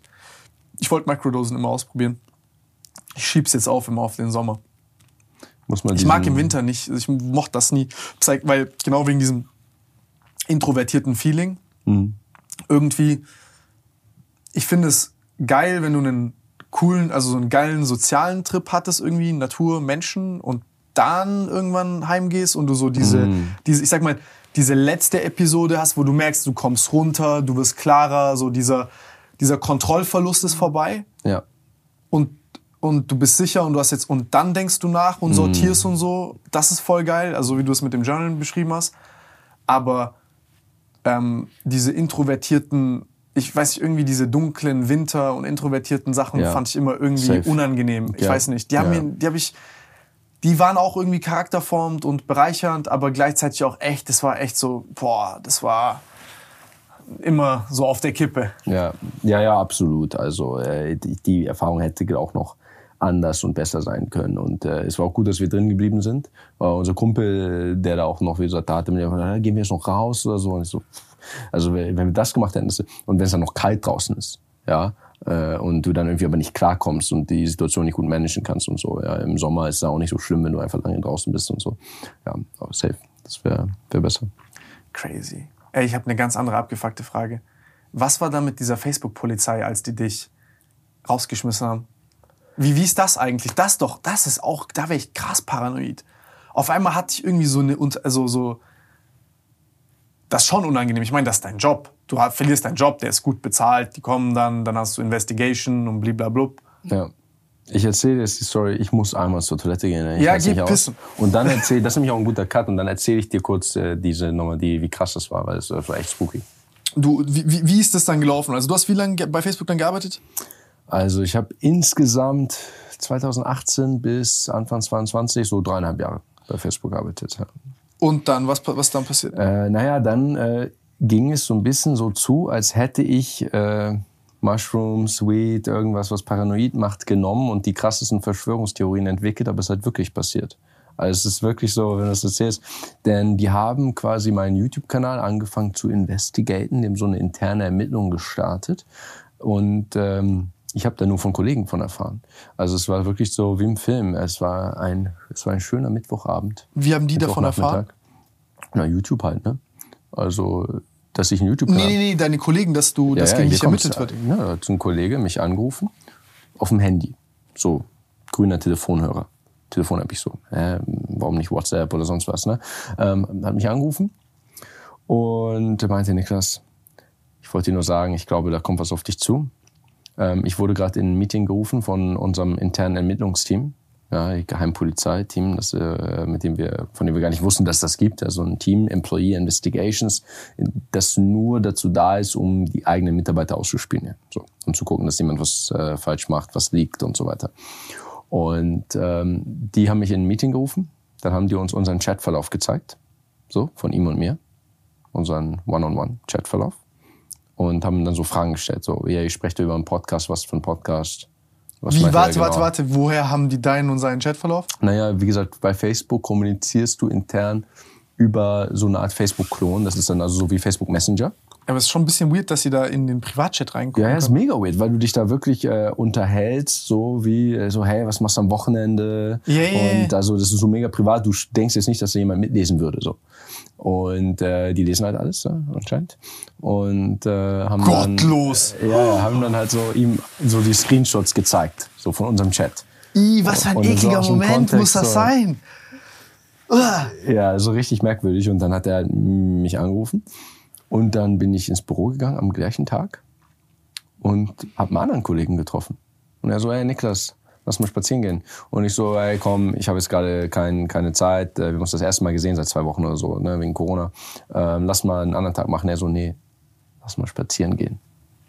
So, okay, gehen wir so für die Tür und dann fängt er an, hey, was ist hier los? Ich werde hier, hier gibt's ein riesen Ermittlungsverfahren, ich wurde schon zweimal verhört äh, zu deinem YouTube-Kanal und so. Ich so, what the fuck? Und also dann, dann mehrten sich quasi die äh, Indizien und die ähm, Kollegen, die auf mich zugegangen sind ähm, denen eingeschärft wurde, dass sie genau das nicht dürfen natürlich. Ähm, aber da haben die ja so riesen Fass aufgemacht, hinter meinem Rücken so eine riesen Ermittlung gestartet, äh, wo sie auch einfach mal sagen könnten, hey Niklas, lass mal reden. Lass mal über deinen YouTube-Kanal reden. Lass mal über deinen YouTube-Kanal reden, ja. So, also. Äh, also das, perfekte Basis für ein Gespräch. Das war also ein völliger Abfuck. Also auch letztlich bin ich da ja gut durchgekommen und ich meine, ich bereue das ja auch nicht, dass ich, ich hatte bei dem YouTube-Kanal halt nicht um Erlaubnis gefragt oder so. Es war kein mhm. Geheimnis. Ich war immer so der YouTuber im Team, als ich den dann gegründet hatte. Ich habe auch intern Videos gemacht. Mein Manager meinte so, mein Manager, mein Chef, äh, hey, äh, äh, du machst doch hier YouTube-Videos, mein Equipment ist ja auch immer im Hintergrund, kannst du mal intern auch Videos produzieren? Habe ich so interne so Tutorials produziert für unsere Frameworks, für die anderen Softwareentwickler. Also es war alles cool, dachte ich, ne? wenn mein Boss das weiß und der Boss von meinem Boss das weiß und all meine Kollegen. Mhm. Und äh, ich habe es dann nicht offiziell mit dem External Engagement Team abgeklärt so. Und äh, dann kam hier plötzlich diese Ermittlung. Das war nach diesen ganzen Leaks und Skandalen und so hier. Äh, äh, Francis Horgan äh, hat irgendwie mhm. Dokumente geklaut, haben die irgendwie aufgestockt, was so die Überwachung angeht. Und da kam halt dieses Team aus Singapur. Äh, die waren wir teilweise in Dublin, teilweise in Singapur. Wir kannten die gar nicht. Die hatten nichts mit unserem sonstigen Alltag zu tun. Und die haben dann halt so ähm, dieses riesen Fass aufgemacht und sind da in so einem Prozess, in so einem Protokoll durchgegangen. Ne? Und äh, haben, haben dann alle möglichen Leute verhört hinter meinem Rücken. Das fand ich mega komisch. Und ich fühl, also, da hatte ich auch so einen Moment. Letztlich ist es gut ausgegangen, aber da hatte ich so einen Moment, da hatte ich richtig so ein bisschen so eine Art Panikattacke. Also, wo ich wirklich so dachte so, so ich war, was mache ich jetzt? Sage ich was? Sage ich nichts? Höre ich auf zu arbeiten? Arbeite ich weiter? Ich war auch eigentlich gerade motiviert so. Ähm, und äh, ja, das war komisch. Und dann habe ich paar Tage gewartet fühlte mich mega beobachtet. Und äh, auch die Kollegen, die waren halt äh, teilweise auch ziemlich am Trippen, weil die auch eigentlich mir es nicht sagen durften. Und einige von denen waren ein bisschen ängstlicher drauf, so vom Typ. Und äh, meinten dann, lass uns mal mal draußen treffen, vor dem Büro. Und dann sind wir immer so spazieren gegangen. Der eine wollte dann immer mit mir drüber sprechen und hat dann stattdessen aber immer so, äh, so Invites geschickt und so, lass mal so über das Thema sprechen, so die UX-Design in der Meldefunktion, Meeting. Aber er wollte eigentlich darüber sprechen, so, oder? Das ist so, so alles kaschiert. Und ich meinte auch so, ja, als ich ihn dann getroffen habe, er so sagt, ja, ich werde seit Wochen hier verhört, äh, warum erzählst du es mir nicht einfach? Und er so, ja, ey, äh, die lesen mein, die lesen WhatsApp, äh, mein Handy äh, ist ja, also du hast ja Facebook Hardware, ne? Also wenn du so einer Firma arbeitest, bist du, hast du ja Spionagesoftware auf jedem Gerät. Ne? Also ist ja Trojaner auf, auf deinem Laptop. Das sagen die dir? Das, das ist normal, ja. Das alles Managed Devices, ja. Also. Das ist bekannt. Also als, als, als Mitarbeiter, man kann jetzt über Datenschutz extern sprechen und so. Das hat damit auch, glaube ich, wenig zu tun, aber so in einem Konzern. Und es ist jetzt, glaube ich, nicht mal nur bei Facebook so, äh, bist du teilweise schon sehr gläsern. Also dein Laptop ist komplett managed, dein iPhone ist komplett managed. Das ist, äh, da ist äh, Spionage drauf. Klar, die können jeden Tastendruck abgreifen, wenn sie wollen. Ja. Gechillt! Als Mitarbeiter. Wusstet ne? ihr das davor? Als Mitarbeiter. Übrigens, das ist auch wieder hier so der Journalismus. Sorry, äh, total Exkursion, aber ich war in diesem Telekom-Podcast und die haben so mega viel Plakate gedruckt, ne? Und dann äh, haben sie aus diesem ganzen Podcast, da habe ich jetzt so auch gesagt, Facebook, die können dann jeden Tastendruck mitlesen. Und dann haben sie den Satz genommen, aber so einfach ohne Kontext. So nicht, dass es so um Mitarbeiter ging. Und dann hingen so U-Bahn-Plakate so mit meinem Gesicht. Äh, Facebook kann jeden deiner Tastendrücke ab, ab, äh, äh, ablesen. Ja, so, das ist gottlos. Das ist natürlich Quatsch. Das muss nicht sein. Aber das haben sie ja auch geändert, waren Gott sei Dank digitale Plakate heutzutage. Aber genau, als Mitarbeiter bist du komplett gläsern. Und, Wusstet äh, ihr das davor? Oder also, ist es so eine Hood-Legend, dass so ein Mitarbeiter kommt und ihr sagt so, ey, by the way? Also generell war mir das schon bewusst, dass sie das können. Dass sie es wirklich so viel machen, war mir nicht klar, glaube ich. Also, dass ich, dass sie wirklich so, als sie die Screenshots von unserem Privatchat dann gezeigt haben, da war ich schon so, wow, die lesen die echt. So, also das hätte ich, hätte ich nicht gedacht. Also dieses theoretisch dürfen habe ich jetzt nicht aus allen Worten gerissen, aber auch viele Mitarbeiter, mit denen ich das darüber gesprochen habe, waren auch überrascht. Also es war jetzt nicht allen klar. Es ist nicht so, ja, da, klar, lesen alles mit. Einige, denen war das klar, andere nicht so. Also es ist nicht so, dass da irgendwie super viel Awareness herrscht und die Leute sich entsprechend verhalten. Äh, man denkt eher, dass man ein gewisses Grad an Privatsphäre trotzdem hat, auch wenn man jetzt deren Handy benutzt und so. Ähm, aber nein, und ähm, dann äh, haben sich auch te teilweise die Leute nicht mehr getraut, mir auf WhatsApp zu schreiben. Weil sie meinten, ja, zumindest die Metadaten sind ja auf jeden Fall, äh, also auch bei normalen Nutzern, WhatsApp-Metadaten sind natürlich nicht verschlüsselt. Also WhatsApp weiß, dass du jemanden anrufst, WhatsApp weiß, dass du jemanden schreibst. Klar, das Paket wird ja übertragen über deren Server. Also für die, die es nicht äh, genau, äh, genau durchdringen, äh, WhatsApp-Nachrichten sind ja zum Beispiel end-to-end -end verschlüsselt, was ja heißt, ich verpacke es in eine verschlüsselte Paket, verschlüsselte Box, die Nachricht auf meinem Gerät und Facebook reicht die Box nur weiter und kann dann wirklich nicht reingucken. So. Also können aber sie, sie wissen, nicht. dass halt aber Verkehr sie wissen ja, dass sie die verschlüsselte Box weitergegeben haben. Mhm. So. Und es ist auch wieder eine KI interessant, glaube ich, wie viel man anhand an Metadaten überhaupt predikten kann. Also die Frequenz, die Zeiten, die Dateiengröße, also wie Leute kommunizieren, ohne dass du irgendwas weißt über, darüber, was die kommunizieren. Aber einfach nur das Netzwerk wieder, nur die Netzwerkstruktur. Da kannst du schon wieder, wenn es viele sind, gewisse Patterns finden und gewisse Vorhersagen machen. So. Äh, naja, aber sie können die Nachrichten selbst nicht lesen. Und wir haben uns dann sehr viel ausgetauscht. Das hatte richtig so ein bisschen so ein Vibe. Wir haben das Dumbledores Armee, habe ich das so genannt, immer so äh, spaßeshalber. Weil wir so wie bei Harry Potter, als sie da so eine Untergrundbewegung in Hogwarts starten. Und äh, naja, dann wurde ich irgendwann auch verhört. Und äh, ich meine, ich habe da auch äh, lange YouTube-Videos gemacht, wo ich da durch den ganzen Prozess so beschrieben habe. Ne? Aber äh, es war unangenehm auf jeden Fall. Sie haben mich dann auch, das Unangenehmste, das gebe ich immer als Beispiel, ist, wenn sie dann am Ende fragen, ich hatte dann quasi ja gesagt, irgendwann nach ein paar Tagen habe ich es nicht ausgehalten, habe gesagt zu meinem Manager, hey, what the fuck, hier ist eine Investigation, warum sagt mir niemand was? Und äh, später in diesen Verhören, als sie dann meinten, so, so beiläufig, so ganz am Ende des Gesprächs, so richtig hinterhältig, ähm, Übrigens, äh, Sie sind ja auf uns zugekommen damals äh, und äh, haben ja gesagt, dass, äh, dass Sie, die wussten ja davon, dass wir sie ermitteln. Wie haben Sie das eigentlich rausgefunden?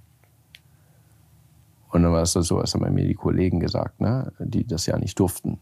Und ähm, dann habe ich so gesagt, ja, sorry, das äh, will ich jetzt nicht sagen. Und dann so, die so, nee, also ist schon wichtig, dass Sie mit uns kooperieren. Äh, wir nehmen diesen vertraulichen Prozess extrem ernst. Wer hat Ihnen das gesagt? Und das ist dann schon, das ist schon unangenehm, ne? wenn du dann so quasi so direkt aufgefordert wirst, jetzt Hast zu sagen? Äh, ich habe nicht gesnitcht und es waren auch Gott sei Dank mehrere, dass ich das mal so ein bisschen, weißt du, also stell dir mal vor, nur einer hätte es mir gesagt. Ja, ja. Dann wäre es halt potenziell offensichtlich, aber da sie ja um, den, um die Häuser gegangen sind und sich mit allen über meinen YouTube-Kanal unterhalten haben. Also alles bisschen Ich meine, was wundern die sich dann auch? Aber ja, gut. ich habe jetzt auch keine Betriebsgeheimnisse auf YouTube ausgeplaudert oder so. Also das das, das, das wäre wär das Nächste. Also ich kann verstehen, dass die Videos abgefuckt angucken. sind. Jeder kann sich auf meinem YouTube-Kanal die alten Videos angucken. Äh, ich habe ja ein bisschen erzählt, wie ist das so, Softwareentwickler zu sein. Ich habe erzählt, wie ist das äh, bei einer Firma wie Facebook Das letzte ist geworben für die mehr oder weniger. Ja, ich habe halt so die Benefits, wie wir vorhin uns erzählt. Äh, yeah. Sowas halt, ne? Also so, ja, was verdient man da? Man kriegt Essen und so weiter. Also äh, da, meine Güte. Ähm, das ist auch gar nicht klar, dass sie es überhaupt schützen dürfen. Also was jetzt so äh, Verschwiegenheit angeht, Verschwiegenheitsverpflichtung. Ich habe auch mit dem Anwalt gesprochen, bevor ich das Video gemacht habe. Der meinte auch, ja, theoretisch steht halt drin, du darfst nichts überhaupt jemals sagen. Mhm. Aber ob das überhaupt am Ende vor Gericht bestünde, weiß man gar nicht. Also äh, eigentlich, es gibt auch Urteile, dass, dass Firmen nur Betriebsgeheimnisse schützen können und nicht einfach so random Sachen. Und ja, ist natürlich schwierig, wenn sich so eine Firma verklagt. Der hat auch gesagt, ja, die Anwaltskosten, das wären so 100, schon so 100k, das so den Prozess überhaupt zu verteidigen.